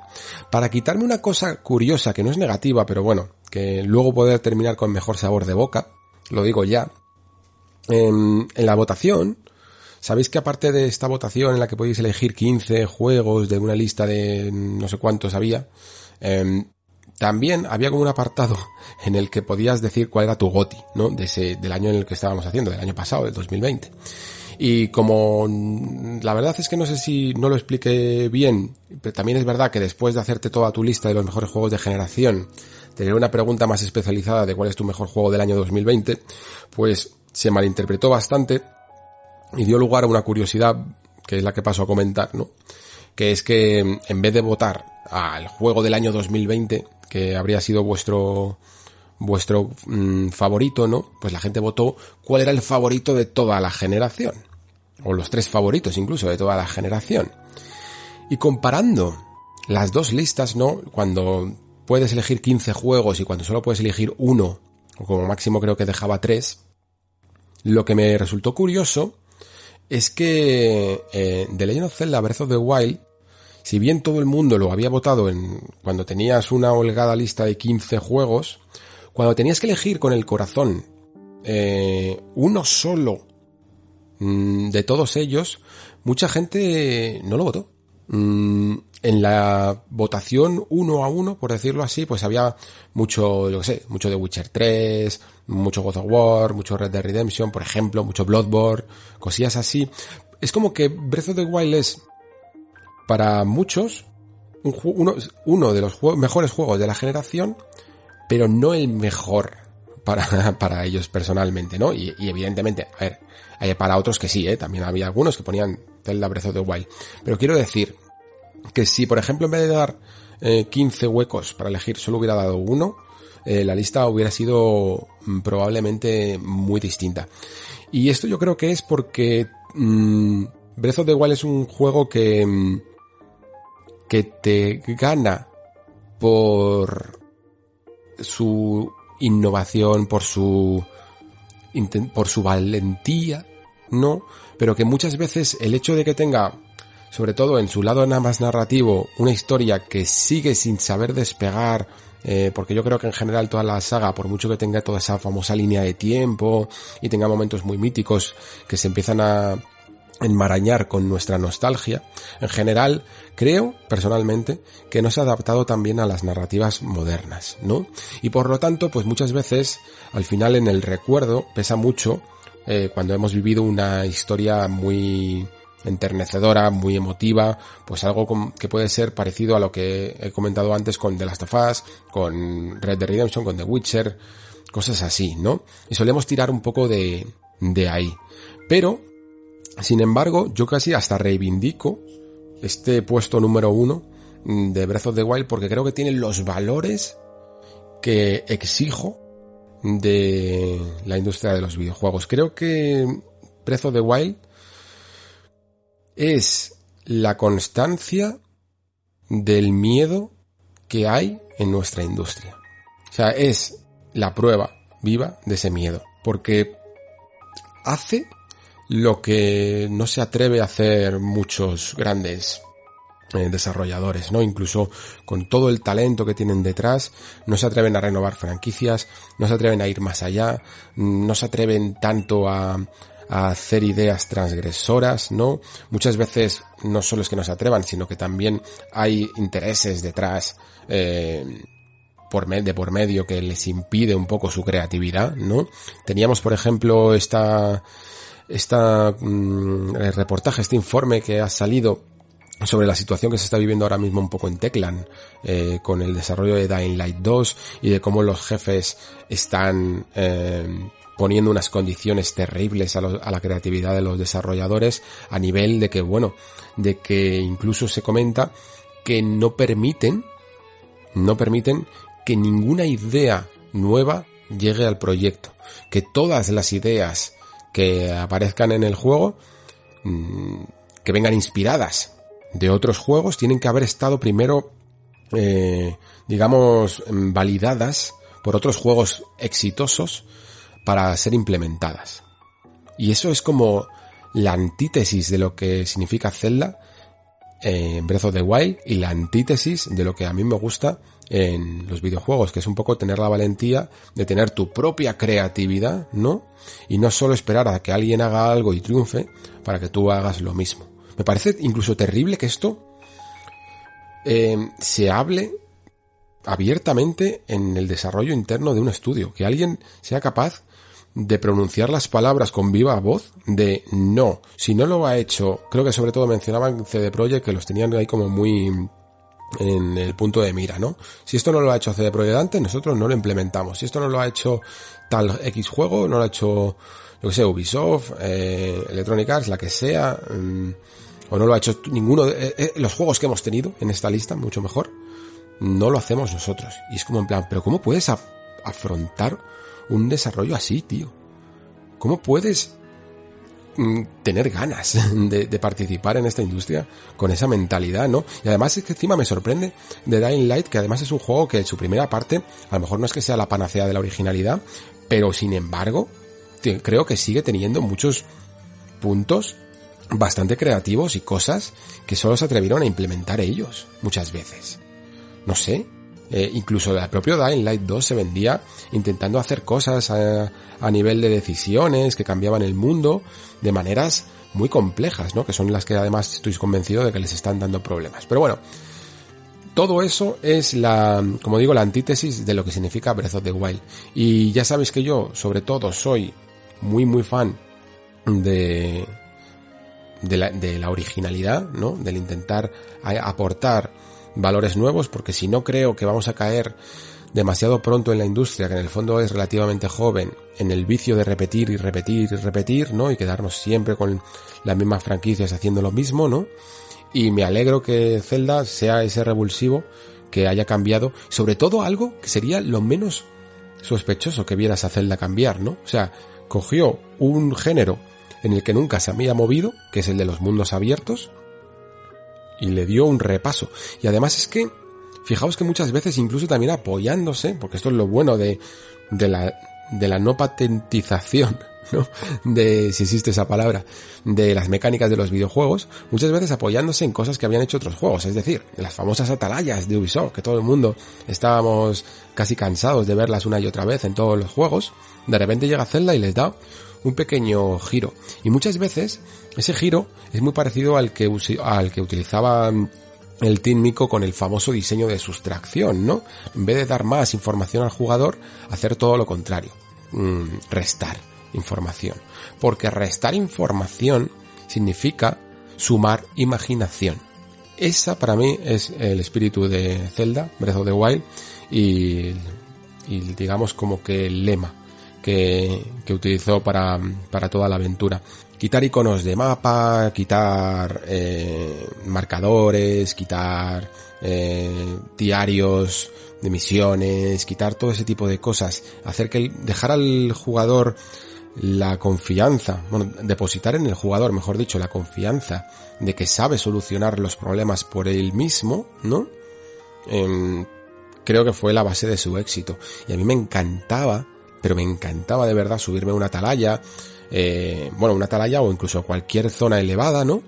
Otear el horizonte y, ver ya no solo los puntos eh, que me interesaban y marcarlos para después investigarlos. Anda, mira, eso qué curioso, esa estructura, qué, qué llamativa que es.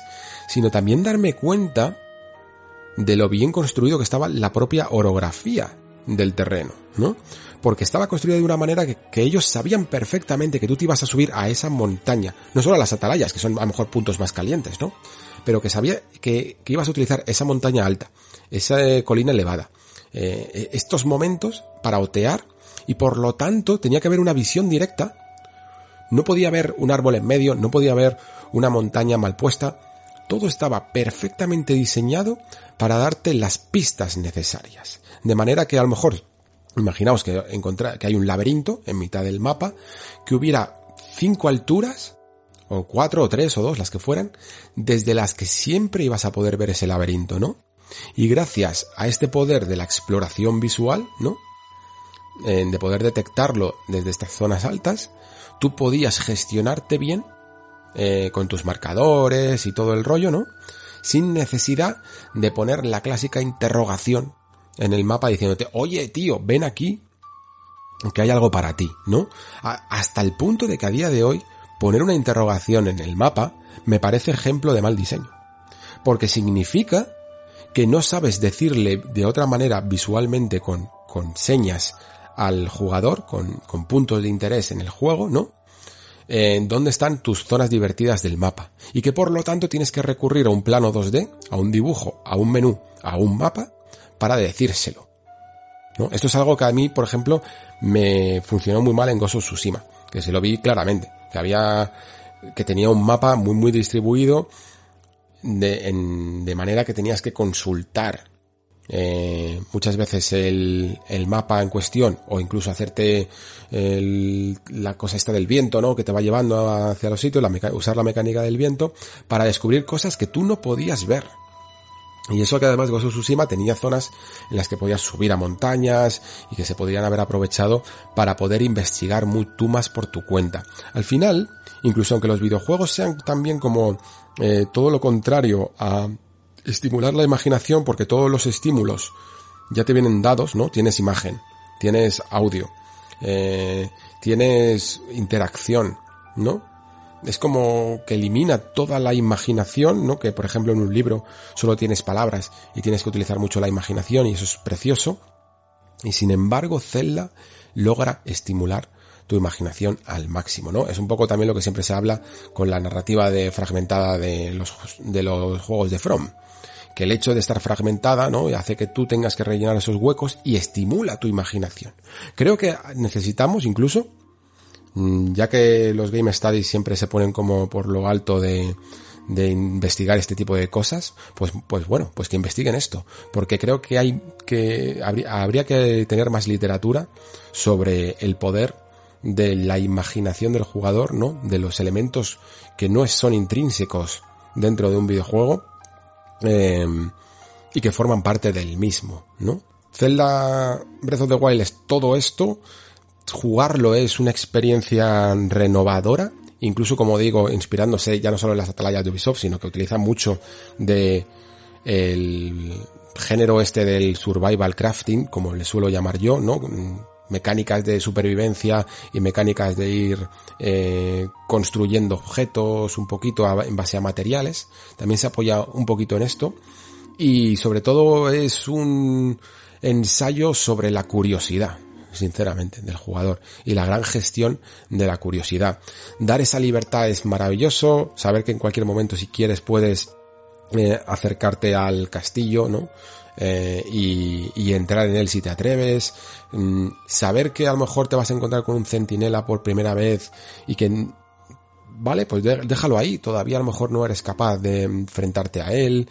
Ese tipo de gestión sin pistas, sin dirección, es maravilloso, eh, sinceramente. Luego también tiene a lo mejor sus cosas menos positivas, pues como he comentado antes, el tema de de las de, de, la historia creo que deberían de no sé no sé cómo lo pueden solucionar pero pero creo que deberían de empezar a ser también igual de valientes que lo son en sus mecánicas y si Link tiene que hablar pues que hable y si y si tiene que haber más drama, pues que lo haya, yo que sé, no, no voy a decirle a Zelda cómo tiene que hacer las cosas, pero sí que tiene que, creo que todo el mundo concuerda en que la historia mmm, casi es hasta más interesante cuando te hablan de cosas del pasado que lo que estás viendo en el presente, ¿no? Es muy, muy básica. Luego también el combate creo que necesita una vuelta de tuerca, sigue habiendo cosas loquísimas y sobre todo esas que no somos, que nosotros no somos capaces de hacer, sino solo ver en vídeos a la hora de, de ver a un jugador de estos pro que combina mil objetos y, y, le pega una leche al enemigo que le deja destrozado. Eso está muy bien. Es, es parte de esa creatividad que también se ve en los puzzles, ¿no?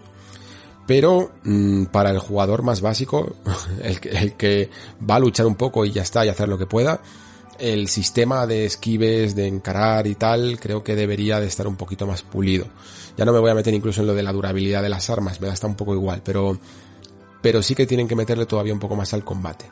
Luego, en cuanto a los puzzles, eh, a mí me parece, todo el sistema de los santuarios me gustó muchísimo, porque ya no solo es el hecho de, de resolver los santuarios en sí mismos, sino que es encontrarlos también. Es que forma parte de la experiencia del puzzle y es increíble. Y, y, me pareció una idea fantástica la forma que tienes de, de, de no tener que... Es, es, mira, fijaos, el otro día estaba hablando, no sé quién era, creo que era Tommy, me vais a perdonar si era, no sé si era Tommy o Alex Roger, que hablaba de The Witness, ¿no? Por todo el tema este de que yo no lo jugué y tal. Y decía que había también ciertas críticas de que los puzzles de The Witness estaban configurados, Jonathan Blow lo había configurado de una manera en la que el puzzle no era resolver el puzzle, sino el puzzle era encontrar la manera en que Blow había diseñado el puzzle. ¿Qué quiero decir con esto? Pues que había una forma muy unilateral de resolver sus enigmas, ¿no? Y lo que tenías que hacer era, digamos, conectar tu cerebro con el de Jonathan Blow para encontrar la manera que él había ideado, ¿no? Sin embargo, en Zelda, la, la forma de resolver los puzzles es polifacética.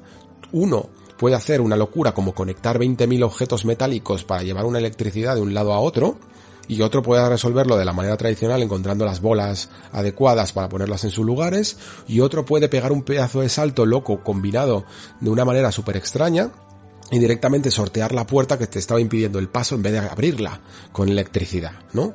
Esa manera creativa de, de encarar un puzzle y que todas ellas están evidentemente planificadas por Nintendo, eh, por el equipo de Aonuma, es monumental es eh, game changing, como se le llama, ¿no? O sea, cambia las reglas del juego.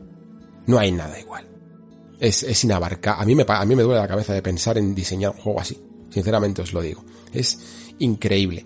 Quizás se le puede pedir un poquito más, y eso es lo que esperamos también ver en Breath of the Wild 2, ¿no? Se le puede pedir un poquito más a las mazmorras principales, que aparte de ser un poco más grandes y más complejas, eh, pues eso, sean más, más intrincadas, más, más atractivas de, recorrer, más, en este, en este caso quizás sí que puedan llegar a ser más tradicionales, ¿no? A la clásica gran y buena mazmorra de los antiguos Zelda, ¿no? Mezclar un poquito con eso en vez de ser tan rupturista. Y entonces ya tendríamos el juego perfecto. Claro, que incluso aunque Breath of the Wild 2 supere a lo que fue, a lo, eh, a lo que es eh, Breath of the Wild 1, para mí ya sabéis que es muy probable que esa sensación de sorpresa que hubo en su momento con, con el primer juego se haya perdido un poquito. Esto ya lo he reconocido, veremos hasta que pues, seguro que seguro que terminará sorprendiendo mucho también, pero nos encontraremos en un ámbito eh, más familiar y por lo tanto para mí este original, eh, este recuerdo que tengo yo de fascinación completa eh, jugando a Breath of the Wild, es muy probable que, que pocas veces lo vaya a volver a repetir. Sin, sin duda, en toda la generación, por mucho que incluso me gusten más otros juegos o menos, da igual, los juegos que me han fascinado a nivel de, de volarme la cabeza han sido Zelda y Half-Life Alyx. Luego, evidentemente, pues eh, he disfrutado como un gorrino de, de Witcher 3, Bloodborne, mm, God of War, The Last of Us, pero digamos que dentro de eh, patrones más explorados y más familiares, ¿no? Pero de volar la cabeza, esos dos juegos. Y Brazo de Wild entiendo perfectísimamente que esté en esta primera posición. De todos los juegos que digo siempre que a ver si algún día me hago un especial, me parece Zelda sin duda el más inabarcable, ¿eh? Eh, estoy convencido de que si algún día hago el especial del Nexo de Breath of the Wild, mmm, voy a quedar insatisfecho. Porque no hay manera de, de poner ni en cuatro horas, por ejemplo, pongámosle, mmm, llegar a decir todo lo que hay que decir sobre Breath of the Wild. Y sobre todo además una sola persona que al final yo tengo mi propia visión, ¿no? Y creo que sobre todo en este juego debería de estar más acompañada por más, por más amigos. Bueno, pues se acabó, se acabó, se acabó, se acabó el top de los mejores juegos de la generación. Estoy viendo aquí la línea de tiempo que tengo los bloques fragmentados y solo esta, esta parte del top 10 es una hora 40. Madre mía, madre mía el montaje que me espera y madre mía eh, la duración final de este programa, lo que me asusta. Me vais a perdonar que me haya retrasado un poquito, pero como veis había muchas cosas que comentar.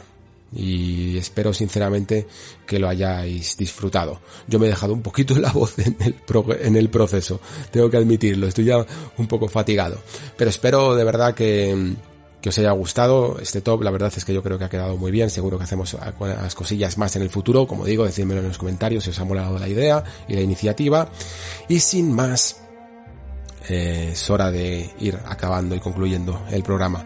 Como siempre digo, muchísimas, muchísimas gracias por estar ahí y por haber llegado hasta aquí. Muchísimas gracias por escuchar. Se despide Alejandro Pascual. Hasta el próximo programa.